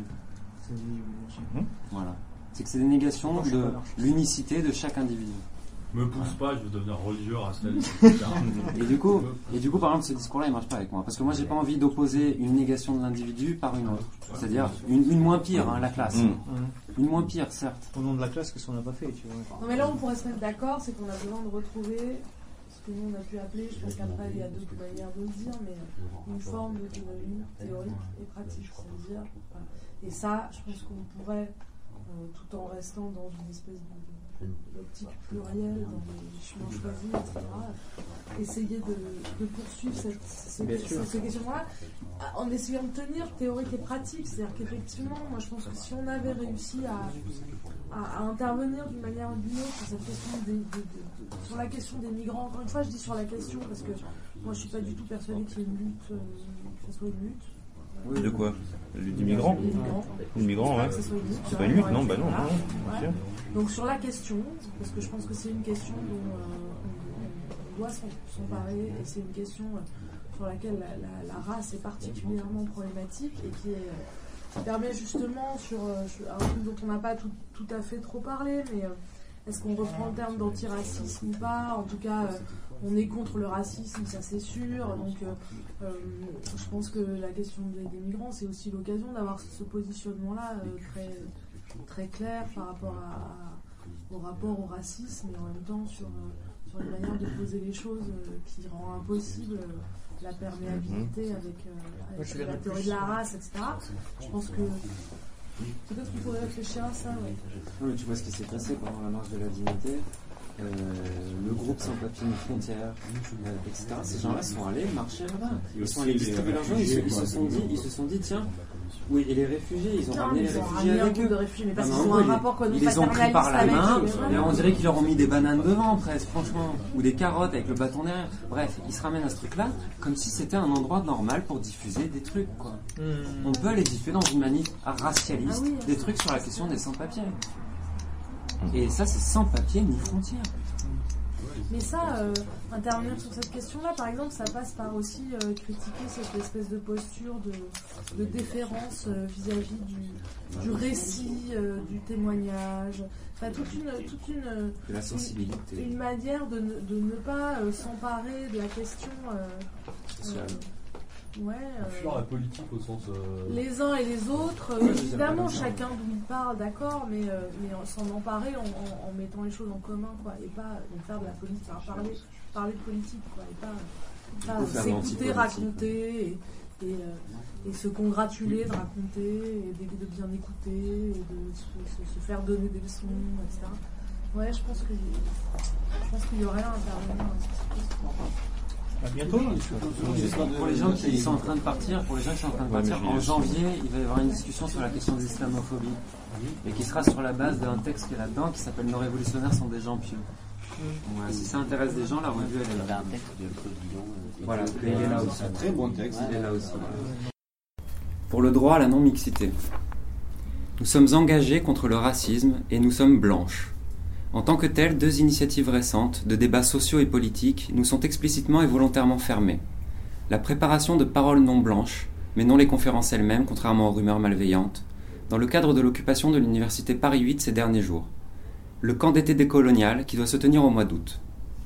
Ces deux initiatives étaient discutées mercredi dernier à l'Assemblée nationale dans le cadre des questions au gouvernement. Bernard Debré interpellait en effet la ministre de l'Éducation, Najat Vallaud-Belkacem. Le premier affirmait son engagement à barrer la route à des mouvements qui mettent en danger notre démocratie, prônant le désordre, le racisme et l'antisémitisme. La seconde expliquait partager l'indignation du député Les Républicains et dénonçait des, des initiatives inacceptables en ce qu'elles confortent une vision racisée et raciste de la société, et qui ne peuvent que déboucher sur du repli sur soi, la division communautaire et le chacun chez soi. Nous sommes blanches, et nos valeurs sont celles de l'émancipation. Notre horizon, celui d'une égalité effective.